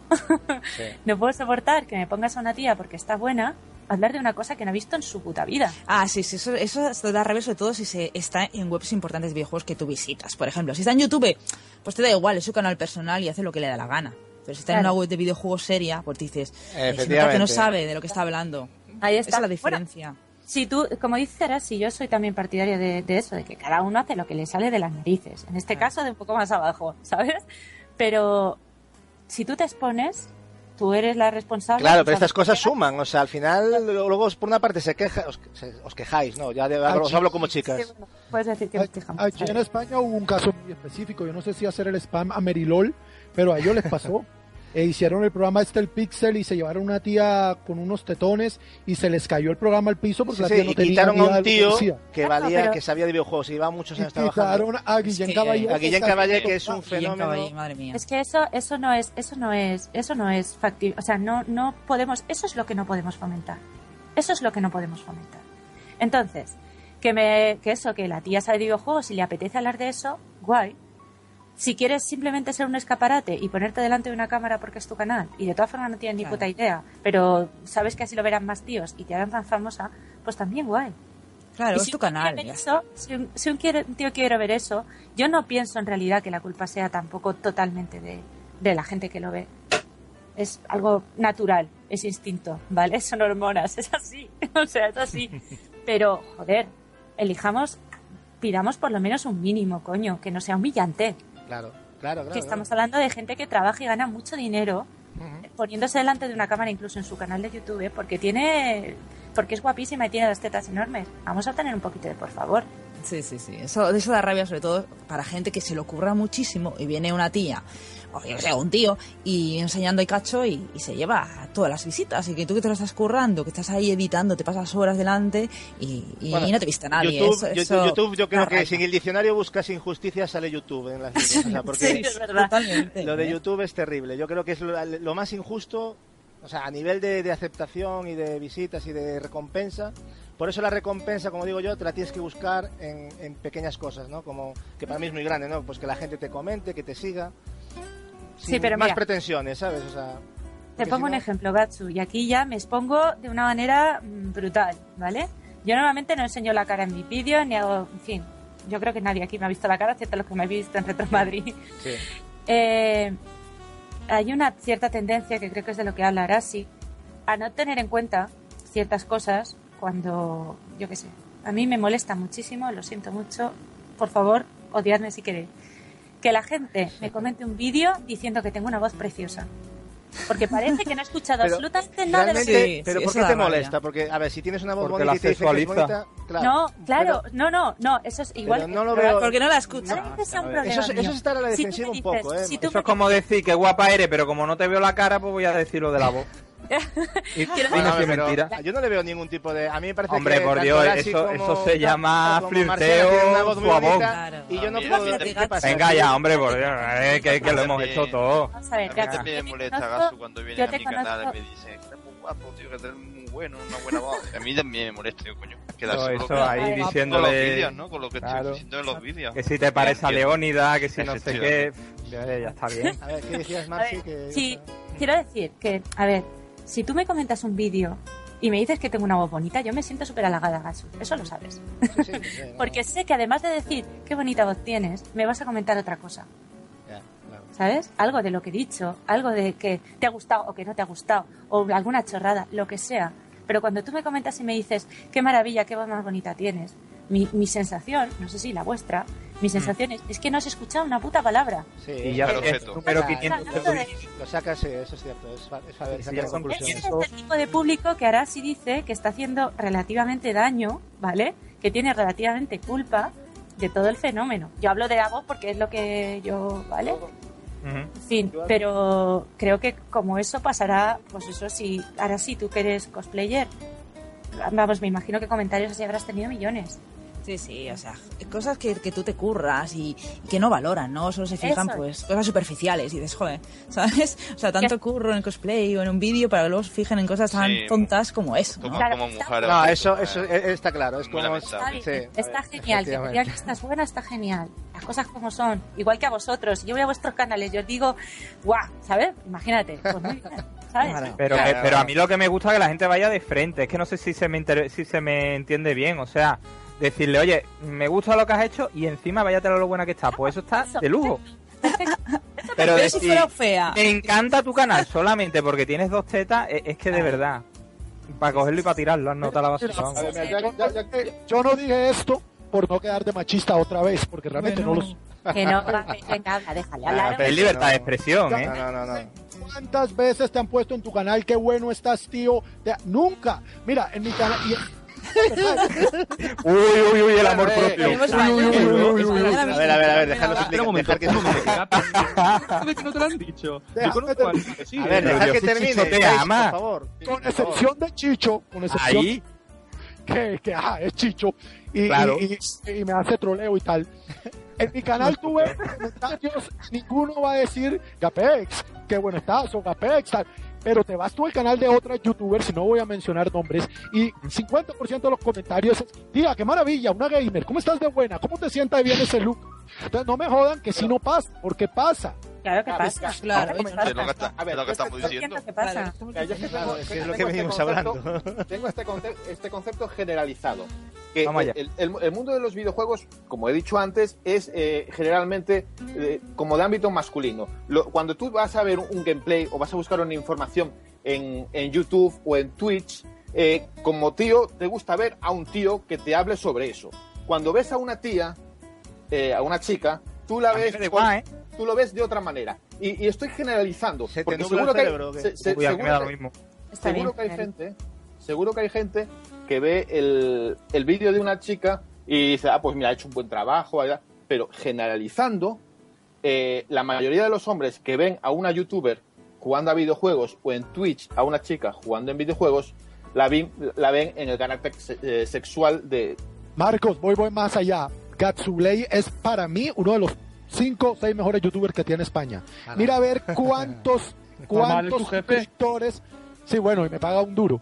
Gato, Vamos te a- quiero. Eso sí, eso- ahí te doy la razón, ¿ves? Vamos. bueno ahí en YouTube. Mira, vamos a ver cuántas chicas españolas tienen más suscriptores que, que Gatsu. Yo creo que todas. Boom, a- a mí me- Entonces, vamos, esto yo soy es un canal pequeño. Yo no tengo mucho, ¿eh? Pues yo no tengo, yo, bueno, Yo no llego a mil, Nosotros no hacemos mucho, yo no tengo. Marciana, Marciana, pon la cámara, ponte un escote y pasas de los 10.000 ya.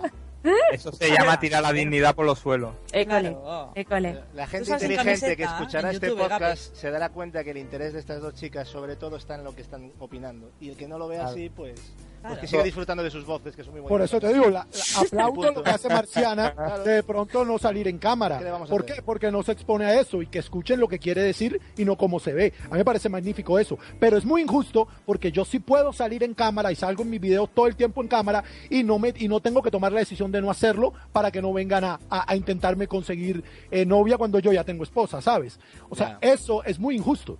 ¿Lo es? Yo- Correcto. Yo propongo que a partir de ahora mm, a este hombre se le halague mm, públicamente Sí, lo hago, ¿eh? a vez que haga un vídeo. O sea, yo ya no ¿eh? te voy a dar like, ya te voy a dar like y te voy a poner... Like y corazoncito. No, no, no, ya con Chicho, ya con Chicho lo que tú quieras. yo ya tengo con Chicho y todas las cosas oscuras y morbosas que se lo no, pero yo, te- yo, yo, yo, de- yo lo hago desde el platonismo absoluto. Lo, lo mío va a ser platónico. Plan ídolo, ¿no? Ahí, ahí. Bueno, hay que... hay Ahora que- sí, vamos a hacer campaña. Vamos a hacer campaña. Vamos a hacer Vamos a campaña. poner... Vamos a, a llamar a todas nuestras amigas youtubers a que realmente piensan lo- digan lo que piensan físicamente de los youtubers que, que ven. So- concretamente lo que están aquí. Pobre de Capi. Yo me apunto, va. Que sí. Venga, va. Eh, eh, Nos eh. acosaremos sexualmente. Ah, yo no soy youtuber, yo. Nos vamos a llenar comentarios sexuales. Te van a llenar vaya brazos, chato. La van a quitar el harto. Quítate la camiseta y enséñanos el pecho, lobo. Claro, hoy no llevas Entonces, ahora, porque- ahora sí que vas a hacer un canal Arashi Tits en vez de Arashi LOL o cómo es la cosa. La Arashi LOL es que, es que mucha gente se piensa que es porque soy mega fan del LOL y me han insultado por ello y yo, joder.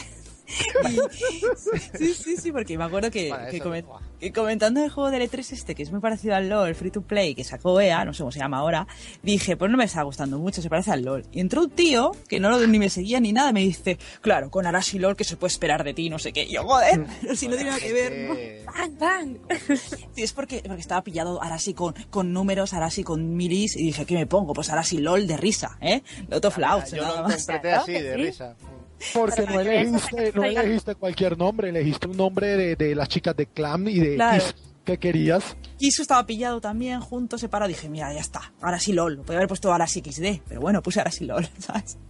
Nada más, no tiene Lo, misterio. lo que sí habría que hablar ahí largo y tendido y, y- Que no va a y ser para eso necesitaríamos 25.000 podcasts es para el tema de la falta de educación y la falta de respeto que Uy, se da sí. por ciertas redes. Es, es alucinante. Sí, sí, sí, Uh, sí. siguiente alucinante. tema porque va para largo. No, pero yo veo, y sobre todo hay que de- entonarme a culpa, y hay mucho cromañón, pero de tío. O sea. Sí, hay como esos que llaman a los compañeros tarados y ese tipo Sí, de cosas. a mí me gustaría que un día, Gapex. a- a- te gustaría que un día también tratáramos, que un tema polémico, no sé por qué, el tema de la homosexualidad en los videojuegos, Bueno. porque hizo no sé qué, no sé, un tío de una compañía un comentario en plan que en un futuro veremos personajes eh, masculinos, protagonistas y homosexuales, y la que se lió. Fantasy XV. La que Sí. se lió. ¿Quién, quién? Final Bueno. Fantasy XV. Pero ¿no? ¿Estás seguro? No, no, pero daría para ¿Tú mucho ¿Tú ese. estás seguro? A ver, Por vosotros ejemplo- veis japoneses Ah, haciendo estoy un juego de troleando homosexuales. Edward. Troleando Por eso yo... Edward. Eduard, defiéndete. Ha ido a hacerte No, no, no, no, no. A ver, ahora en plan objetivo, ¿vosotros creéis que las empresas japonesas, rollo Square Enix, Capcom, van a hacer un videojuego eh, con relaciones homosexuales? ¿Vosotros creéis Esto lo eso? dijo, una- creo, un Yo no lo americano, creo. ¿eh? No lo dijo Sí, un sí. japonés. Sí, porque No, no, si no, no, no, pero yo digo- Ya no digo nada, ¿eh? Porque... Todo. Oye, pero. La No te ves, ¿eh? estilización masculina en Square existe desde, hace un montón de tiempo, o sea, desde Sí. los principios. O sea, no, no es algo, no es algo preocupante como va a pensar ahora que son maricones los del 15. O sea, A ver, es que en. Japón, en Japón, si leéis manga, eh, la homosexualidad está siempre infiltrada. O sea, Hay el un clan, Hmm, Vale, pero yo digo en los videojuegos. El yaoi es un género de manga para mujeres, pero con muchas tendencias homosexuales en la Sí. mitad.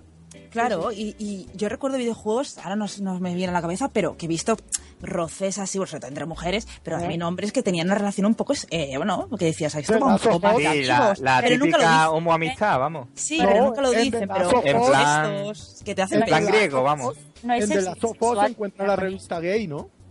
Sí, en The Last of Us uno de los personajes era homosexual que perdió su Sí, sí, Ah, sí, que ah, no sabía. Sí, Sí, si no encuentras la revista porno, que creo que la debes ver, eh, no te das cuenta porque es todo un estereotipo de machote, inclusive. No, no, no, jugaron se, se, se, se ve en la se ve en una cinemática. Ah, en la cinemática hablan de la revista. Sí, sí, sí. Ok. Ah, La buscaré, que no me acuerdo de eso. De hecho, la propia Ellie es homosexual. Eh, no, por También. favor, no estoy Ah, la- Ah, Ay, uy, perdón. Ah. Edward, sido Edward, yo no.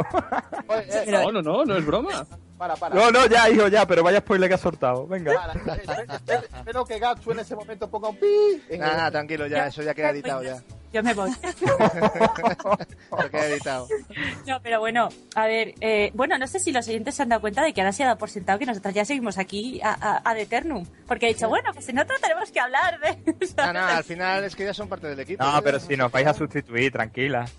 No, no, Aquí es la, no, despe- es la despedida de... O yo ya lo la Mira lo Mi que decía cabeza de la van a pedir en el foro, no te preocupes. Bueno, ya veremos ya.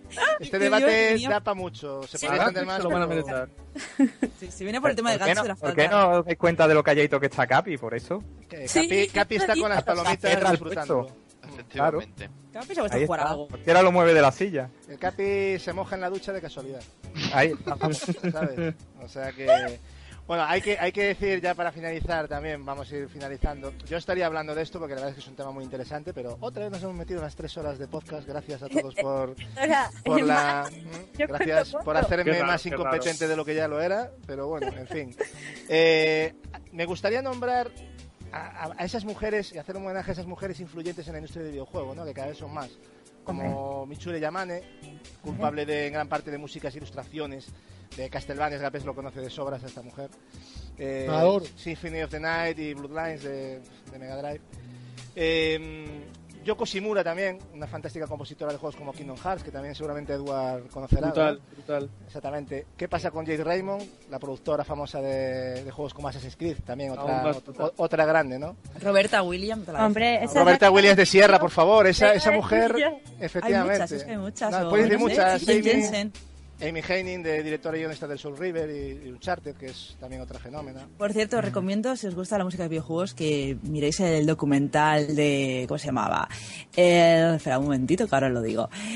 Eh, que es de música de videojuegos, que se llama eh, Digging in the Cars. Que, bueno, trata a los, los compositores eh, japoneses y hay muchas mujeres. Y no sabía que la compositora de la música de Street Fighter 2 era una tía. No tenía ni idea. Pues yo tampoco, me acabas de Yo menos. Yo no lo sabía. ¿eh? Déjame decirte Sí, sí. una cosa que me acuerdo yo que la creadora de Assassin's Creed salió en más fotos que el juego cuando, cuando fue presentado. Hombre, eh, es que, es que como mujer es, es un bellezón. Sí, es una que chica muy normal, es que guapa. esa mujer vende el juego y, y lo siento, pero es la verdad. O sea, Sí, sí, estamos es hablando la aquí de una imagen. mujer que, que es lindísima, o sea, es Mm. una muñeca. Pero bueno, que el juego luego vale la pena, ¿no? Que no solo es la Por imagen que da. supuesto. Sí, sí. Claro. Es que eso es más el allá. tema, si junta las dos cosas, Ahí es donde está lo que yo digo. Sí, o sea, si se es queda que- en, en la parte sexual. Claro. eh, Y aparte sabe de videojuegos porque la escuché yo en el lápiz, sabe lo, lo que dice, ¿no? Sobre todo de la parte más empresarial. Claro. Bueno, de hecho, su videojuego favorito es Resident Evil 4, así que buen gusto tiene. Muy bien. Una cosa, ver, chicas. no puedes evitar ser guapa, eso es así. O sea, si eres Claro. guapa, pues oye, Y si lista, bien, pues mira. genial. Claro. Esto- esto- Claro. Pero esto-. Ujú. Esto que voy a comentar ahora es solo para las chicas, ¿no? Entonces me gustaría que para ir finalizando, aunque quiero oír una reflexión final de cada uno antes de acabar. Pero chicas, mm, decirme, por ejemplo, ahora sí, eh, dos o tres personajes femeninas con las que realmente os sintáis identificadas De videojuegos, mm, de videojuegos. Ellie Marley, me encanta. Eh, bueno, Ellie, lo he dicho ya Sí. tropecientas Esas dos veces. estaban ya en la quiniela, seguro. Sí. Y bueno, aunque es un personaje que tú puedes elegir y tal, bueno, es Shepard. Eh, La parte femenina de Shepard me gusta mucho, no sé, si- Que tiene me que ver encanta con la su voz. nombre también, porque Sí, es que Jennifer Hale, sí la dobladora, la dobladora es que le da vida a ese personaje, en serio. Yo creo que, que considero mejor eh, el personaje, el rol de Shepard femenino, por el hecho de, de la dobladora. Yo creo que le da mil vueltas y, a- al masculino, ¿eh? No es por nada. Si fuera al revés también lo diría. Y ahora te voy a poner un aprieto y dime las tres que odias. O que, que no te sientes identificado, que dices, joder, otra vez el juego de esta Eh, no sé, por ejemplo, los japoneses, los japoneses creo que exageran demasiado la, la- la sexualidad eh, en todos los campos, no solo los videojuegos. Y, por ejemplo, mm, no sé, es que ahora no, no sabría decirte, pero... Vanille. o- No hay ninguna que te rasque este- especialmente. Sí, sí, por ejemplo, Vanille es que es un personaje muy tonto. A mí el exceso de kawaiismo este, de eso súper mona y... Es el, estereoti- el, el estereotipo de chica japonesa tontita. Exacto, a mí eso lo odio. Y es cargante, ¿sabes? Al principio Es dices, ah, qué graciosa. Es Mucho, cargante. mucho. Ese tipo de ver, personaje, o el, ester- o sea, el super sexualizado, como el juego ese de, de PS Vita, que no me acuerdo, que, que había la hechicera que tiene unas tetas que le caían. Ah, sí. Throne. Pero, pero cuidado que estamos hablando de un Eh, juegazo. ¿eh? estamos entrando ahí en Sí, temas sí, sí, No, seguro. pero es Aunque, yo- aunque, yo- yo- aunque yo- tenga un pechamen que le llega al suelo. Bueno, pero ahora si juegazo. Son odiarás hombres, entonces, odiarás Claro. el, Death, el Death for Alive, ¿no? El Death for Alive lo, te dará resquemor, ¿no? El juego de lucha, el, de, el Death for No, me gusta mucho, no me fijo yo en Pues esa las parte, me gusta ahí, mucho. vamos, yo creo que están exageradas. Sí, sí, sí, sí. Pero bueno, los tíos también están muy exagerados y también eh, se puede equiparar también, ¿no? Así que eh, lo disfruto igual, ¿eh? No, no os preocupéis. Pero más, más estos ejemplos que, que hemos dicho, sobre todo el ultra kawaii este que es tan cargante, ese de verdad es muy cansino. Bueno, y, y tú, Marciana, dime los tres que te gustan, chicas, y las que no. Vale, vamos a ver. Eh, una que me encanta, que me encanta mucho, la Ver, del Day of the Tentacle. Me encanta, es un personaje que está muy loca, es que me encanta. Está como una maldita cabra, vamos. Buenísimo. Y yo creo que tenemos mucho en común. Pues, mm, pues sí, puede ser, ¿eh? Puede ser. Luego, eh, uno que me gusta mucho y me vais a llamar prepotente, pero me encanta, de vos. Vos, me encanta. Oh, Dios. Mira, por No. respeto a tu novio no te digo una cosa ahora. Hola. por respeto a tu novio solo, ¿eh? Amor, Vamos. pero Madre mía, de vos. va- yo creo que es un personaje que está cojonudo. Increíble. Además, Yo- es que es el, me encanta que pongan una mujer así. Joder. Increíble esa mujer. Es- además es que es, muy bueno, es que es genial. O sea, es genial. Carisma. Todo. Que y es eso que que le hasta, pusieron fíjate, fíjate que hasta no es guapa, pero el carisma la hace bella, tío. Qué A mí, bonito. a mí, o sea, en serio, el tanto carisma que tiene, es, o sea, la hace bonita, ya solo eso, porque no es una tía guapa. No, no, que va, es parte del encanto que Muy tiene en masculina, de realidad. hecho, pero joder. No, yo, yo no la encontré tan masculina. De hecho, le pusieron un escote para que vieras bien que masculina no No, tenía. hombre, evidentemente sí. El tema de la cicatriz y todo eso, bueno, la serpiente. Y, y la tercera, pues yo creo que Nicole Collar, del, Ostras, del del Broken Sword. Sí, sí. Es un personaje que siempre me ha gustado mucho. Dos Muy- aventuras muy gráficas, incisiva. favor. Sí, sí, y además muy tira pa'lante, Sí, sí. muy, también muy sexualizada, no, tampoco lo voy a negar, pero Sí, es- muy bien. eso es cierto, está muy sexualizada. Es bueno, verdad, sobre todo a partir del 3 ya es la cosa... Hay uh, muchos personajes, na- por ejemplo, a mí Nariko está súper sexualizada, pero es increíble ese personaje. ¿eh? El de Pero Heaven's eso es muy sexual, Gatsu. ¿Qué? El naricón Sí, muy sí, que es sexual. Hombre, pero yo, es lo que digo yo, está sexualizada, pero yo tiene trabajo yo me iría por la de Siberia, la protagonista de Siberia, Siberia, es una sí, hostia. sí. Sí, es la leche. Ah, Katie es la exacto. leche, Katie es la leche. Pero es que hay tantas. Incluso la de ¿entiendes? The Longest Journey, ¿cómo se llama? Ah, hombre, También madre mía, qué buenísimo se llama. No me acuerdo el nombre ahora, no me sale. No me acuerdo tampoco. sí. Y la, incluso la del 2. Sí. Son muy buenos personajes y yo qué sé. Bueno, Pero y yo y creo que- esas sí. tres en particular a mí me marcaron. Vamos a dejarlo así. Y de, y de estas que dices tú, por favor, que la quiten ya, que no saquen otro juego. Bueno, a ver, eh, la elfa oscura del lineaje 2, Ajá. por mí que se la metan donde les quepa, ¿vale? La elfa oscura, sí, sí. Y después, eh, fíjate, el, el personaje este, es que no me acuerdo ahora cómo se llama, porque ya son muchas horas de podcast. Ya, ya llevamos mucho tiempo aquí. del, del Metal Gear, ¿vale? De, Eh, creo que Naomi de tres.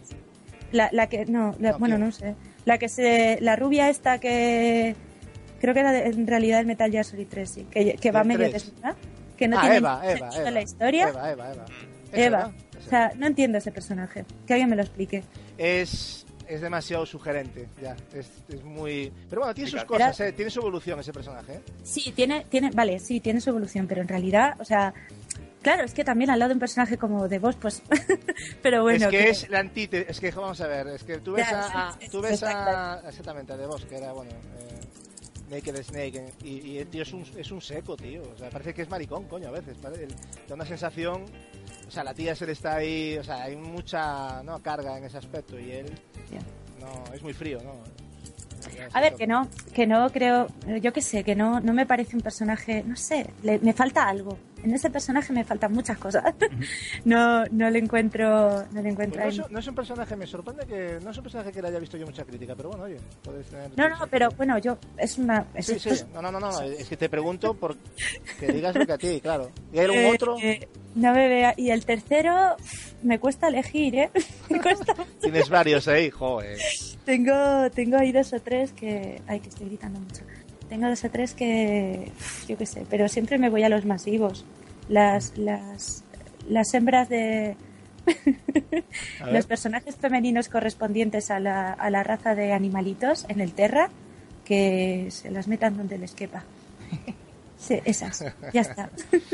Vale, muy bien. Pues nada, era para ver, porque yo creo que es interesante saber por dónde van vuestros tiros, ¿no? Ahí en, esa- en ese aspecto. Y me gustaría que eh, dierais una reflexión o, mm, corta, ¿vale? Os voy llamando uno a uno, sin interrumpir, por favor. Por ejemplo, tú, Marcina, que ya estás, mm, di algo para, bueno, en conclusión a todo lo que hemos hablado, lo que quieras decir, si es que tienes algo que comentar. Pues, sobre en de- conclusión, que este podcast demuestra que vamos por el buen camino. Ostras, Como dice el. Pepe. Muy bien. digas eso, por favor, que yo lo digo en serio. Mucha- muchas gracias, muchas gracias. La, por- la hemos liado. Julio, Eh, ¿tú qué? Nada, que bueno, se han mencionado a grandísimos personajes femeninos, también nos hemos dejado algunos, Elizabeth, eh, Elizabeth, nos, hemos, sí. nos hemos dejado también a Nilin, también nos hemos podido dejar a Ana de, de Metro Last Light, o sea, hay un Mucho. hay muchos mucho personajes femeninos llenos de carisma. Y, y- y eso significa también que vamos en muy buen camino y que, como yo digo, no hay que hacer videojuegos para mujeres, no. El videojuego en sí, como producto, debe de diversificarse, que no es lo mismo. Y Marcos, para finalizar, ¿qué, qué conclusiones? Bueno, lo que quieres decir. Esto es barra libre ya.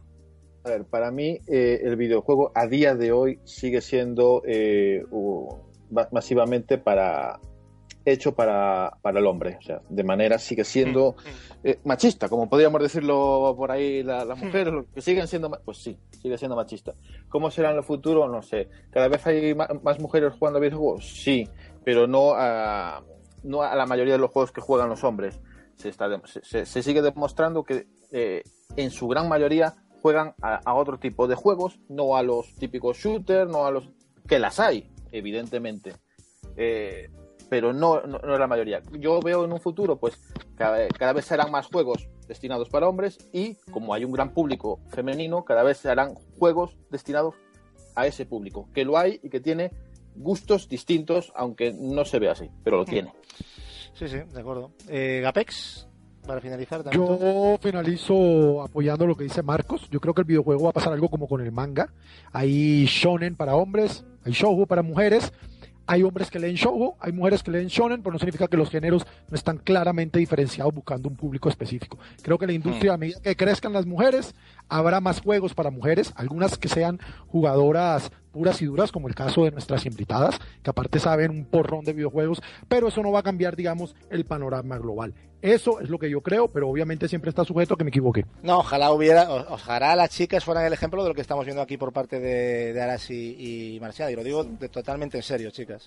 O sea, para mí un ejemplo de vuestra opinión. O sea, yo creo que ha sido un auténtico placer. Eh, ya te dejo a ti, Aras, si quieres eh, lo que tengas que decir. Nada, yo un buen resumen de los compañeros, eh, como dice Marcianos, por el buen camino. Aún hay cosas que hacer, sobre todo pues en ciertos comportamientos, con ciertos temas, pero que sí, que yo creo que los videojuegos que es que no, no, no dependen ni de la edad ni, ni de géneros ni nada. Hay que disfrutarlos y cada uno pues que disfrute del género que le gusta y, y ya está, y simplemente, que es un hobby y hay que, hay que jugar y disfrutar. ¿Qué- ¿Crees que también sería sano hacerse un poco de autocrítica? Hablo por vosotras, ¿eh? En muchas cosas. Quizás, quizás ahí también está un poco el, el- el cambiar ciertas cuestiones, ¿no? Que está también de vuestra mano, me refiero. Sí, hombre. A ver, yo creo que, te- que de mujeres y de hombres todos tenemos como sí, sí. que remar a la Yo misma quiero tu opinión como mujer, ¿sabes? O sea, Sí, eh, está claro. A ver, eh, tampoco hay que exagerar las cosas y, y bueno, y lo que decimos, que, que hay que disfrutar y ya está. Y espero que ciertas cosas cambien y que se hagan más juegos como The Last of Us y, y qué es eso, que tenemos cosas, sobre todo productos originales, ¿no? Romper un poco con estereotipos que ya están muy vistos y eso, co- cosas frescas. y Beyond Two Souls, ya lo sabes, ¿eh? O sea, Ah, sí. quiero noticias pronto, además. Pendiente. Bueno, Edward, ¿tú qué tienes que comentar también? Yo poca cosa. A ver, yo es que estos debates, a mí no me gusta hacer distinciones. Yo conozco bastante gente de mi ámbito personal que es eh, bastante fan de videojuegos. Mira, por ejemplo, tengo a mi hermana que una saga como Metal Gear, que sí, se podría decir que en un principio estaba lanzado al público masculino, pero mira, es más fan de Metal Gear que yo incluso. Qué grande Y- tu hermana. Un saludo desde Sí, aquí a tu sí. hermana. No, pero... Que también no sé, tiene novio, si no ya le estaría tirando los tejos, ¿eh? Yo estoy aquí intentando ligar con todo el mundo, ¿os dais cuenta? Ah. ¿no? Soy un desastre, ¿verdad? Bueno, oye, Edward, ¿quieres ser la, caña hay que tirarla, oye. Ah, yo, yo estoy totalmente contigo, Gasu. Esa es la actitud, venga.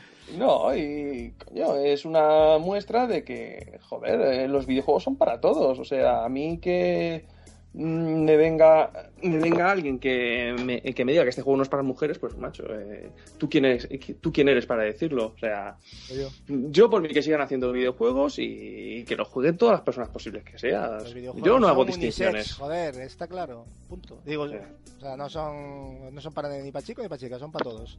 Luego, claro, habrá temáticas que puedan ser más orientadas hacia chicos o chicas. Claro que sí, no vamos a negar la. Mira, Pero de ahí a que no, esto no lo puede jugar una chica. Gatsu, por favor. un ejemplo. Un a tu como, por favor. como Bayonetta, que se le puede considerar sexista, ¿no?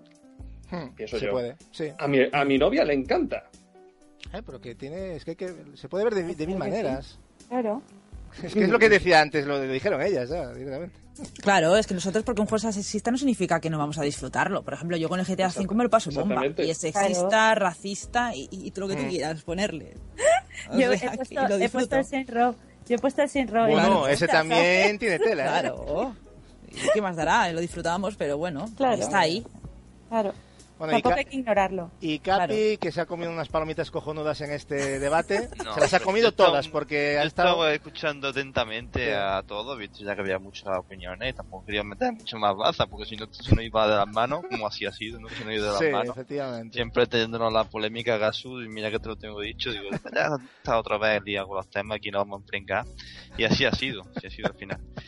Bueno, Mea culpa, ahora, mea culpa. ahora fuera broma, mira, cada vez hay más chicas jugando y cada vez, bueno, ya creo que de hecho, como bien habéis comentado, en algunos países incluso más chicas que chicos. Y eso es un hecho, porque hay más, porque cada vez se está incorporando cada vez más el público femenino y, y yo creo que el, el juego cada vez se está diversificando más. Que ya todo el mundo juega, digamos, pues el, género, lo que el juego cada vez va a, más variado y más diverso. En cuanto al sexismo, pues sí, desgraciadamente siempre ha habido juegos sexistas y lo va a seguir habiendo. Va a seguir habiendo porque van destinados, como bien ha dicho Marco, una clase de juegos, no todos, pero una clase de juegos sí van destinados a un público más masculino y otra clase de juegos no. Y punto, eso va a seguir estando, por lo menos de aquí a no sé cuánto tiempo, pero va a seguir estando. Tu novia va a estar orgullosa de ti, Capi, cuando te escuche. Eh, Hombre, claro que sí, pasa que no, no voy a entrar tampoco en debate porque sabes qué pasa, Gasu, que íbamos a estar aquí media hora, una hora y no, no íbamos a llegar a un punto intermedio. No, no, está claro. está Entrar claro. en, en polémica aquí con los compañeros del podcast, como la que se ha entrado, ya está. Pero sí, que es es un hecho, cada vez la- las chicas juegan más y de hecho mi novia, bueno, mi novia juega, pero tela, tela. Juega mucho más que yo, de hecho. O sea que Y es una realidad. eh, cosa como la diversidad, joder. Yo, yo que competí en Quake y tal y me rodeaba todo de tíos y yo, joder, y yo dije, ¿dónde están las chicas aquí en las competiciones? Y ahora, pues, joder, las ves por ahí, ¿no? Y ya es otra cosa. Por eso, por eso yo tengo siempre esa... No es que lo, yo no pienso que sea para hombres, pero yo he vivido que hombres por todos lados. Entonces, tengo que tener esa impresión, que es lo que dije al principio al exponer lo que era el debate, porque es que es lo que he vivido y en el fondo no creo que haya mucha mucha distancia de lo que he comentado, ¿no? En el fondo había mucha mucho machismo más antes que ahora. Yo creo que ahora se está un poquito ya equilibrando la balanza. ¿Sabes lo que Totalmente de fal- acuerdo. Faltaría por equilibrar? A mí me gustaría ver en los eSports, ahora tan de moda, equipos mixtos. Me gustaría verlos. Pues sí, no separarlos, pues sí, mujeres-hombres. ¿Por claro. qué no hacer mixtos? O sea, me gustaría que llegara a ese punto. Pues ¿no? sí, empezar por ahí, futuro. joder, exactamente. Mira, Claro, ¿por qué no puede haber un eso? equipo de tres tíos una tía Claro. o yo se va al revés? ¿Sabes? ¿por qué no? Pero ¿por de qué tres no? Pero, tíos un vamos tío. a ver, pero ¿dónde está el problema? Es que yo no lo veo, o sea, no, No lo soy sé, capaz no lo sé. No es No problema, sé. es costumbre. No es problema. Sí, es puede ser, sí, más bien eso. Estaría bien, eso sería unas ya hemos diferencias que no existen, para mí no existen, lo siento, yo tengo, yo no lo creo que haya una diferencia. Entonces, no entiendo por qué. La gente que se encarga de, pues, dirigir todos estos cotarros eh, deberían pues, potenciar un poco esto, ¿no? Ve- verás, verás tú que cuando haya mujeres en eSport harán una competición para chicas y una competición para chicos. Lo verás. Pues Entonces lo veo. no entremos otra vez en los No, debates. nada, venga, déjate, veo no. muy mal porque aquí no depende del físico Un ni nada, segundo. es tener. Vamos, finaliza... No, no, Marciana, yo le doy la razón a ellas, ¿eh? Yo le doy la razón a ellas, pero va- van a hacer lo van a hacer lo que yo te digo. Gatsu, Dime, ¿tú no Gatsu. competiste contra una tía cuando estuviste, donde estuviste, allá por el año? No, de hecho, en el Campeonato de Europa de Sega eh, había una categoría, pero femenina. Ah, vale, vale, no, vale. no es que, perdón, no, no, no es que hubiera una categoría femenina, es que eh, en, el- en la categoría eh, junior, que eran los pequeños, había una chica, pero lo Es- juntaron entre los chicos. O sea, eso fue muy curioso. Entonces es lo que estamos pidiendo ahora, ¿no? Compitió con chicos. Ahí está, ya Lo lo que, pasa, lo que pasa es que también hicieron una cosa muy machista, que la chica quedó, creo que de penúltima, quedó de las últimas, vale, que no, pero os explico por qué os comento esto. Y por ser participante femenina le dieron el casco de Damon Hill. Entonces, claro, es un Ah. poco, eso ya son temas, ¿entiendes? Eh, es- gratificar por ser chica mm, ya no me parece bien. Exacto, Discriminación no, no. positiva tampoco, yo Pero nunca eso se ha hecho. ¿eh? Pero bueno, tiene la mal. ventaja de que, de que eso, ¿no? De que lo que estamos pidiendo, pues se ha hecho. Realmente la chica compitió con chicos de su edad, de hasta 12 años. O sea, fue muy curioso. En cambio, en la de senior, que es donde estaba yo, éramos todos chicos. O sea, ahí no había ninguna chica, era la única. ¿Por qué no estábamos nosotras? Ahora sí. Claro. No, a mí vais a dar mucha guerra, seguramente. ¿eh? Sobre todo la ceguera de Arasi, seguro. Ah, Bueno. Yo soy seguidora de Nintendo, me pongas etiquetas Bueno, que luego sí. me critican. Bueno, yo, yo, yo, yo he visto por ahí, porque yo me he documentado para traer, la verdad que te piensas que no me voy a documentar, y yo sé que has hablado muy bien de Sonic y de Sega, o sea, y si no, te Sonic es. Sonic, es que es Ah. comprensible. Un fontanero o un erizo, a ver, Ah, erizo. ¿ves? Erizo, de calle. Hombre. siempre. Perdón, vamos. perdón, se me ha ido la olla.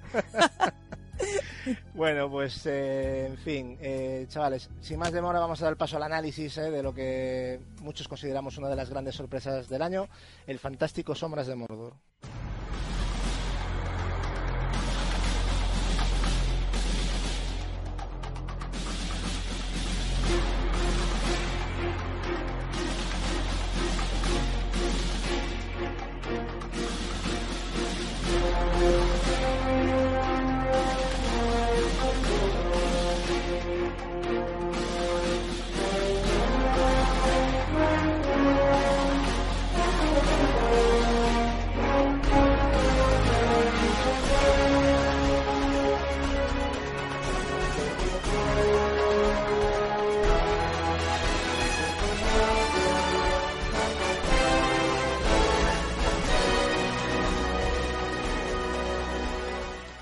Bueno, gente, vamos a finalizar este atípico podcast eh, con el análisis de un juego de acción RPG y aventura que, que no ha sido mm, ni el más publicitado, ni el más comentado, ni, ni siquiera el más esperado, ¿no?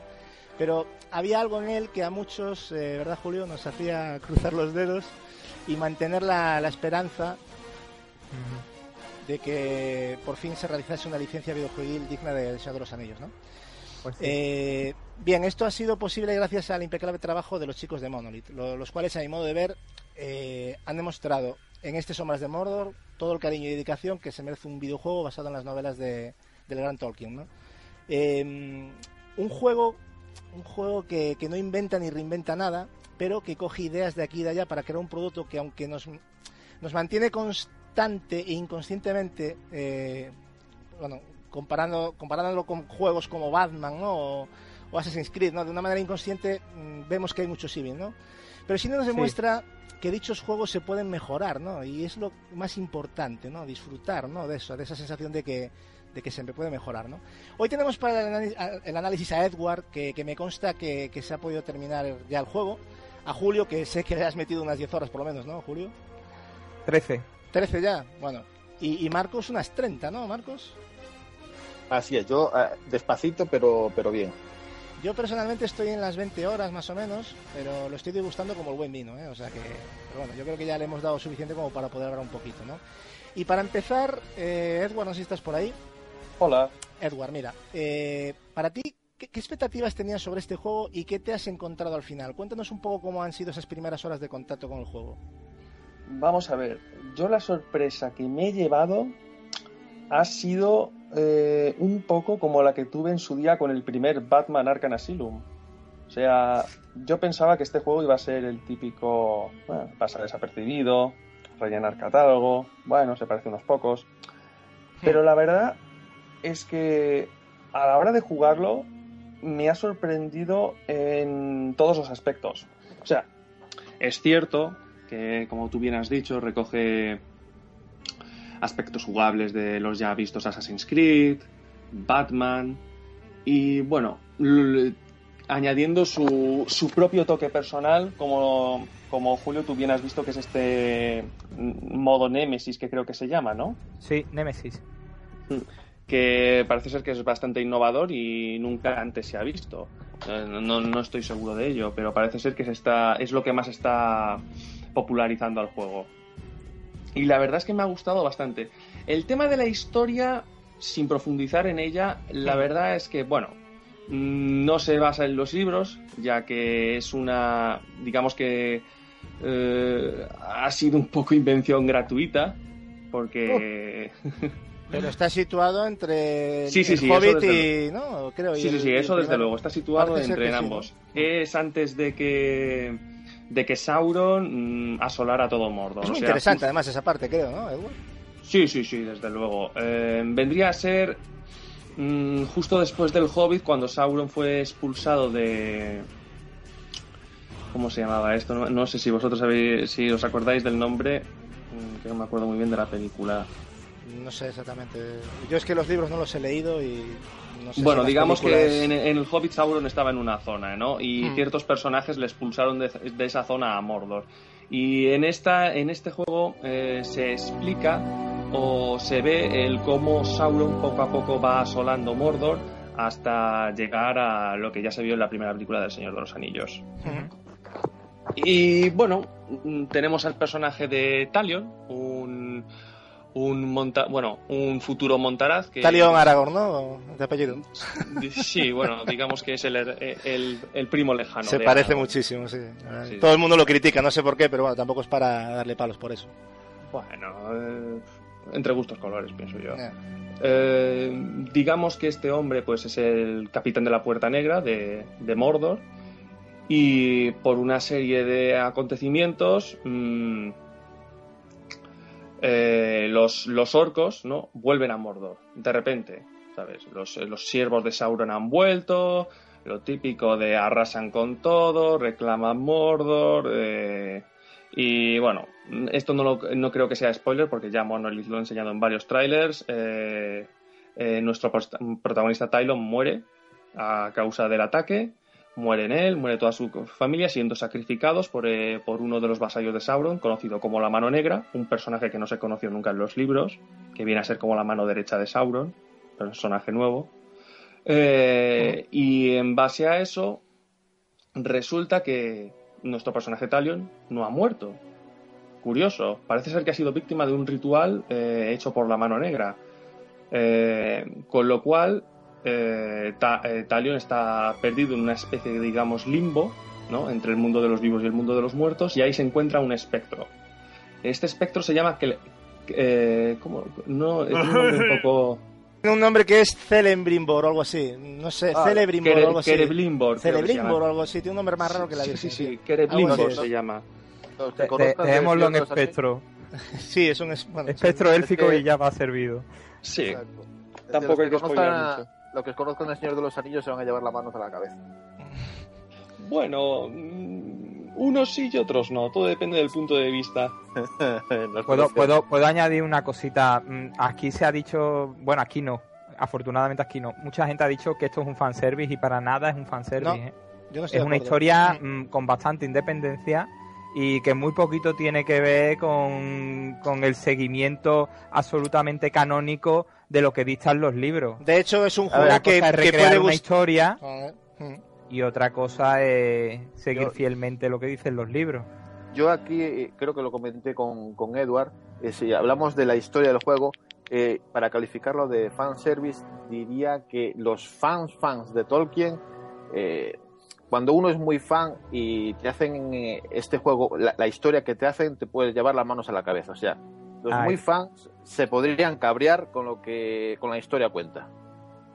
Sí, eso, en eso estoy de acuerdo con Marcos. Los más fans, esta Claro. historia puede, puede fastidiarles que- bastante. lo- quiero decir que toda persona que diga que esto es eh, fanservice, mm, de verdad. no Sí, sé, de hecho, de, un hecho he visto gente que ha dicho incluso que si no si te si te si no te gusta Señor de los Años no te va a gustar este juego. Yo pues pues no tiene No, no estoy por de qué, acuerdo. no, no tiene por Adem- qué, ¿no? O sea, además- tampoco no, no- no lo veo como una sentencia De hecho, definitiva. de hecho, Gatsu, no, eh, la propia historia del juego tampoco desvela demasiada información de los li- de, de las películas o de los libros. Otra Mira, cosa es que lo puedas disfrutar más, a lo mejor. Eso ya. O sea, que tiene casi como una historia independiente, ¿sabes? O sea, no, no, no tiene por qué ser ya directamente pegada con. con oh, eh, Hombre, da gusto con- encontrarse ciertos personajes y si te gusta. Exactamente. son mínimos. me-. Peter. Jackson lo muestra en la película. Que para eso A se ver. tiene la licencia. Yo, yo tengo la convicción, una vez jugado ese juego, que si, no, si no conociera nada, nada, nada de las películas del Señor de los Anillos ni del libro, eh, el juego me hubiera, me hubiera gustado igual, o sea, me, me hubiera encantado. Marcos, lo mismo digo yo. Como lector del Señor de los Anillos y seguidor de las películas y del hobby y todo, yo eh, disfruté del juego porque me- parece un grandísimo juego, pero la historia a mí me hizo reír. Es que no la historia es una historia de venganza. A veces la gente se No, una no, impresión de que no, esto es no, cómico. no es mala, no- no, que- no- no es mala, no es mala, pero pa- pasan cosas que dices tú después de leer los libros que te Hombre, hacen sonreír, te hacen sonreír porque Claro. dices tú, hostia, esto no podría pero pasar. para nada esto- está. Yo no lo veo en plan cómico. Hombre, tiene ciertas relaciones como es el. Bueno, lo que es el talión con el. Con el con el Claro, pero- personaje este, bueno, no quiero spoiler nada, ¿no? Pero ya sabéis quién es. Sí, hay- todo relación porque- está cojonuda, vamos. Yo, no puedo, yo no puedo decir ciertas cosas que pasan pero que yo se las comenté a Edward y él dice, bueno, sí, yo también me eché una, una pequeña risa cuando pasó eso. Eh, pero son pequeños matices, o sea, que eres muy seguidor de, de, de las novelas de Tolkien. Y dices, Ya. ostras, que están pasando cosas que la historia no es mala, ¿eh? Que la historia es, es buena y, y- De y- hecho, es enganchante. Y engancha, y Sí, engancha. Sí, sí, sí. Pero me refiero, para, para un fan fan dices tú, ostras, te, sa- te saca cierta, cier- cierta sonrisa. Porque no hay un tra- no es un tratamiento de, de- en profundidad de, de lo que de lo que es la historia en sí o sea no es mm, esto esto va a ser Claro, esto eh, es- el señor de los anillos en vena no Mm, Es que relájense no no hay spoilers del señor de los anillos por ningún lado No, no, no. no. no es un fanservice es, es un juego para mí es un maravilloso juego de acción con tintes de rol de lo más certero para mí Julio, te- ¿tú de lo que te esperabas lo has encontrado o lo has superado? Totalmente. ¿Mm? totalmente no no no no Porque era tú que estabas muy, tú como yo, está, era- creo que éramos los, los más que estábamos eh, emocionados con este juego. Yo ¿eh? estaba todo el día en la página oficial viendo vídeos y siguiéndolo y no me han decepcionado para nada. Incluso, mm, vamos a ver, superar las expectativas. Es que yo tenía muchas expectativas, yo estaba muy ilusionado. Mm. Y y yo lo Pues que, sí. lo que yo he jugado en esas 13 horas, yo he disfrutado como un enano, a mí me ha encantado. ¿Por qué? Pues porque a mí mm, me encanta un árbol de habilidades, porque me encanta un, me encanta un farmeo, me encanta mejorar armas, me encanta la customización. ¿Y, y qué queréis que os diga? Y encima el combate es brillante, porque sí es verdad, vale.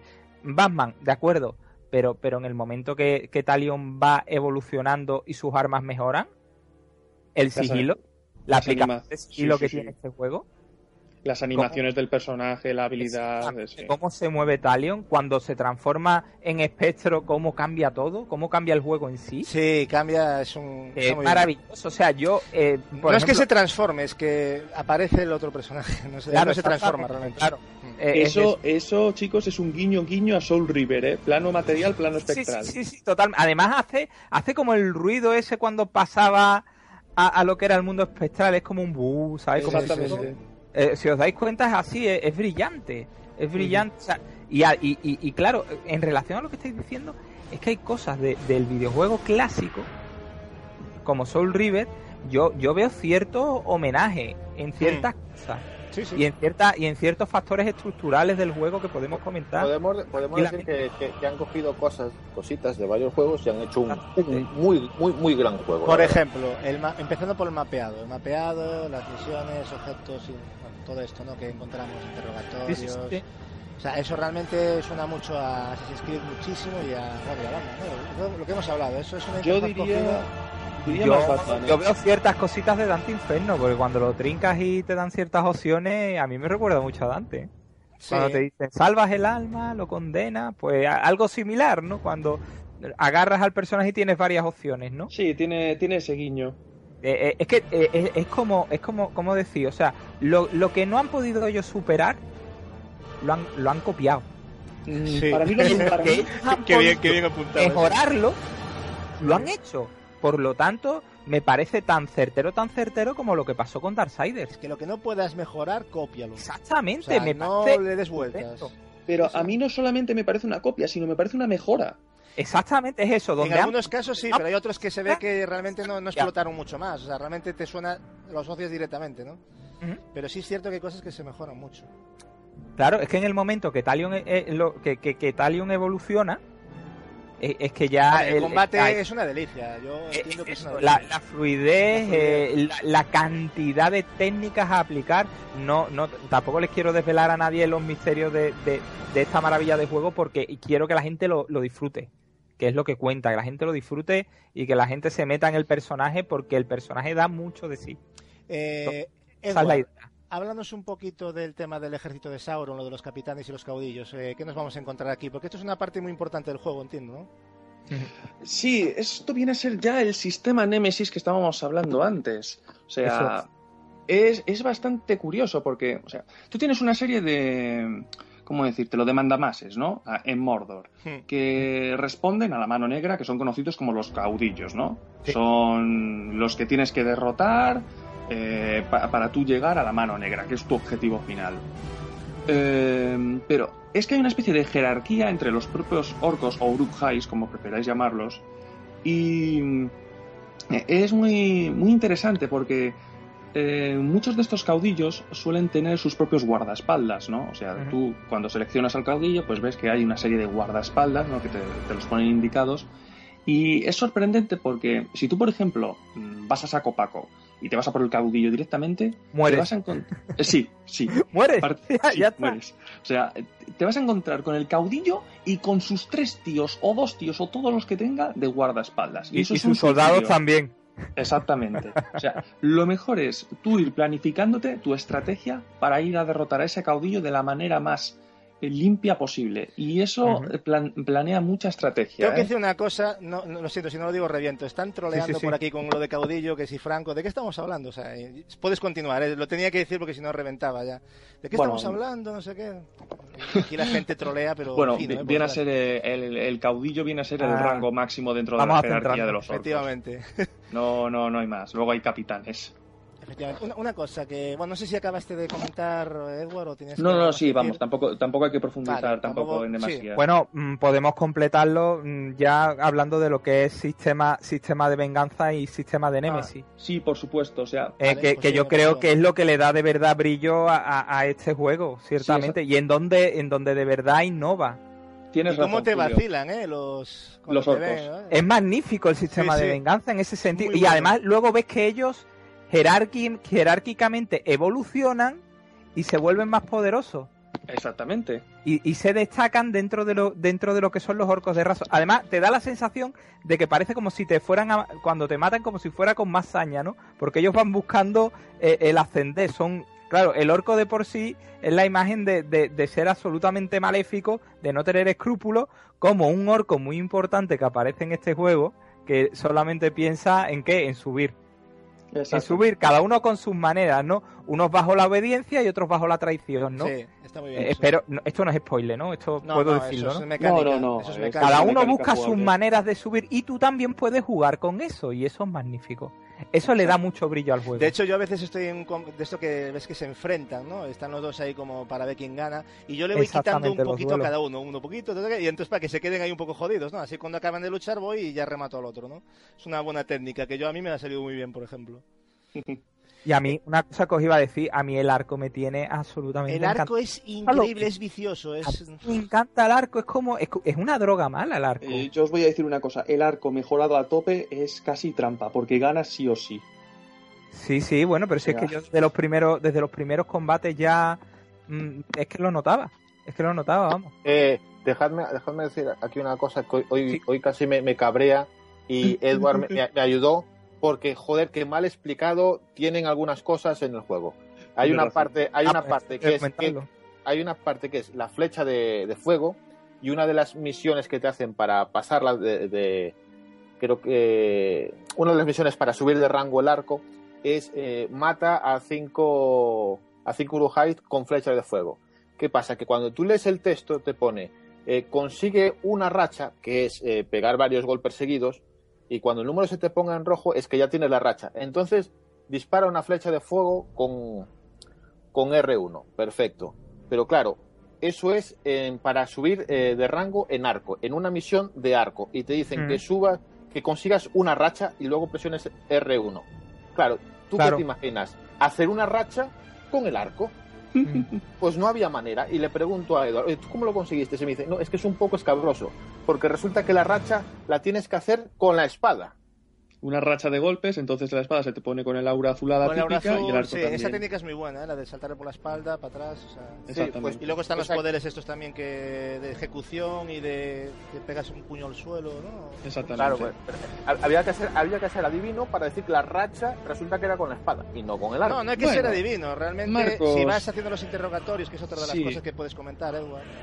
Sí, a ver, eh, bueno, a ver, lo del tema del arco de, Marco, eh, de que mencionaba Marcos, yo la verdad es que a los dos minutos ya me ya, me enteré de cómo se hacía, o sea, simplemente es ir probando, al final lo descubres. Eh, el tema de los interrogatorios, hombre, bueno, esto vendría a ser, o sea, si tú quieres eh, planearte una estrategia, ¿no? A la hora de, eliminar a los caudillos, podríamos decir que a uno de los capitanes a los que estés digamos que lo tienes contra las cuerdas, ¿no? Y podrías matarlo. Pero en vez de eso, presionando R1, le das a, eh, a- a- eh, accionas eh, la acción de, de agarre, ¿no? y tienes varias opciones de eliminarlo o marcarlo o interrogarlo. Si, pre- si presionas la interrogación, bueno, te aparece la típica interrogación muy chula y parece ser que el espectro eh, se mete en la mente del orco y a través de ahí accedes al menú del sistema Nemesis y tienes la opción de averiguar eh, a un capitán que esté en las sombras, ya que los capitanes, tú desde el inicio del juego no sabrás quiénes son y tienes que recopilar información. Exactamente. Que a veces Exactamente. te aparecen dos o tres a la vez. O sea, dices tú, "Hostia". Sí, sí, sí, sí, sí. Exactamente. Y a correr como una nenaza toca, o sea, no... Sobre todo al O- principio, ¿no? Y además, bueno, termina Edward. Porque No, a ver, es esto, es esto y ya está. Tienes opción a eh, saber que, quién es este capitán o saber las debilidades del capitán que ya has es. descubierto. Porque hay capitanes que si no miras las habilidades es muerte segura. Sí, Uf, y hay quería- algunos en lo- con los que despilfarras flechas a lo tonto, por decir algo, ¿no? Sí, porque no son inmunes, de hecho. Y yo- a- algunos son inmunes incluso a los ataques desde arriba, porque también te puedes. eh, los ataques de sorpresa. O sea, tienes que ir averiguando. Cada uno tiene su- sus historias. Por eso es muy importante el interrogatorio para saber a lo que te vas a enfrentar ya de antemano, ¿no? Porque si no puedes meter la pata. Exactamente. Le da un toque estratégico Es muy que táctico. no tiene. que yo creo que no le he visto a Batman ni a Assassin's Claro, Creed. eh, es una mezcla perfecta entre lo que sería táctica y acción. eh, eh, está muy bien Es implementado. muy táctico, sí, sí, sí. De hecho, yo a un enemigo lo, a veces lo, lo acabas debilitando, pero pues yendo por, el, por un entorno, un castillo, por ejemplo, un- que está medio destruido, que está lleno de orcos por otro lado, como te metes ahí mueres. Entonces tienes que ir poquito a poco dándole pum pum. Y a veces te hacen la putada que los tíos se acojonan y se largan corriendo. Y dices, hostia, que se pira. Y, y Sí, tienes que ir sí. detrás de él porque si no, pierdes No, la la, ocasión. O sea, está, está muy bien. Se- Pero el, el tema del sistema de Nemesis, y, y- y voy a volver a insistir porque hasta, hasta, vamos, hasta ser absolutamente cansino, es que el sistema de Nemesis también te ofrece, ¿no? Eh, que, que los orcos con los que te has enfrentado previamente tengan dos tipos de reacciones, ¿no? Porque unos huirán despavoridos y otros te atacarán absolutamente con la mayor de las hazañas. Porque te odia, pero vamos, hasta el tuétano. Y es magnífico eso. O sea, que los, orcas, que los orcos te vacilen, te odien, te intenten humillar cuando te han matado alguna vez. Eh, eh, Es que eh, eso yo no lo he visto en muchos juegos y eso hay que comentarlo, ¿no? Ya, ya verás, Julio, como en, fut- en algún futuro juego el sistema Nemesis va a ser copiado. ¿Y entonces qué diremos? pues yo Ah, no voy a es que- es que criticar, lo copió, yo no voy a lo copió. criticar algo que está bien hecho porque se copie. Claro que porque no. entonces, ¿qué pasa con los first person shooters? ¿Qué pasa? Claro. entonces? Es que yo creo que por lo que estamos comentando se ve claramente la, la mejora, ¿no? Estamos exponiendo bastantes cosas que no había en Batman y no había en, en. Assassin's Creed. Yo creo que está bastante claro, ¿no? Y por ejemplo, Julio, háblanos del tema de las armas, ¿no? Lo que es la espada, arco y daga, lo que son las, las habilidades, las mejoras y los atributos, todo esto, ¿no? Que podemos El ir añadiendo. Sí, Mm. por ejemplo, eh, el sistema de, de runas, ¿no? Y, y lo que son mejoras de, de arco que se consiguen a través de una serie de monedas, ¿no? Que se pueden ir encontrando por todo el mapa. En ese sentido es un poco Assassin, ¿no? Porque activas un poco lo que es el modo espectro, ¿no? Y ahí puedes ir localizando, mm, por decirlo de una manera, esos tesoros, ¿no? Que, que aparecen a lo largo del juego. Eh, y luego también, claro, mm, según vayamos derrotando a los distintos capitanes y caudillos, los premios pues son runas, ¿no? Entonces esto, esto a las armas le- les dota de bastante, bastante mayor poder del que partes con un principio. Aunque os digo una cosa, mm, Talion en, el- en las primeras horas es bastante contundente también, ¿eh? O sea que no, lo que pasa es que es que lo notas mucho, la mejora. M- Más que las runas que son modificaciones, yo creo que los atributos de armas es, es que incluso más interesante, ¿no? Lo de las runas evidentemente, porque tiene- te da tus, tus, tus ventajas, ¿no? Pero los atributos... Sí, sí, sí, sí, ¿eh? cierto. Que eso lo consigues con dinero, que con, un- con una M, ¿no? Que se- no sé cómo se llama la moneda de las narices. no. Eh, vienen a, vienen Pero- a ser como. Bueno, viene representado con una M. como- es como pasan Assassin con los tesoros, que, que están ocultos. En este caso, podemos hablar de símbolos que están ocultos dentro de la piedra, ¿no? Lo estoy diciendo a un nivel muy llano. Y entonces, cuando tú cambias a lo que serían en Assassin vista de águila, que aquí es modo espectro, ¿no? Pues ahí es donde, donde los encuentras, ¿no? Y algunas veces esas cosillas, esos, esos, esos premios o esos tesoros están rodeados de orcos. Y, y todo es muy, y todo es muy, muy, muy, muy completo, ¿no? Porque entonces tienes que ver cómo accede, mm, qué pasará si te detectan. O sea que, que en ese sentido la verdad que también eh, hay otros aspectos jugables. Misiones de arco, que no lo hemos comentado, misiones de arco, eh, Hmm. misiones de misiones de daga, Bueno, misiones sí. Sí, están representadas en el mapa, de hecho, claro. Exactamente, es que todo eso al juego, pues a lo mejor si fuéramos directamente a lo que es eh, la acción, mm, siguiendo la Es línea que, argumental, claro, te lo son pide, el propio entorno te lo horas. pide, es un juego que te pide explorar. eh, exactamente. Pero si tú eres completista, mm, a mí me huele que esto te va a dar 30 y 40 horas. ¿eh? hmm. Uf, Yo creo que las 40 da, ¿eh? Lo que pasa es Si eres completista, mm, como digo yo, hasta la saciedad, yo creo que sí, ¿eh? yo creo que las Uy. 30 horas es un buen tiempo. 30 para este de juego. 30 a 40 horas yo creo que podría darlas, ¿eh?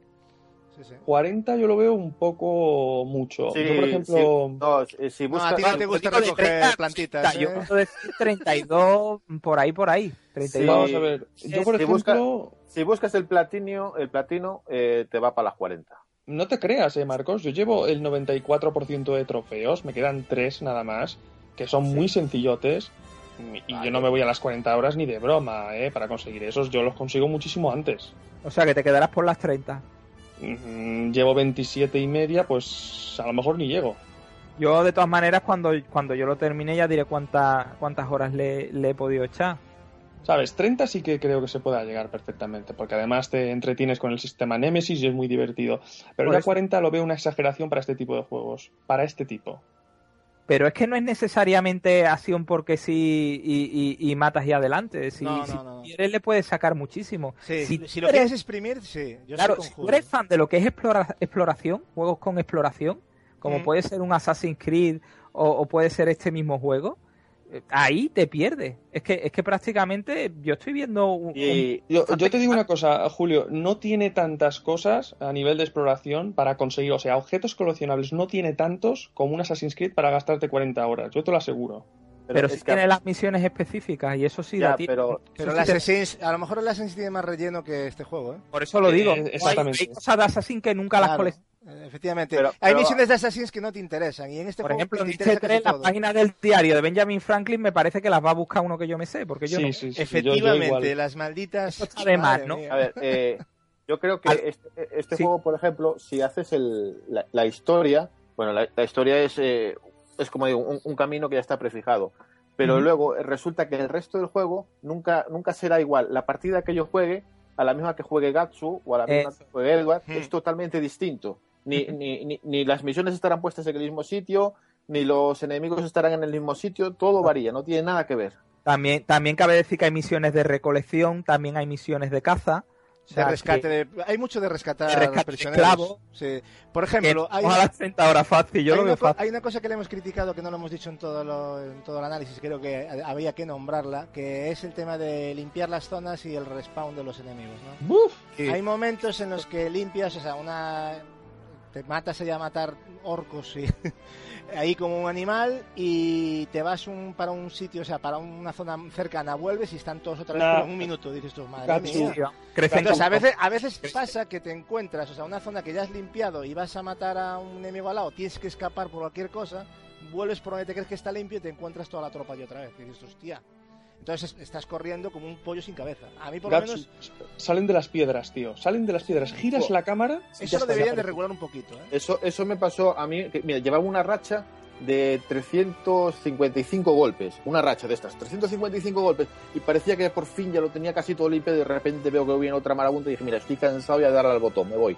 Y salí corriendo. Sí, sí, que te quedas ahí. Una cosa, eh, pregunta rápida para las chicas para que no se nos despisten. ¿Qué os está pareciendo el juego? Eh, Arashi, por ejemplo. ¿El Mordor este? Sí, sí, el Mordor Este, efectivamente. Mira, mira, el Mordor Este, atención, ¿eh? Atención. A partir de ahora se va a conocer como el Mordor Este. Otra, otra vez la música de el Nana. Oeste, que será el, de, el DLC. Estaba pidiendo Steam por aquí. Eh, pues, pues no sé, a ver, debería probarlo, porque es que realmente no, no he visto más que trailers y siempre, bueno, los trailers no te puedes fiar mucho.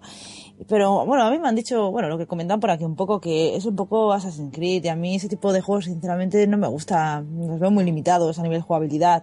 Pero bueno, todo es probarlo, así que hasta no lo probé, de momento Bueno, tú, no lo tacho no de mi lista. de las que le pone ascos a un juego, ¿no? Que te gusta... No, me gusta probarlo, sobre Eso todo eso, bien. así que posiblemente lo pruebe. Yo digo que yo digo que tiene lo bueno de los Assassin, Sí, eso sin duda. Para mí lo tiene.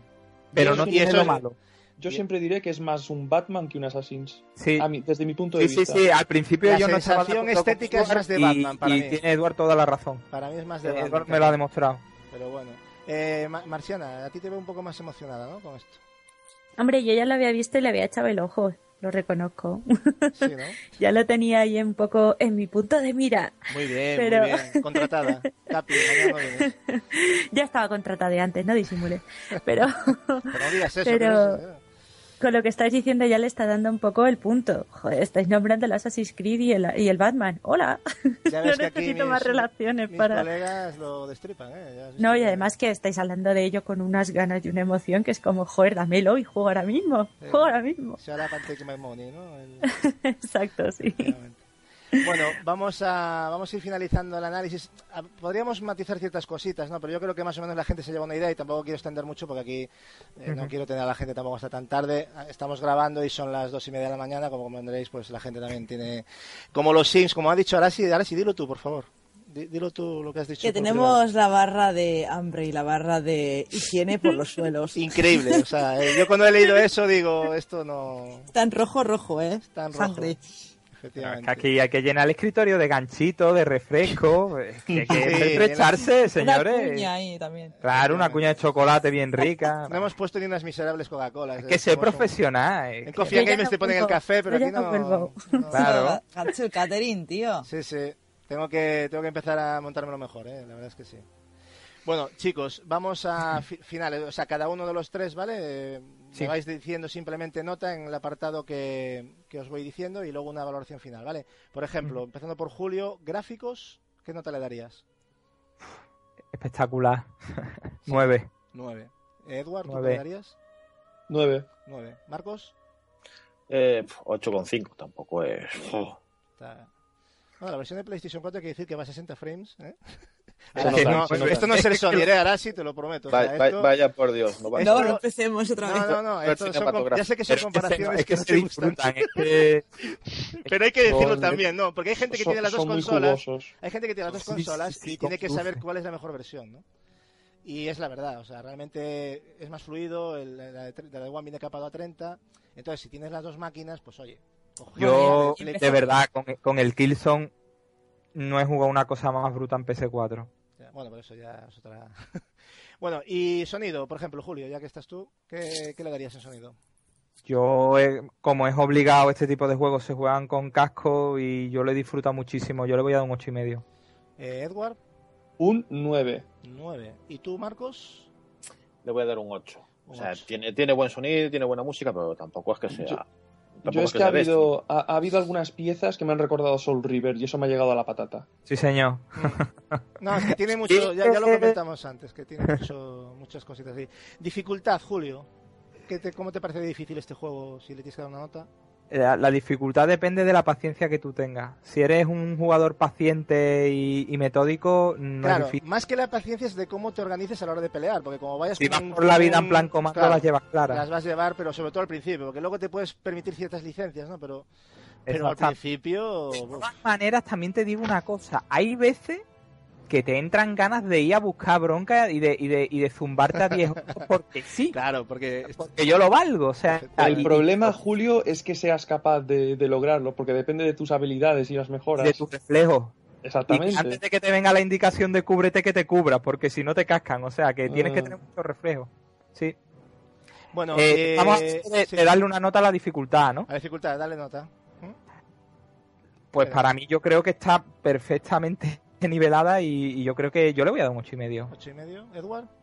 Yo le doy un 8, porque yo he notado que a partir de cierto punto ya el personaje es tan tocho y, y si encima lo tienes dominado, eres un dios. ¿Marcos? Yo le doy un 8. Un ocho. A ver, eh, si, como dice Edward, eh, te lo tomas con calma y vas evolucionando el personaje, una vez que ya lo tienes a tope el personaje, ya es ya, ya eres casi un semidios. Es, es raro que, que, que mueras. Pero como, vaya, como vayas a, a, a saco desde el principio, a, a solamente modo, modo de historia y a saco sin importarte evolucionar, lo vas a pasar, pero bastante mal. Lo vas a pasar. Yo creo que sí. Dificultad en el juego, hombre, pues le voy a dar, le voy a dar un 8, tampoco, Bueno, y en el, tampoco apar- es complicado. y en el apartado muy interesante que es el de la jugabilidad, Julio, ¿tú qué le darías a este Yo juego? me lo he pasado como un enano, yo le doy un 9. Un 9.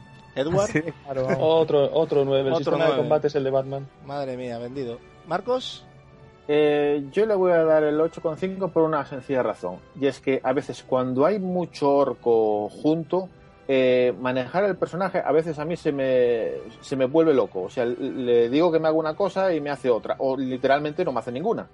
a mí me pasa igual. Cuando hay mucho orco junto aquí, a mí me cuesta también. Eso es verdad. Eso- Eso, eso es la tensión del momento. Exactamente. Me- Vamos, me- y- cada y- vez- No es, no es tampoco algo necesariamente malo que tú hayas sido tan torpe a lo mejor como para llevarte detrás a 20 orcos y que te crujan. O sea, vamos a ser sinceros. O sea, hay que ver que no puedo cargarme a 20 orcos. Tiene cierta lógica. Nah, Vale, está O claro. sea, a eso es a lo que me refiero con ser metódico y paciente. O sea, Sí, lo- pero no tiene nada que saber cuándo, ¿no? Atacar, ¿no? No tiene nada que ver con eso, sino cuando te rodean, que te, te suele pasar, tú puedes escapar por una pared y le, y, y le das a subir por la, por, por la pared y el muñeco se queda ahí quieto. Y el, pero, tío, Ah, sí, sí, sí, sí, eso va a pasar, verdad, verdad. Sí, sí, sí, ahora Bueno. lo pillo, sí. Eh, vamos a darle la nota final, Julio. ¿Qué nota final le darías al título? Pues, pues, yo creo que es una de las primeras veces, y tú sabes que a mí me gusta mucho bichear Metacritic y páginas parecidas, Sí. y yo creo que es la primera vez, una de las pocas veces que el público y la crítica se dan la mano. Pues Y sí, que ya estamos como- un poco ya hastiados, ¿no? Con las notas últimamente. Pero este, este es un juego Se ha que hecho un poco de justicia, Yo, me ¿no? estoy dando cuenta, ¿eh? Esto, ojalá sean todos los juegos de ahora en adelante así y, y también que la prensa mm, se tome las cosas de otra manera, ¿no? Porque yo he visto alguna que otra injusticia y tú también, ¿no? Por Sí. hablar de un juego, por ejemplo, Murder Soul Suspense, ¿no? Sí. Por hablar de un juego, ¿no? Bueno, pero mm, Sí, que me no, voy, no, que me no, voy, que me no. enrollo. Dime. Lo siento, lo Nada, siento. yo, para mí, si seguimos la nota, o sea, la media de lo que yo he dado, yo creo que puede salir un, un 8,7. O sea, es un- casi un sobresaliente. Porque lo que no voy a hacer es dar Evidentemente. 9 y 8 y medio y luego darle al juego un 8 y medio. Entonces no hay media que valga. Pues entonces debe de ser lo que yo dé 8,7 por ahí. Vale. Edward, Yo esto ya se lo dije a Marcos antes. Para mí es un juego de 8,8 que podría haber sido de 9 para mí, pero tiene un pequeño defecto que seguramente vosotros lo veréis, que es el... sí, no voy a decir spoilers, simplemente que es el tema de los jefes finales. No me han convencido. sí, quizás sí, es cierto. O sea, los que están por encima de los Es caudillos, Es Ujú. cierto. Da más sensación finales- de enemigo intermedio que de final, ¿no? Exactamente. Sí. Y A mí también me dado esa sensación, ¿eh? eso no, es un no está muy punto- trabajado. es- Eso, eso le pasaba mucho al primer Batman. Y bueno, Marcos. un 8,8. Yo, a ver, por las notas que, he dado, la media de, de- del juego yo lo pondría un 8,5. así, no, En general. Y ahora os voy a hacer la puñeta. Chicas, ¿qué nota le dais al análisis de mis compañeros eh, de este juego? Eh, a ver, Vaya compromiso, ¿eh? Acabo de liar la parda aquí. yo, yo le paso la palabra primero a Marciana. Pero No Lo aquí nadie más- se quiere mojar por lo que veo, ¿no? No, pero lo, lo más importante, ¿nos habéis escuchado? Efectivamente. Eso, eso es lo que yo iba a decir, vamos. Aquí las músicas de Nana van, Sí, sí, van a brotar del suelo, vamos. que sí. No, yo les, yo les doy, fijaos, yo os doy un, un 9 por la pasión con la que habéis hablado del juego.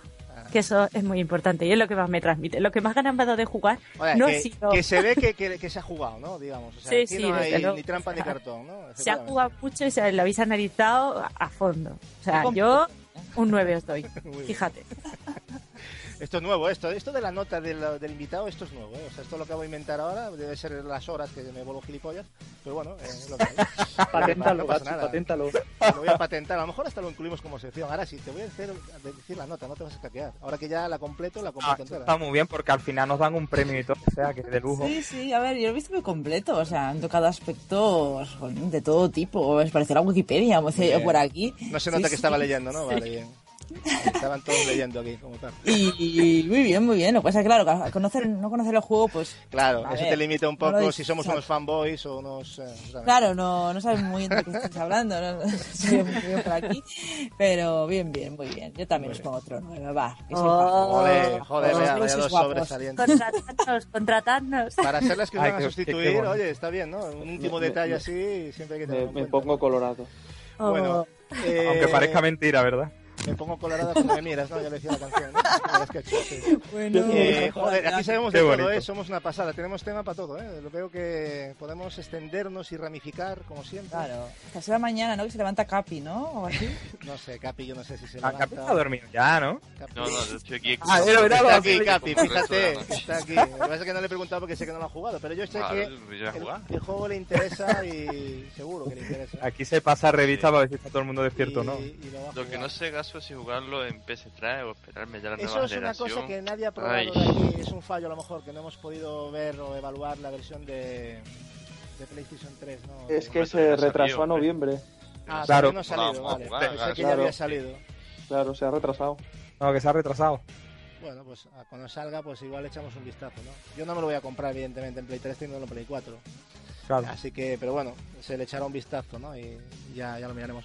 Pues nada, en definitiva, chicos, entonces un juego, o sea, que ha cumplido las expectativas sobradamente, ¿no? Un gran trabajo de, de los chicos de Monolith, ¿no? Por lo que veo. Yo, a Yo mí me para parece mí- Bueno, habla tú, Julio.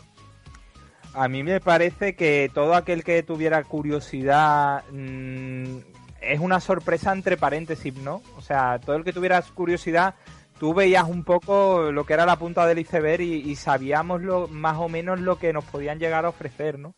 Y, y tenía dudas sobre el sistema de combate, porque yo lo veía excesivamente táctico.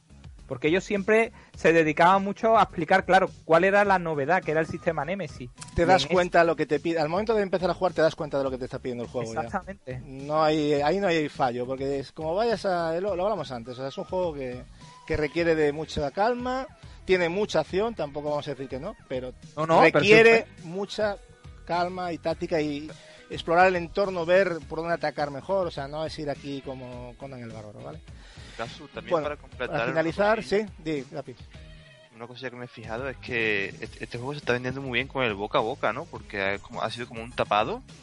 Y Sí. cuando ya ha empezado las notas de la prensa y luego el mundo, todo el mundo a probarlo y demás, pues el boca a boca se ha ido extendiendo mucho y mucha gente se ha comprado por eso. Hostia, este juego pues me han dicho que está muy bien, hostia, las notas, ¿sabes qué?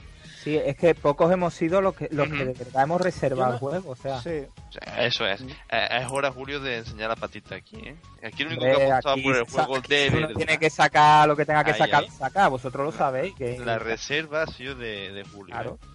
Porque No, no, lo a ver, sí, reservado. pero- que pero- pero las- No, no, no, no, aquí, yo no, aquí no se ha, comp- aquí, aquí No, no se ha no tenía. comprado a último momento ni a toda prisa. Yo y Julio ya lo comentamos, incluso Edward también tenía interés en él. Y Ah, yo lo que yo, mi justificación de no reservarlo era porque no quería una coleccionista y no me parecía Sí, prioritario. sí, sí, sí. Lo que pasa es que luego Edward me dijo lo de la caja de metal y ya está, pero bueno. Y- Es que la Sí, cajita, erótica de la cajita de metal. Eh, la de game es una, es una Eh. maravilla, pero bueno. Allí a frotarse con ella, es que está ya hecho. vamos. Sí, porque es, es con relieve. Bueno, ya está, vamos a dejarlo aquí. Y, Sabe a, sabe a limón.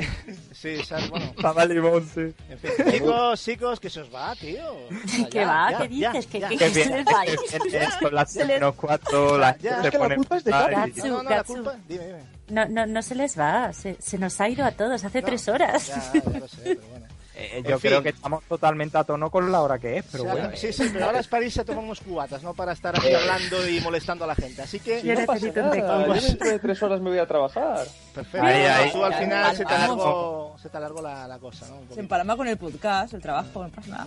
Nada, los, de- los demás nos vamos de tequilas. Exacto, vamos de after ya casi. ya, sí, total. Pues nada, para finalizar, para ¿eh? finalizar la, mm, el tema, bueno, deciros eh, básicamente que bueno, la lista de ventas de más vendidos, ¿no? que es algo que vamos a dar ahora a partir de todos los podcasts. De la semana pasada, pues en primera posición tenemos al FIFA 15, en segundo Sombras de Mordor. Me alegro Bien, muchísimo bien. porque FIFA es imparable, o sea, a mí me parece un exitazo que eh, Sombras de Mordor esté por encima de Forza Horizon 2, de Super Smash Bros. de 3DS, de Destiny, de Minecraft de PS3, de incluso de un Disney Infinity que también venden, incluso Son buenas, son buenas noticias para el mundo del Muy buenas noticias. Para mí, a mí me parece increíble. Entonces, Una nueva IP que inventa cosas nuevas. Mm. es un buen premio para Monolith y además le hacía falta porque la verdad Claro. los pobres se ve que, que emplearon su- desde 2009 llevaban haciendo este juego, ¿eh? si no me equivoco. que se nota. un poquito con, con el tema. Bueno, 2009 casi 2010 cuando acabaron Fiar 2.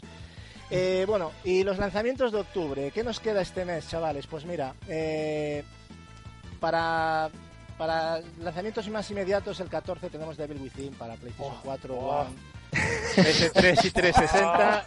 ¿eh? Y viene con el DLC, horas, viene con el DLC de O de, de Edward, ¿eh? Para los que lo reservéis. El 15 sale el Pierre Solar eh, and the Great Architects, que sale en PlayStation Network para PlayStation 4, ¿vale? Este juego de rol, pues recordáis que, que iniciaron inicialmente para Mega Drive, ¿no? Eh, el 24, Bayonetta 1 y 2 de Wii U, que ya vienen en el mismo pack, ¿vale? Buah. Eh, y después el 24 también tenemos el The Walking Dead, la, la Season 1 y la 2, que yo creo que aquí Capi, eh, para PlayStation 4 y 1, Capi se va a pillar ahí la Play 3, ¿no? La de Play 3, sí, señor. Yo- Qué gran reserva. Con una guía de supervivencia que viene. Efectivamente. Primera parte. A ver si Pero aprendemos. Efectivamente. Me frotaré con Perdona. ella también. Me frotaré. Gatsu, te has dejado un juego. Me deja un juego, no que lo puede estoy ser. comentando por el chat. No sería Eh, importante. Pero dilo El- tú. Oh, el Dilo 15 de octubre Dilo tú. sale el remake de Gabriel Knight Sins of the Fathers, 20 aniversario. Pues, A la que te han pues- pillado. pues tienes Ah, razón. ¿Qué Tienes razón. no. miras tú? Deja ya triple A, leches. Cuando tienes Secundario. razón, la Déjate de tienes. indie. Pero si tú ni lo conoces, Capi, pero por favor. es un, es un clásico. Pero mira que es troll el tío. Será indie, si no está ahí. Bueno, el, 30 el 31, el 31 el Sunset Overdrive de la One. eh, Ay, que también, bueno, un juego que a mí personalmente no me llama mucho la atención, pero que bueno, eh, yo es que ya ese tipo de juegos prefiero un Infamous, por ejemplo. Pero bueno. El 31 también sale eh, Lords of the Fallen, que ojo con este juego también, que, Uf. que pinta muy bien y nadie tampoco está hablando de él. ¿eh? Tiene, Bueno, tiene nosotros sí. rival de Sí. Dark Souls. ¿eh? Hemos hablado de él. Pero que en general le está pasando una cosa parecida a Sombras de Mordor, ¿eh? Yo los pongo muy a la par. Déjalo, déjalo, ya, ya pegará más fuerte después. Ya, entonces eso. Eh, recordad que es un juego de, rol de mundo abierto, ¿vale? O sea, es un título que va a salir para, para One y para PlayStation 4. ¿m? Y nada, poco más ya. Eh, estos son los lanzamientos este octubre, luego ya hablaremos de noviembre y hablaremos de diciembre, ¿no? Que esto va a ser un no parar de gastar. Así que nada, voy a pasar por despedirme de, de los colaboradores. eh, empezando, yo no sé quién queda por aquí porque Gapex ha tenido que ir por temas familiares, evidentemente. Tiene una niña y ya bastante con que estuvo hasta tan tarde. Eh, Marcos, mm, gracias por tenerte aquí. Eh, tu opinión en el, en el debate que ha sido muy interesante. Ahí te has mojado al final, ¿eh? como tenía que ser. ¿eh? Te has documentado muy bien, ¿no? Ya lo venías diciendo toda la semana. Me he documentado, me he Sí, documentado. he, vis- he visto cifras. Sí, documentación ahí. Pero la documentación al final la vida, ¿eh? Viste aquí estas dos fenómenos, ¿no? Pero bueno, lo hemos pasado bien. Nada, eso es lo que importa. Y es, un debate sí. que, es una pena, ¿no? Porque es un debate que yo creo que daría para un podcast entero ya, o sea, directamente. Sí, sea, bueno, al final- pues yo... Al Ah, final me he saltado hasta 4 o 12 5 horas hablando. puntos, o sea, que lo sepáis. O sea, que ya sé que no, esto es transparente, pero ha habido cosas que he dejado en el tintero. Pero bueno, es que ya se nos iba y se nos ha ido ya. O sea, que tampoco- Sí, mucho. Se nos ha ido No mucho. Bueno, pues eso que. Es incontrolable. No, pero está bien, está muy bien. Estoy súper contenta. ah, de- dentro de 15 días más y nuevas noticias de Ubisoft. Seguramente. Julio, bueno, qué decirte, ¿no? Que, que creo que te lo has pasado muy bien, ¿no? Veo que. Hoy, hoy, hoy sí, hoy, lo hemos, ¿eh? hoy, hoy lo hemos gozado, hoy ya Sí, está sí. muy bien la cosa. Hasta en su salsa. Te he visto muy, sí. muy activo hoy. Muy- y, to- y sobre todo escuchando mucho también, ¿eh? Claro, Para, re- para atacar ahí, ¿no? Es, es muy importante. Efectivamente. Hay Eh, que, hay que- como en el Shadow of Mordor, hay que esperar detrás del sobre muro y luego... todo para los momentazos de Gapex, porque aquí hubo gente que yo creo que se ha puesto ruborizada y todo, ¿eh? Eh, Yo casi Bueno. le muerdo, ¿eh? Yo casi le muerdo. sí, sí, aquí hubo un momento tenso de Había, las había un momento de, de Sí, daga sí, entre sí. los dientes curiosos. Sí, bueno, unos pocos, pero un bueno. momento, menos mal que es buena gente, pero no, no. Ha estado aquí la cosa. Ah, Gapex, te queremos mucho, Pero, Messi. Yo no. Me too, me too. Yo no dice. Yo sí, yo sí, que soy la que casi le muerde, yo sí. Bueno, si eso por contrata. pena. co- como, como dice Capi, un besito. Ya está. Siempre viene muy polémico lo y- Edward, Edward también encantado por tener aquí como siempre. Eh, se te ha ido de la de ahora mucho porque te querías ir más temprano. Yo sé que a la una ya tienes que estar en cama. Pero bueno, espero que mañana no tengas, no pases una mala tarde en el curro. Bueno, Por la pasaré. co- Yo sé que la pasaré como siempre. Final Fantasy, Castlevania, Castlevania, Final Fantasy. Efectivamente. Joder, curro, ¿no? Se va a gusta- te patentar gusta ya. mucho tu curro, ¿eh? Te gusta Sí. mogollón tu curro. Es increíble. Lo paso entre Castlevania y Final Fantasy, pero sobre todo el 15, ¿eh? No, no me digas el 6, por favor. Eh, Edward, eh, ¿cuántos Final Fantasy has puesto en tu top 10 de la generación? Hostia. Ya prepara. Hostia. Ahí ha estado, pero eh, el 13 va- no lo ha puesto, ¿no? Capi. Dejémoslo ahí, dejémoslo Capi, ahí. Capi, no, no, no, dejémoslo, no. Era para evitar troleos gratuitos. No, pero ha puesto, pero Ah. ha puesto el Castlevania como buen señor que es. El primero. En el segundo puesto. Sin comentario.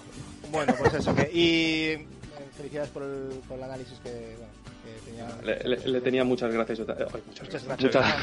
Muchas- ya sé, Nada. me confundo. De nada. Ya sabes que no hay problema. Y Capi, ¿qué decir de ti? Ya, yo, yo, yo ya de ti ya no sé qué decir. Te dejo ya despedirte. Porque hoy, hoy has estado muy reflexivo, pero bueno, ¿qué vamos a Claro que sí, venga, su. Nada, me lo pasa muy bien aquí. no has pasado tela, Acompañado, ¿no? acompañado de estos grandes, aprendo siempre mucho, ya lo sabes. ¿Y qué, y, qué, y qué has aprendido de, Y con, de las invitadas? y- y con ¿Has las chicas más algo? todavía. Joder, estoy aprendiendo que me pongo las pilas, me voy de aquí, pero rápido, ¿eh? Ha quedado claro que aquí ni chicos ni chicas, aquí el gamer se ve Eso- y punto. No, aquí no va de sexo la cosa, ¿eh? De, todas tiempo que la formas- gente. De todas formas, Gatsu intentará buscar un, un tema en el que en el que Capi se moje. Sí. Yo siempre, Si como no dice él, que le encuentra- busco a la boca, siempre lo A digo. ver si lo encuentras Siempre porque... busca. Siempre lo busco a la boca, pero hoy la boca la buscó a las palomitas. O sea que hoy Sí, no. sí. Hoy ha Hoy estado sí más escuchando. palomita muy intenso. Yo creo que estaba por allí la novia por detrás y no quería mojarse en exceso. Pero alguna polémica ha traído, ¿no? También. Alguna cosita sí, Bueno. alguna matización, no te voy a decir que no. Eh, bueno. Pues nada, oye, Marciana, un placer tenerte aquí. La verdad ha sido todo un placer que te hayas quedado hasta el final. Y, Yeah. Y- me alegro que, sobre todo, bueno, la gente que no te conocía, pues que te descubro ahora, porque para mí eres una pedazo youtuber ahí y que sabe videojuegos y que le apasiona el mundo de los videojuegos. Y eso es, es lo, lo que más me gusta, ¿no? Y por Qué eso ya tontaina. cuento- tengo que contar contigo siempre que, que se puede y que nos dé permiso aquí, Galeria, ¿no? Eh, no os creáis nada, por favor, los que estéis oyendo esto, todo mentira. Nada, Nada, ha sido un súper placer estar aquí, Gatsu. La verdad que me lo he pasado genial con todos. Ha sido, creo que ha sido un gran debate ahí al rojo vivo. Y, y nada, que yo encantada de volver. Cuando me digáis, yo si queréis me quedo ya directamente. Nada. Ah, No lo- no fíchala, lo digas- Florentino, fíchala. No lo digas dos veces que aquí no andamos con leches. ¿eh? Aquí cláusula y pa'lante. sí, Con sí, el permiso de Galerian siempre, ¿eh? Hombre, claro. Galerian, un beso. La exclusividad es de Galeria, mira, efectivamente, no vamos a andar aquí. Y nada, pues eso, que encantado de tenerte aquí y por supuesto que vendrás, claro, cuando tú quieras, es tu casa, Marciana, ya lo sabes. Volveré. ¿Vale? Un beso a y, todos. Y ahora sí, oye, ahora sí, ha sido un placer enorme. No, no tenía la oportunidad de nunca de, de tener una charla así con, contigo. Más o menos ya nos conocíamos, ¿no? Un poquito de Sí, algún, sí, sí. porque tenemos alguna, una- alguna amistad en común, pero que ha sido un placer, o sea, me has superado las expectativas. La verdad es que ha sido un placer escuchar tu opinión y punto. Que te agradezco mucho que hayas estado aquí hasta tan tarde, la verdad. bueno, no pasa nada. Yo imaginaba si iba a ir de las manos esto con el debate. Y nada, pues es un placer. Me he divertido mucho y nada. Y es un placer también compartir pues aquí charla con vosotros. Que la verdad que, que encantador todo y que tenemos más o menos gustos parecidos y, es un placer pues, recordar juegos con vosotros. O sea, que volverás a lo mejor, no, no, no vas a ponernos la Yo, la si me ni nada, ¿no? invitáis, ahí estaré. Vale, vale. pues nada, espero que hayas tenido una buena experiencia aquí y bueno, eh, que es tu casa también, estás invitado para cuando quieras. Y muchas gracias por estar aquí. A ti. Pues nada, chicos, y a vosotros, pues gracias por estar ahí escuchándonos, aguantando otra vez otro tostón de podcast de cuatro horas. Esto ya es demasiado. Espero que por lo menos nos hayas dormido y que, como bien ha dicho Arasi Marciana, el debate yo creo que ha dado para por lo menos no dormirse, ¿no? Yo creo que hubo momentos incluso que pido disculpas porque nos estábamos interrumpiendo muchas veces y cosa que no ha pasado tanto como en este podcast, pero es que el tema yo creo que se salió un poquito de, de los estándares, ¿no? De los temas que solemos traer aquí, ¿no? Y en fin. Esto parecía Sálvame ya. Sí, es lo que dije yo, no, no convirtamos esto en un sálvame, por favor, porque... Pero bueno, al final yo creo que se habló con respeto de todo, cada uno dio su opinión y ya está. Es un tema bastante delicado y cada uno tiene su, su forma de, de verlo, ¿no? Evidentemente, ¿no? Y no, no vamos aquí a, a excluir a nadie. Pues nada, muchas gracias a todos, compañeros, invitadas, y nos vemos en el tercer programa de En el Punto de Mira. Un saludo a todos.